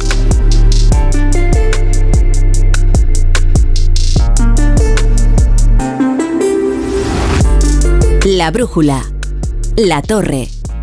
Hay dos tipos de motoristas. Los moteros, que llegan en cinco minutos, y los mutueros que hacen lo mismo, pero por menos dinero. Vente a la mutua con tu seguro de moto y te bajamos su precio, sea cual sea. Llama al 91 555 5555. Hay dos tipos de motoristas: los que son mutueros y los que lo van a ser. Condiciones en mutua.es. Soy de legalitas porque me sale a cuenta. Como cuando consiguieron que me devolvieran el dinero de aquella compra online que llevaba semanas reclamando. O cuando lograron que la compañía aérea me reembolsara 1.700 euros por la cancelación de dos vuelos. Hazte de legalitas en el 900 y siente el poder de contar con un abogado siempre que lo necesites. Y ahora, por ser oyente de Onda Cero, ahórrate un mes el primer año. Pensar a lo grande no es poner el logo gigante para que todo el mundo lo vea es que todos te conozcan a través de Internet. En Orange Empresas te ayudamos a crear tu página web profesional y mejorar tu posicionamiento en Internet para aumentar tu visibilidad y conseguir nuevos clientes. Las cosas cambian y con Orange Empresas tu negocio también. Llama al 1414. Soy de legalitas porque me sale a cuenta. Como cuando consiguieron que me devolvieran el dinero de aquella compra online que llevaba semanas reclamando. O cuando lograron que la compañía aérea me reembolsara 1.700 euros por la cancelación de dos vuelos. Hazte de legalitas en el 900 y siente el poder de contar con un abogado siempre que lo necesites. Y ahora, por ser oyente de Onda Cero, ahórrate un mes el primer año. ¿Qué, qué es lo peor de las redes sociales? Estar enganchada a la pantalla Que nos bombarden con notificaciones todo el día. Los comentarios de haters. El ciberacoso. Las fake news. Pero ¿sabes qué es lo mejor? Que podemos cambiar las cosas. Demostremos que también somos capaces de usar las redes sociales con cabeza. Si tú también quieres formar parte del cambio, regístrate en Efecto 1000 y sube tu vídeo. Nosotros ya formamos parte de la generación 1000. La generación que usa las redes sociales con cabeza. Entra en efectomil.org. Un proyecto de la Fundación A3 Media con la colaboración de la Fundación Telefónica. ¿Cada lunes es un drama? Tranquilo, toma Ansiomet. Ansiomet con Asuaganda te ayuda en situaciones de estrés y ansiedad. Y ahora también Ansiomet Autoestima, de Pharma OTC. Alberto Espinosa. ¿Tramos en tus recuerdos o qué? Acompaña a Máximo Huerta en su camino a casa. Yo era el primero que llegaba a clase. Yo venía con ganas. Mi padre era un hombre que era violento en casa. La clase era refugio. El camino a casa. No recordaba verme feliz. Gracias. Nueva temporada. Mañana a las diez y media de la noche en La Sexta. Ya disponible solo en A3 Player. Sephora. Solo en Sephora celebra un San Valentín lleno de emociones. Tus fragancias favoritas y las marcas más exclusivas te están esperando. Además, 20% de descuento si te unes a nuestro programa de fidelidad. Visita nuestras tiendas o entra en sephora.es. Sephora. Cada día tengo peor la memoria. Toma de Memory. De Memory con fósforo y vitamina B5 contribuye al rendimiento intelectual normal. Recuerda, de memoria, de Memory. Y ahora también de Memory Senior, de Pharma OTC. Su alarma de Securitas Direct ha sido desconectada. Anda, si te has puesto alarma. ¿Qué tal? La verdad que muy contenta. Como me paso casi todo el día fuera de casa trabajando, así me quedo mucho más tranquila. Si llego a saber antes lo que cuesta, me lo hubiera puesto antes. Protege tu hogar frente a robos y ocupaciones con la alarma de Securitas Direct. Llama ahora al 900-272-272. La brújula.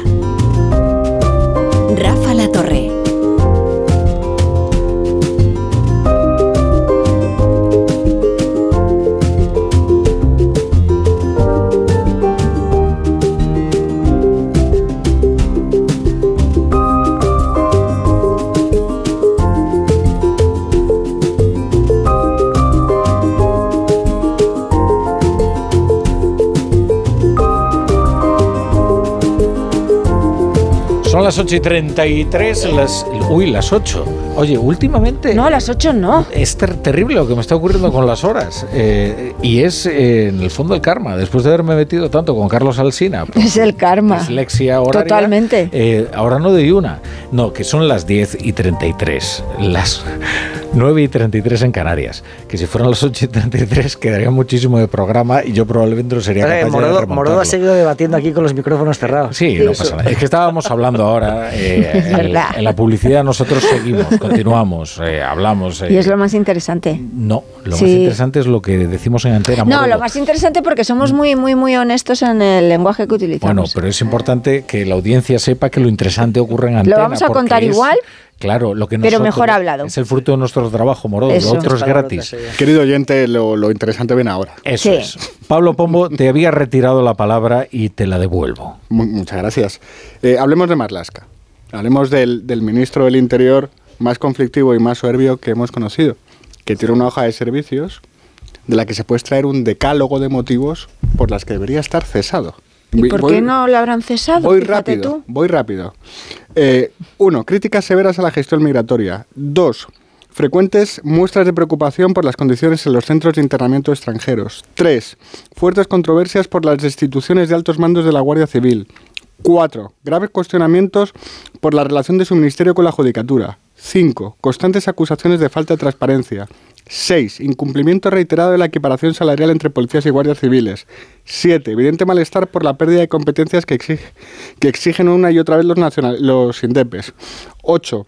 Importantes sospechas sobre su gestión ante protestas sociales. 9. Imperdonable desmantelamiento de la unidad de élite contra el narcotráfico a pesar de las fundadas advertencias de la Guardia Civil. Y 10. El insoportable comportamiento que ha exhibido durante este fin de semana. Absolutamente indecoroso. Eh, yo, yo no le pido que dimita, porque no le cabe en la cabeza. No le cabe en la cabeza. La, la pregunta, efectivamente, Carlos Claro. es ¿qué tiene él que le mantiene blindado? ¿Qué tiene Marlasca que le mantiene en el poder? pues precisamente esa dos, yo diría dos cosas. Aunque entiendo que Pablo lanza la pregunta al, al, aire, pero en primer lugar esa condición de pararrayos. Es decir, al tratarse de un, de un ministro... Es peor que eso. Bueno, vale, sí, sí, puede ser peor que eso, pero esa condición de parar... Es decir, al, tratarse de un, al tratarse de un fusible fundido, tiene, tiene, una capacidad para ejercer de pararrayos, de, de eludir, de facilitar al gobierno que la evitación de la, de la, exigencia de responsabilidad muy claro, es decir, en, todos, los, todos los asuntos que tienen que ver con el orden público, que normalmente son críticos para, eh, eh, eh, para un gobierno, Marlaska tiene, tiene la habilidad de asumir todo el peso de la responsabilidad, dejando limpio de polvo y baja al presidente del gobierno. El segundo siempre se ha señalado, y yo creo que es así, su papel estratégico en la relación, en la relación con Marruecos. la relación con Marruecos que tiene tanto que ver con la gestión de los flujos migratorios como asimismo del orden público, por, por sucesos como los que hemos vivido a lo largo de este fin de semana, pero también con otros. Es que yo me quedo con esa segunda hipótesis. Mm. Marlaska cumple órdenes. Cumple órdenes, todo el tiempo cumple órdenes eh, es un ministro muy bien mandado. Y creo que en la, ha tenido muchos pulsos con la ministra de Defensa. Uno de ellos fue Pegasus, Marruecos y todo, toda esa basura que no hemos llegado a conocer y no llegaremos, no sé si llegaremos a conocer en algún momento. En lo que y ahí el otro día había una llamativa mención a Marruecos. Hmm. cuando, es decir, una vez que una vez que recibió el soplamocos del Parlamento Europeo, esa nota en la que entre otras cosas dice todo se sabrá, de la cual hablaremos ahora. Hace una muy llamativa mención a Marruecos, que solo puede ir dirigida en un sentido que es exactamente el que tú estás señalando. Pegasus. Sí, Pegasus, claro. Claro. ¿Pasamos ya a Galicia o qué? No, no. Yo antes, antes sí quisiera decir algo. ¿eh? Yo creo que al, ministro ya le hemos colocado en su sitio. antes señalasteis lo de Pedro Sánchez. A mí me gusta un poco. Generalmente uno se desliza hacia la demagogia ¿eh? cuando habla de. Ah, es que se fue a los Goya, entonces se vistió de. Vamos a ver, el cine es una industria, es una industria muy potente y probablemente un presidente tenga que estar en los premios o en la gala anual de, los Goya. Eh, también creo que a veces se Em, ah, pues trata de tengo que deciros hay una cosa. se trata de, describir no la caricatura no de lo que es la industria del cine eh, únicamente representada por eh, actores glamurosos eh, por directores muy elitistas y y no, en la industria del cine trabajan carpinteros, trabajan peluqueras, peluqueros, eh, sastres, eh, y, da trabajo a mucha gente y es muy importante. ¿no? Con lo cual, en fin, lejos de mí el tratar de reducir a las clásicas eh, proclamas que se suelen hacer en los Goya. Sin embargo, los del cine suelen quejarse ¿no? de, de esa mala imagen que cultivan, ¿no? cuando van a sus galas y abrazan todas las causas amables, es decir, todas aquellas que solo les suponen réditos. En la vida, abrazar las causas que te suponen únicamente réditos, ya sean estéticos, ya sean de eh, vanidad moral, llamémoslo así, ¿no? Aquellos no que te hacen elevarte sobre la concurrencia, ¿no? Eso quiero decir, no cuando en el Festival de San Sebastián, en la otra esquina, estaban los muertos calientes de la ETA, entonces sí suponía algo el, el señalar lo que estaba ocurriendo. Y bien que se guardaron de hacerlo en el Festival de San Sebastián, a pesar de los llamamientos continuos de Basta Ya y de tantos otros. ¿no? En esta gala eterna se solidarizaron con todo tipo de causas, pero las más diversas, pero las más eh, eh, minoritarias, residuales, eh, las más lejanas. Y las más previsibles. Las más previsibles. Las más amables, las menos comprometidas. Porque este es un adjetivo importante, comprometido. Se suele malversar sobre todo las gentes de la cultura, suelen malversar dos adjetivos, que son comprometido y valiente. Una cinta comprometida, ¿no? Ken Loach. Una cinta valiente, porque denuncia, yo qué sé, cualquier cosa.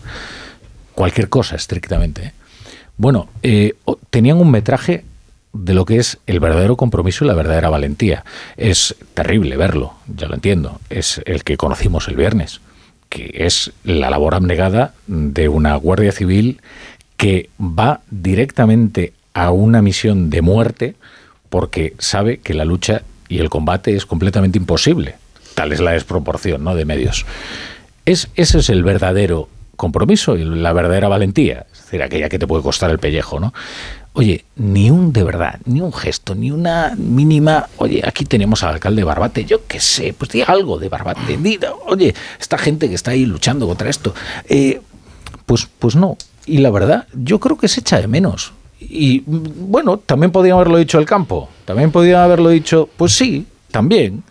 Pero chico, yo no sé, creo que no hubiera estado de más. lo que pasa es que, Una mínima mención, ¿eh? me, da igual, el, el, que ganó el, el, Goya al mejor eh, eh, sonido, me da igual, un Goya técnico. A ver, hay buen cine y mal cine, ¿no? Hay buen cine y mal cine. Lo que pasa es que la gala en sí, desde el punto de vista ideológico, la gala de nuestro cine siempre es muy previsible. Siempre es muy previsible en las causas que abandera, en los mensajes que lanza, unas veces está más cuidado el, eh, todo lo que es la introducción y el guion que la lleva y otras veces está menos cuidado. Pero a mí me resulta, es muy políticamente incorrecto y sé que mañana me caerán o esta misma noche en esa, en esa realidad que es la de las redes sociales que no es la de la ni la de la opinión pública ni la de la opinión publicada, ni es la realidad en sí, pero a mí me resulta agotador que siempre sepa todos los años cuáles son las causas que van a abanderar. El feminismo estupendo, pero siempre de la misma manera. La causa palestina estupenda, pero siempre de la misma manera. Siempre son los mismos temas. Como si el mundo no cambiase, no evolucionase y no nos cambiasen también los problemas.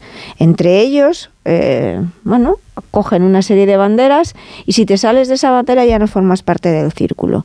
Y si crees y si creen que les suma el hecho de que esa gala estén acompañadas de una amplísima representación del gobierno, pero no sean capaces de integrar, porque yo creo que es un problema de que ellos no son capaces de integrar a otras ideologías, porque otras ideologías ya no son, eh, no siguen el guion, pues, pues, pues, pues, realmente eh, el problema está en ellos, no en quienes faltaban en esas fotos. ¿eh? La, distribución de las causas, de esas causas a las que tú te has referido, Rafa, entre defendibles o menos defendibles, se hace en función de un criterio, del mismo criterio moral o estético con el que Sánchez ha distribuido los espacios sociales y políticos a un lado y a otro del muro. La fachosfera y lo que no es la fachosfera. Entonces la Guardia Civil, pues se, ah, no se podía hablar ahí de eso. Perdonemos, claro, se vincula a la fachosfera, mientras que la causa tampoco es decir, no se habló tampoco de las mujeres asesinadas el 7 de octubre, ¿verdad que no? El 7 de octubre en, en Israel, sí se habló, de, sí se habló de, Palestina. Es decir, que este es el drama, es decir, que el, espacio de la centralidad en el que, en el moral, en el que unos y otros pudiéramos compartir las causas para defender está completamente horadado. yo, mm, mirar, no, no, no hablo por una cuestión de patriotismo mal ni hablaré nunca de, de, ninguna de nuestras industrias culturales. Me parece muy bien que defiendan las causas que quieran, elijan lo que les dé la gana, lo amable, lo que quieran. Ahora sí, yo defiendo mm, con la vida si es necesario su libertad, pero lo único que pido es que no me agredan con la superioridad moral. Es lo único que pido, que no den clases de quién es más progre ni menos progre, por ejemplo, cuando está pasando lo del campo, en la que hemos llegado a escuchar a los sindicatos diciendo que los agricultores no son trabajadores. Eh, y por cierto, dentro de la lógica esta, y ya me salgo lo del cine, y me voy a la superioridad moral, por favor, que les pido que sean un poquito originales a los creadores, a, los guionistas del sanchismo, porque es que la fachosfera ni siquiera es un concepto original. Es un libro que se publicó en Francia hace ya algunos años, que se llama La fachosphère, de Dominique Albertini. Es que lo copian todo. Es que no son capaces de tener una sola idea original. Por favor, hmm. que sean patriotas y no, exporte, y no importen los insultos de otros países al nuestro. Eh, ¿Me dejáis poner unos anuncios? Eh, así podéis luego explicarme, con toda la extensión y profundidad que requiere el caso, lo que ha ocurrido este fin de semana en, con Feijó, los indultos, estas cosas. Eh, que, ¿Por qué poner los ojos en blanco?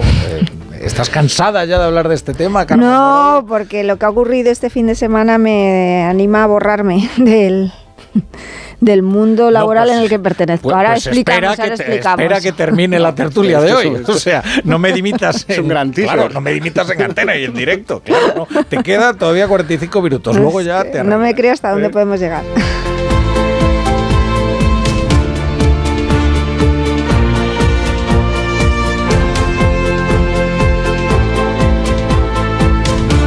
La brújula. La torre.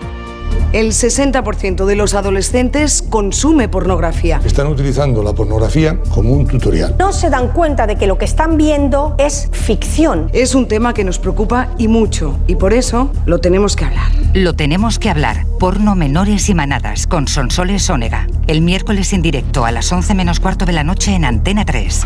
La tele abierta. El cáncer de mama metastásico es una enfermedad incurable. La mayoría de las pacientes diagnosticadas nos estamos muriendo. Y esto duele. Ponte en mi piel. Porque yo antes era como tú, y tú mañana puedes ser como yo.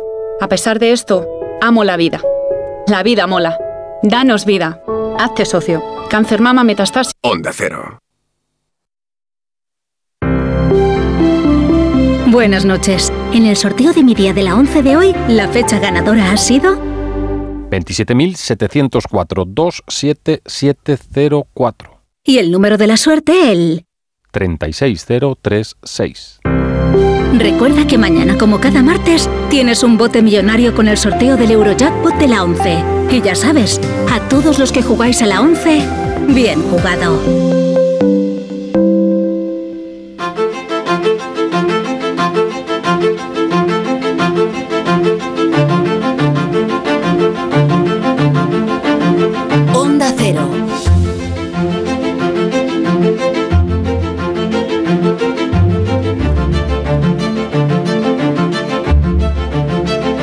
La brújula.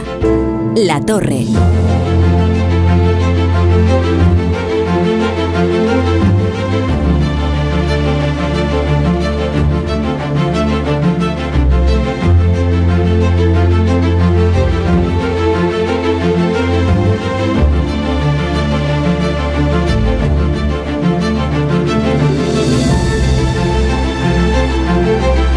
Menos 10, las 11, menos 10, las 10 en Canarias. Antes de que se retire, se retire Carmen Morodo y nos deje la tertulia de los lunes en dos personas nada más, lo que sería un cara a cara. y aparte, desde luego, No, no, no, que empiecen los compañeros. Empiecen los compañeros, que seguro que aprendo de ellos. Vamos a ver, explicadme, ¿qué es lo que ha ocurrido? ¿Hay tal giro en el Partido Popular? ¿No lo hay? Eh, ¿Por qué se ponen a hablar ahora de indultos si Puigdemont ni siquiera ha sido juzgado?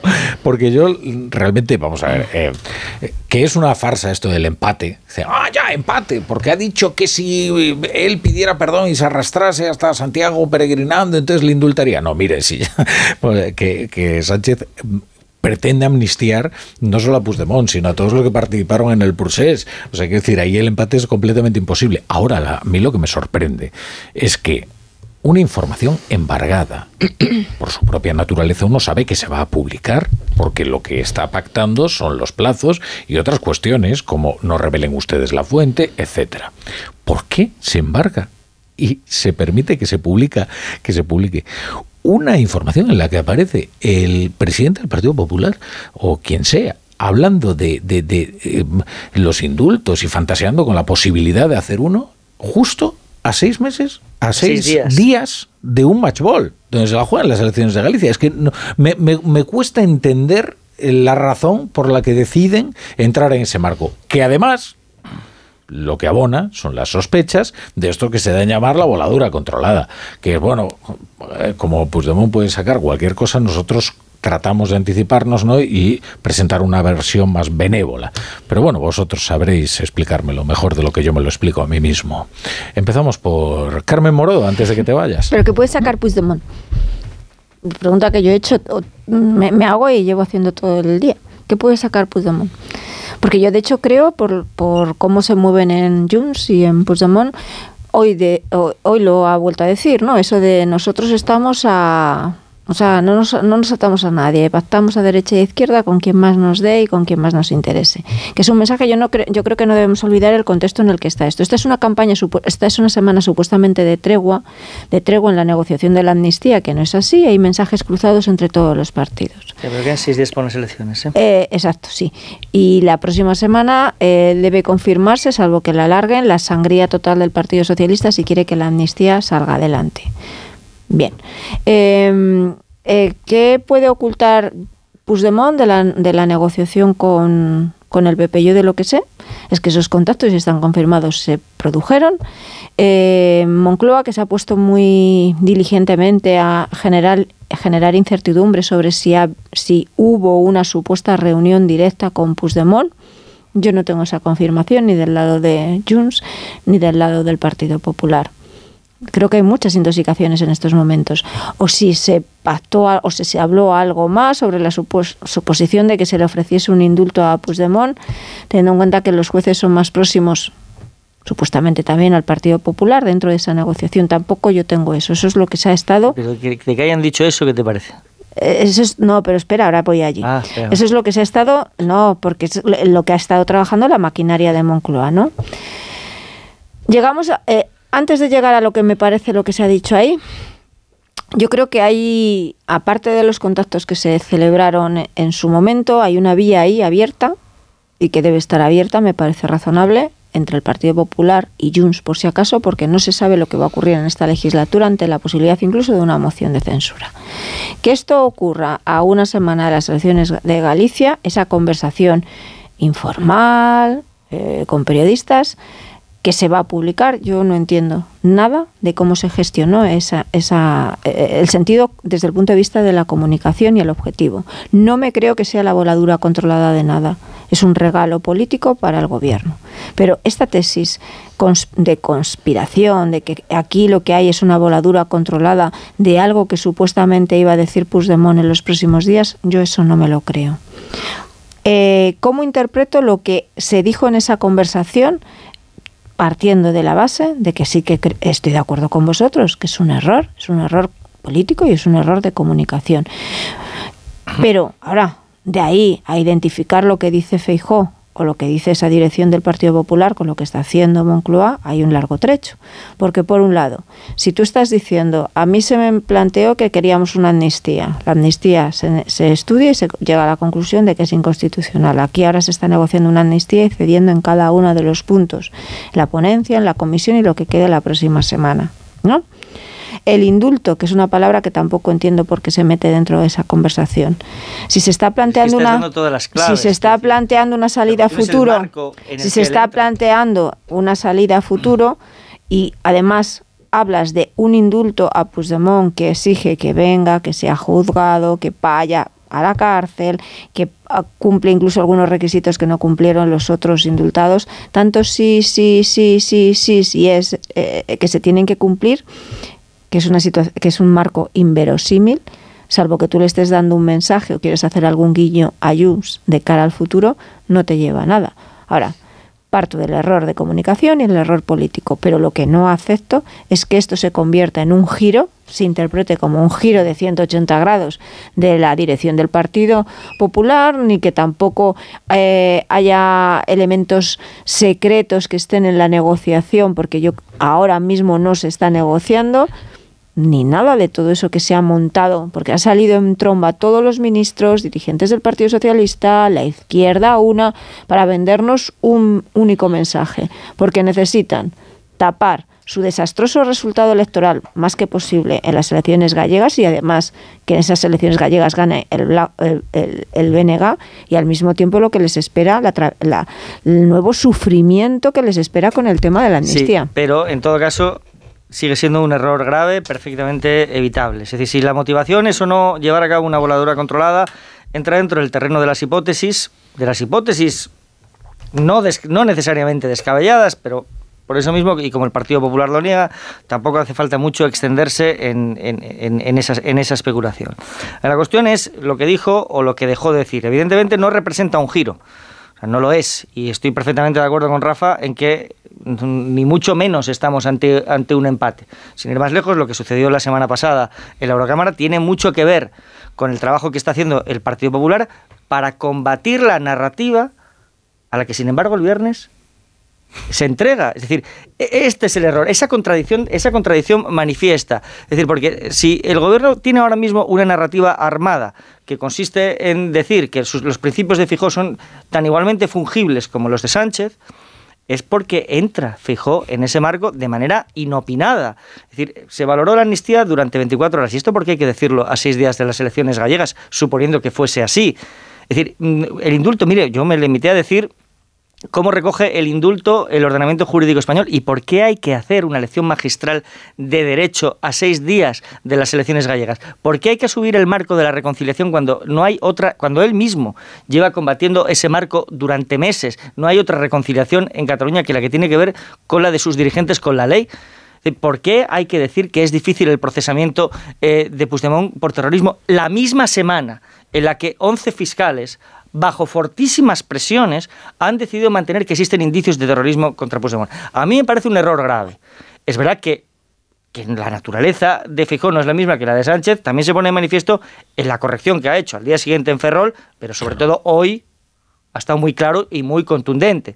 Con lo cual, estamos que no, no, esto es lo que confirma que no estamos ante un giro y la, reacción, y la reacción de la fachosfera también es bastante distinta a la de la sanchosfera, ¿eh? que no hay eh, torsión capaz de provocarle un tirón. Es que es la fachosfera, es decir, las convicciones de su espacio social son también las que bajo ningún concepto le habrían permitido en, en, verano intercambiar impunidad por votos. Es decir, bajo ningún concepto se lo habrían permitido. O sea, que si alguien piensa que, digamos que eso es, eh, esa base... eso es bueno. Que sobre todo los periódicos o las radios o los programas eh, que suelen escuchar la base electoral del, del, Partido Popular o que pueden considerarse más afines, eh, va a responder con la misma docilidad pastueña con la que lo que podemos conocer como la Sanchosfera, comandado por el diario El País, eh, respondió al cambio de giro brutal, radical y factual de Pedro Sánchez, bueno,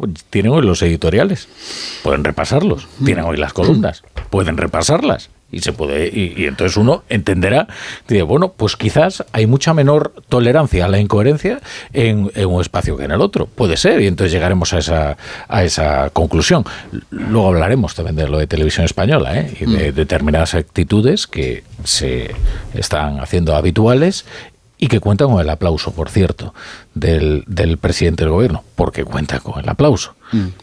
Pablo. Bueno, la información publicada, eso lo hemos visto todos, ha generado zozobra en el PP.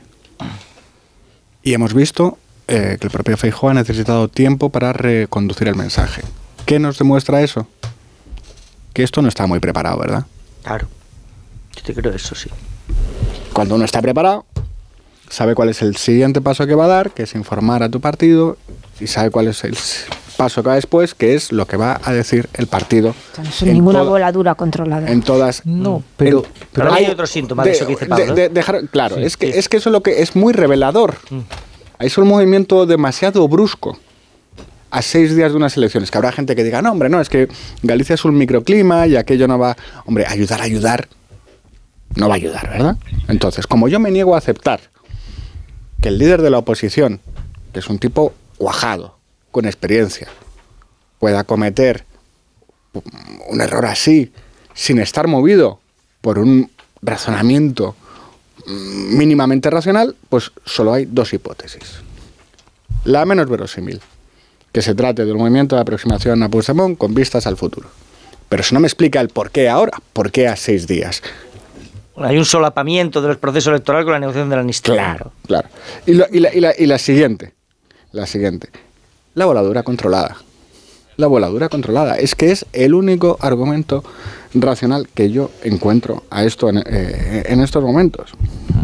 Bueno, la confusión, pues no la confusión, la, confusión respecto. que es la es eso, es no racional. La, confusión y el desconcierto respecto de Junts eh, no vienen de ahora. ¿eh? hemos conocido algunas declaraciones completamente desconcertantes de Esteban González Pons respecto de la naturaleza de Junts, de su legalidad, de su legitimidad, de su que eh, bueno, cuando menos sonaban extrañas y revelaban y revelaban unas dificultades de relación, digamos, no, es que no sabría cómo definirlo, ¿no? Es decir, no saben muy bien ante qué se encuentran, ¿no? Eh, luego aquella de Feijóo en el Sarcla de Economía, ¿no? En el que de repente pues arranca con una especie lo que parecía ser un elogio personal de Carlos Puigdemont, que es un forajido de la justicia, que también pues eh, resultaban bastante sorprendentes. Y uno dice, "Oye, ¿por qué no eh, hace ya el exorcismo respecto de Junts. Es que miran esto. Eh, no, y sobre todo, y sobre todo, aquí hay algo fundamental, porque se están engañando respecto de Junts. y esto sí que es un hecho, o sea, no es una hipótesis. Junts, o sea, el PDCAT ya no existe. ¿Qué decir de CIU? ¿Qué decir del catalanismo conservador, que fue aniquilado directamente por Artur Mas? No ya por Carlos Puigdemont. Cuando llegó Carlos Puigdemont, el catalanismo conservador era no ya un cadáver, es que era una cosa casi, de, era un fósil. Entonces, ¿ahora qué pretenden ver en Junts? Pretenden ver a CIU, pretenden ver a, Sí, a- al PDK. claro. No, bueno, pero- ya, pero el deseo conviene no, No, confundirlo con la realidad, porque Junts es un partido mesiánico que responde únicamente a los dictados, a veces caprichosos, a veces desquiciados, de un forjido de la justicia. Pero Rafa, no se están- antidemocrático, yo creo que- esencialmente antidemocrático No. porque sus, rec- sus reclamaciones son contrarias a derecho y a un mínimo sentido de la convivencia. Yo creo que no están en y, supremacista. Pero el- el- yo, yo creo que el Partido Popular no está en, en pensar que es que Junts ahora va a ser de nuevo la convergencia, como, eh, como se ve que se escriben en algunos medios catalanes para explicar o hacer más ejemplarizante el acuerdo que ahora se está haciendo entre el Partido Socialista y Junts. Yo creo que el Partido Popular se equivoca en una cosa clara, y es que no puedes copiar y caer en los mismos errores del sanchismo, que es la falta de transparencia y no, y no ir por un camino recto. Si tú has elegido ese camino, tienes que explicarlo todo el mundo, no- todo el momento y no incurrir en contradicciones.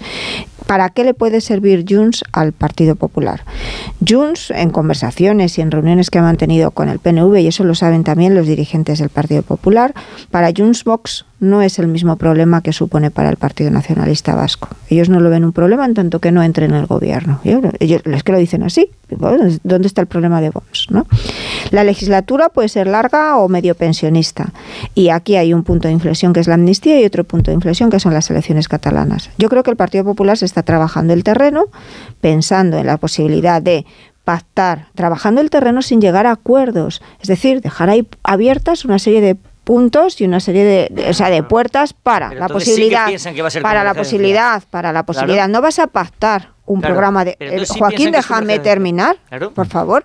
No vas a pactar un programa de gobierno, pero el Partido Popular sí llevará iniciativas al Congreso de los Diputados. Ya, pero ¿no? eso, eso no te explica la que se haga antes de unas inestabilidad, la inestabilidad del Partido Socialista o incluso la opción que ahora nos parece tan descabellada de una moción de censura. Con un señor que es un prófugo van a o pactar una moción de censura. Con un señor que ha oído de la no la tienes que pactar vamos, con. Puigdemont. Otra cosa es que eh, otra cosa es que Junts deje caer al gobierno de Pedro Sánchez y considere que ante una moción de censura puerta abierta. Pero faltan una semana para unas Pero elecciones. que sí, sí, yo no estoy discutiendo Claro. que este es el momento, este momento no tiene Es que ningún ese- sentido. es- claro, pues eso es, eso es lo que falla. Ahora, yo estoy en la tesis del error, ¿eh? Que a ti es te que- parece nada racional, por supuesto. Yo estoy en la tesis del error por, por cuál ha sido la reacción de todo ese entorno de la dirección y de quien hizo esas declaraciones. Bueno, yo estoy en la ver, tesis del error.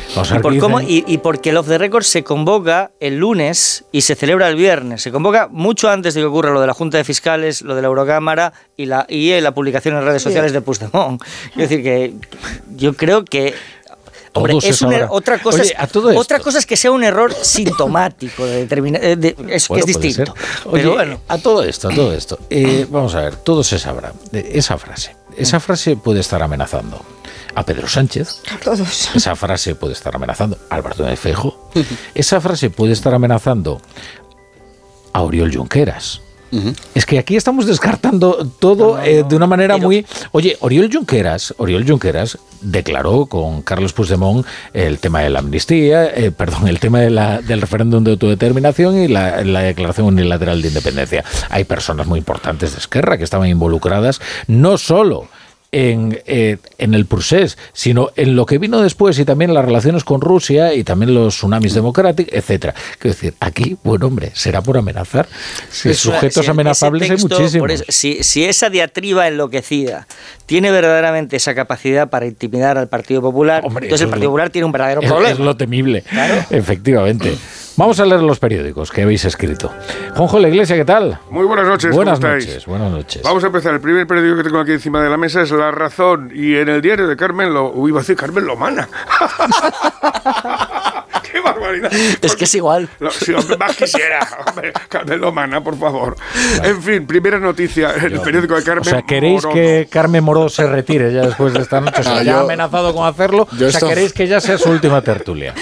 Yo con Carmen No, Morodo a muerte. ¿eh? Formamos un buen team, ¿no? Si te vas, me voy. Bueno, deja- pues esto, claro.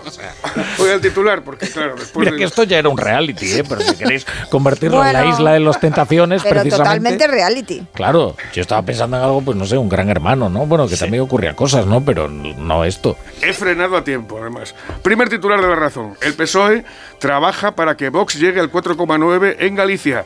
No conseguiría representación parlamentaria, pero impediría que el PP logre mayoría absoluta. Junts entra en campaña para favorecer al bloque y se declara con manos libres para pactar a derecha e izquierda. Este es el primer titular de la razón. El del mundo es sobre otro asunto del que habéis hablado hoy en el programa, del que hemos hablado hoy en el programa bastante. Los alijos de Hachís se desplomaron tras la decisión del ministro. La acción antinarco se hundió al cerrar Marlasca el grupo de élite. La Fiscalía alertó del descenso de causas por droga y señaló la disolución de la unidad OCON ordenada por el ministro. En ABC. Pues, pues esto digo yo que habrá que explicarlo. ¿eh? Claro, es decir, es decir, Digo esto- la política en España a veces prescinde de los resultados. A veces no, demasiadas veces prescinde por completo de los resultados. Eh, Esta mañana el, el- el portavoz de Jucil aquí en, en los micrófonos, en estos mismos micrófonos con Carlos Alsina, señalaba una hipótesis que yo no sé si es más o menos fundamentada. Sí que es verdad que los hechos son esos, es decir, inmediatamente después de que se desmantele el grupo de élite en septiembre de 2022, las incautaciones de drogas sufrieron un desplome del 50% que denunció la propia Fiscalía, la Fiscalía General del Estado, en la memoria de ese año. Por lo tanto, estamos hablando de hechos de hace más de un año, con lo cual es una circunstancia que no ha podido pasar desapercibida para el ministro. Eh, ABC abre con este mismo asunto. Marlasca desmanteló la unidad antinarco por sus costes. La mayoría de los 150 agentes estaban en comisión de servicio, por lo que otras unidades quedaron muy mermadas. El, el adelanto del digital del español, compromiso, compromiso público, compromísico, compromiso público de Feijó. Yo no soy Sánchez, ni acepto ni aceptaré la amnistía ni los indultos. Y en el partido, en el diario.es, el Partido Popular cierra filas sobre los indultos para salvar la campaña gallega. Estos serían los primeros, los primeros eh, titulares. Bueno, eh, no me ocupa realmente este tema. ¿eh? Eh, Sabes que hay bueno, un cierto revuelo, ¿no? Por la actuación de una de las reporteras eh, de Radio Televisión Española. Bueno, ella dice que se dedica al entretenimiento y no a- al periodismo. El Consejo de Informativos de Medios Interactivos de Radio Televisión Española ha emitido un comunicado en el que eh, muestran el rechazo con el tono y el contenido de la emisión de la alfombra roja de los premios Goya en RTV Play por parte de una colaboradora externa. No la citan por su nombre, pero se refieren sin lugar a dudas pues, a Inés Hernán. El Consejo ha señalado, entre otras cosas, intervenciones más que discutibles que tuvo la influencer a lo largo de la alfombra roja, como, eh, esto leo, ¿eh? eructos, quejas, palabras malsonantes sin contexto. Y luego llegó el presidente del gobierno, que esto es lo que se hizo más célebre de todo, ¿no? Y bueno, la verdad es que el tono laudatorio, ¿no? Es que, bueno, Peman no se hubiera atrevido con tanto. Le decía, te queremos y eres un icono. Bueno, vamos a escuchar unos fragmentos. Un eructo me he tirado que con un absoluto y profundo sonido, porque ya lo tenía que echar. Llevo cinco horas aquí, que estoy hasta el coño. ¿Tú sabes quién es Nebulosa? ¿Tú, tú, quieres, tú eres una zorra también. Chicos, creo que me he hecho un poco de pis, no es brome. A ver, a- un momento, si viene Perro, le paro, ¿eh? A Perro Sánchez le paro. ¿Te ha gustado, ¿te ha gustado Sociedad de la Nieve? Hombre, me ha- no me ha gustado, me ha Me ha encantado. encantado. Es que eres un icono, Presi, que queremos. ¡Wow! ¡Toma! ¡Para RTV Play! Bueno, yo la verdad es que no lo, no lo vi y vi... ¿Esto fue seguido? Mm, Vamos a ver, esto, esto de- ha, ha- ha debido de ser en los medios digitales, efectivamente Radio Televisión Española. No, no, no he seguido, ¿eh? No, no, no, un momento. las otras cinco horas. Un momento, vamos a explicar que esto es un montaje que hemos hecho nosotros de sonido con diferentes momentos estelares o highlights eh, de, de la gala. Yo que vi la gala por televisión española, yo no la vi por ningún lado, pero eh, al parecer, bueno, esto se emitió en los eh, canales digitales de televisión española, en RTV Play. Ahora viene el, lo que me ha movido a mí a, a- a traer este asunto aquí a la mesa, porque yo creo que, bueno, pues, en fin, estas cosas. eh, eh, pero, pero es que Pedro Sánchez ha puesto un tuit en el que pone... Que le encanta. Inés Hernández, el icono eres tú. Hace, eh, Bueno. pues nada, a Pues las esto es. 10.48, pues hace apenas media hora. Es decir, es que claro. Hacer ostentación del Hombre. interior institucional. Hombre, yo creo que es poco tremendo, decoroso es eh, acudir como periodista, porque estás ahí como periodista, a, a una gala. Bueno, y- ella y- sostiene, porque yo a ella sí. Sí. le he leído antes, que ella va como humorista. Bueno, lo que, pues, lo que no, pasa que lo que no sé es la, la gracia que tiene el, el Pero- jalear a uno, pero- y- pero, bueno, esto pero que va no- como humorista de la pública. Y entonces jalea y elogia a Pedro Sánchez, pero de una manera eh, casi con, con arrobo, ¿no? Pero lo peor es que el elogio venga de vuelta, ¿no? O sea, y dices, bueno, yo creo que esto ya es la perversión total de lo que es una televisión pública. Sí, pero bueno, bueno, esto es la diferencia cuando, cuando os acordáis, los que, los que sois más jóvenes, del gol de Butragueño, ¿no? Del gol de Butragueño Sí. contra Dinamarca. No había nacido. El 5-1. Y, o sea, bueno, era José María Calviño, era director general de Televisión Española, el padre de la, de la, de- de la ministra, y estábamos en vísperas de las elecciones del año 86. Y, eh, y entonces se denunció con gran escándalo que se, se superpuso a, a Butragueño celebrando el gol el logotipo del Partido Socialista.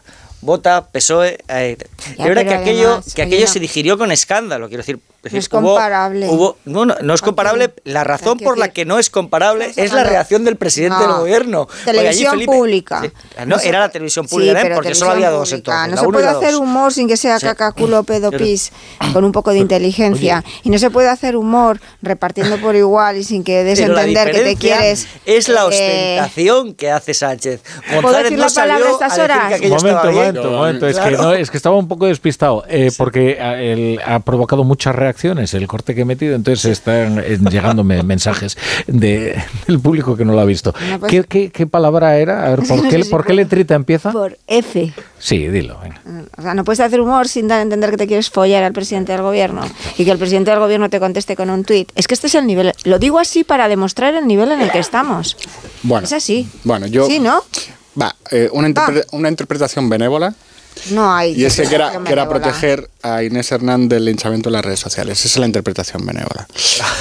La- Estás de broma. no, no, no, no, no, no, Hoy es que a esta chica, la, no, es que a esta chica, la, esta, esta chica la han caneado mucho, es verdad. Pues si esto lo potencia. Bueno, la- ya, ya. No, yo digo, si me quiere proteger eh, Ya, ya. algún día, que no luego lo haga. está, luego, está, Sánchez. luego está la interpretación política, que es, es pura trampización. O sea, mientras, mientras pasa lo de Barbate, Ya, pero- me dedico a responder ya, a, a una, claro. a una fíjate, mientras pasa mí- lo de Barbate, que todavía ni has sido capaz de hacer una declaración pública refiriéndose a, lo de sí. Barbate, pones un tuit, su equipo de comunicación, diciéndole que aquí estamos contigo, chica, más fuerte. A mí, a mí eh, más, más que lo de, lo de Inés Hernán, lo que me parece que esto refleja es el ambiente del medio en el que ella trabaja. Es tremendo.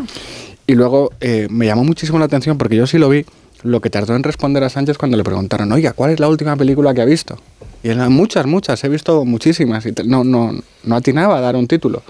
Y al final ella le dice, ¿ha visto usted La Sociedad de la Nieve? Y entonces él dice, sí, sí, me encantó, me encantó. Y claro, yo os, lo confieso, yo solo pude pensar, ¿os imagináis a Sánchez en ese avión? No sé dónde quiere llegar esto, Pombo. Pero no, no me atrevo ni a contestar. Por, por cierto, ¿la visteis vosotros? La- Sí, sí. ¿Qué tal? Bien, bueno, me dejó un poco frío. Sí, yo tampoco. tam- sí, está muy bien el chiste de, de Pablo. Eh, a mí tampoco me entusiasmó. Yo, yo la vi con mi hijo, que mi hijo tiene, tiene 11 años y, sí- y sí que, y sí que le, le impactó muy positivamente. La reflexión, sí, la reflexión existencial a él sí que le llegó y yo entiendo que para su crecimiento personal sí fue una buena película, pero a mí, como dice Pablo, me dejó frío. ¿La película de Sociedad en la Nieve? Sí. sí, sí la he visto. Me hizo sufrir mucho durante Sí. mucho tiempo, sí, pero sí la he visto.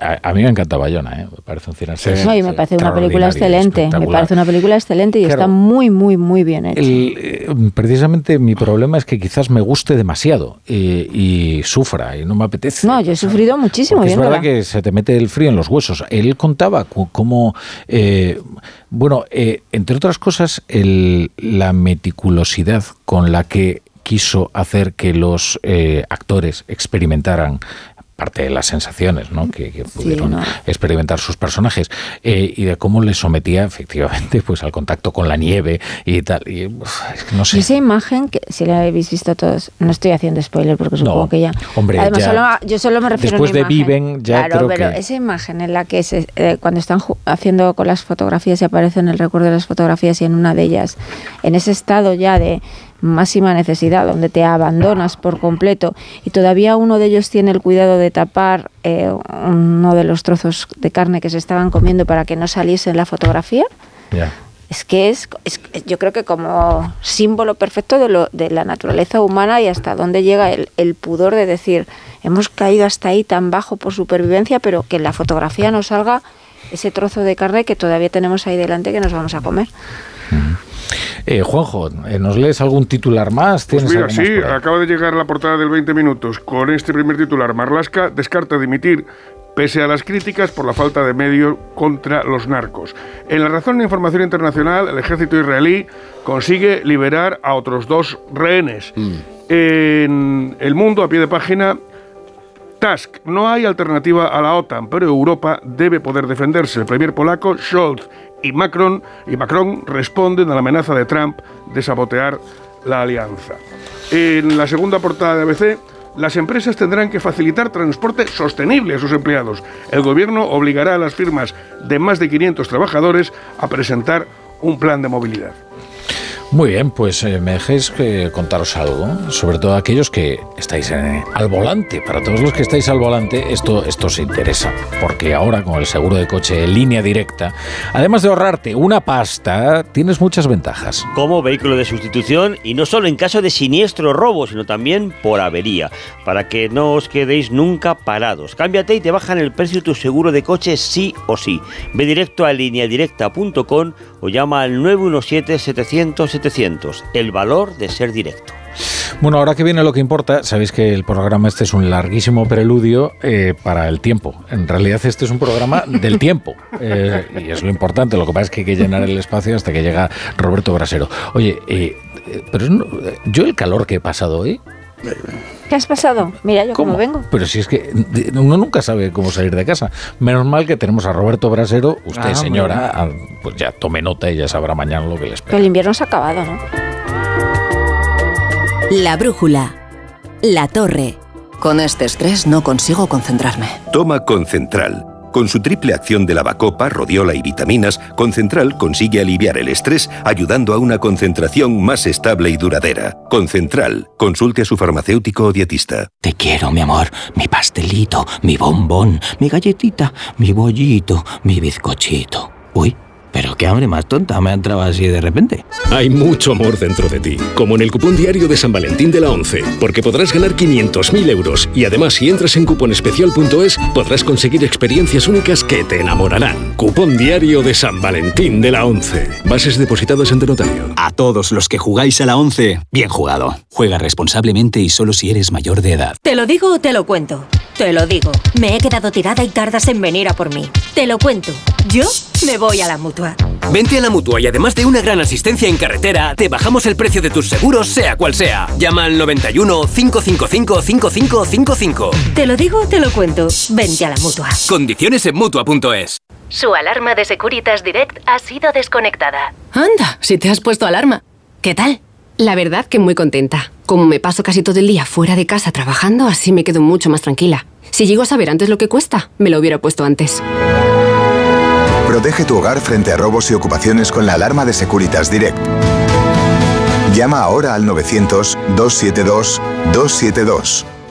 El 60% de los adolescentes consume pornografía. Están utilizando la pornografía como un tutorial. No se dan cuenta de que lo que están viendo es ficción. Es un tema que nos preocupa y mucho, y por eso lo tenemos que hablar. Lo tenemos que hablar. Porno menores y manadas con Sonsoles Ónega. El miércoles en directo a las 11 menos cuarto de la noche en Antena 3. La tele abierta. ¡Vigor, gor, gor, gor, gor, gor, gor, gor! Toma Energisil Vigor. Energisil con maca contribuye a estimular el deseo sexual. Recuerda, energía masculina, Energisil Vigor. En Peyo estamos listos para ayudarte a llevar lo más importante, tu negocio. Por eso, en los días Peyo Profesional vas a poder disfrutar de condiciones especiales en toda la gama. Aprovecha del 1 al 14 de febrero para dar energía a tu negocio. Inscríbete ya en peyo.es.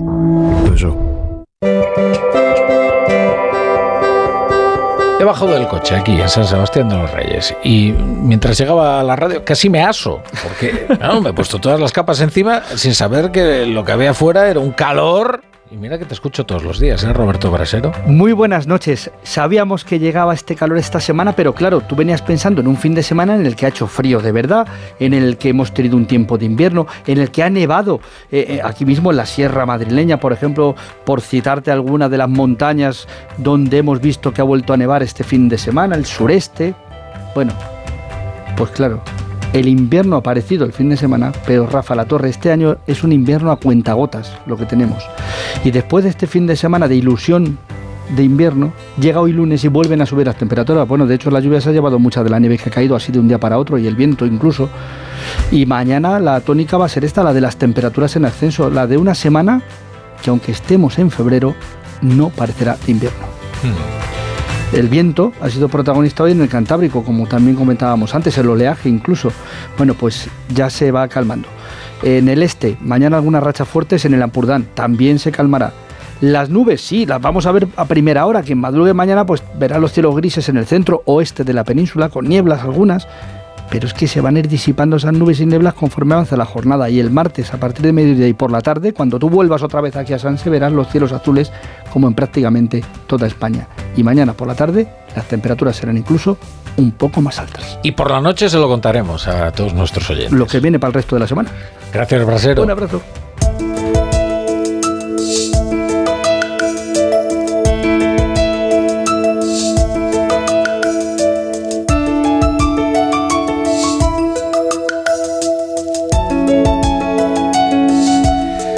No, Pablo Pombo, no voy a despedir la tertulia hasta que tú puedas hablar de Galicia al menos durante 40 segundos. 40 segundos.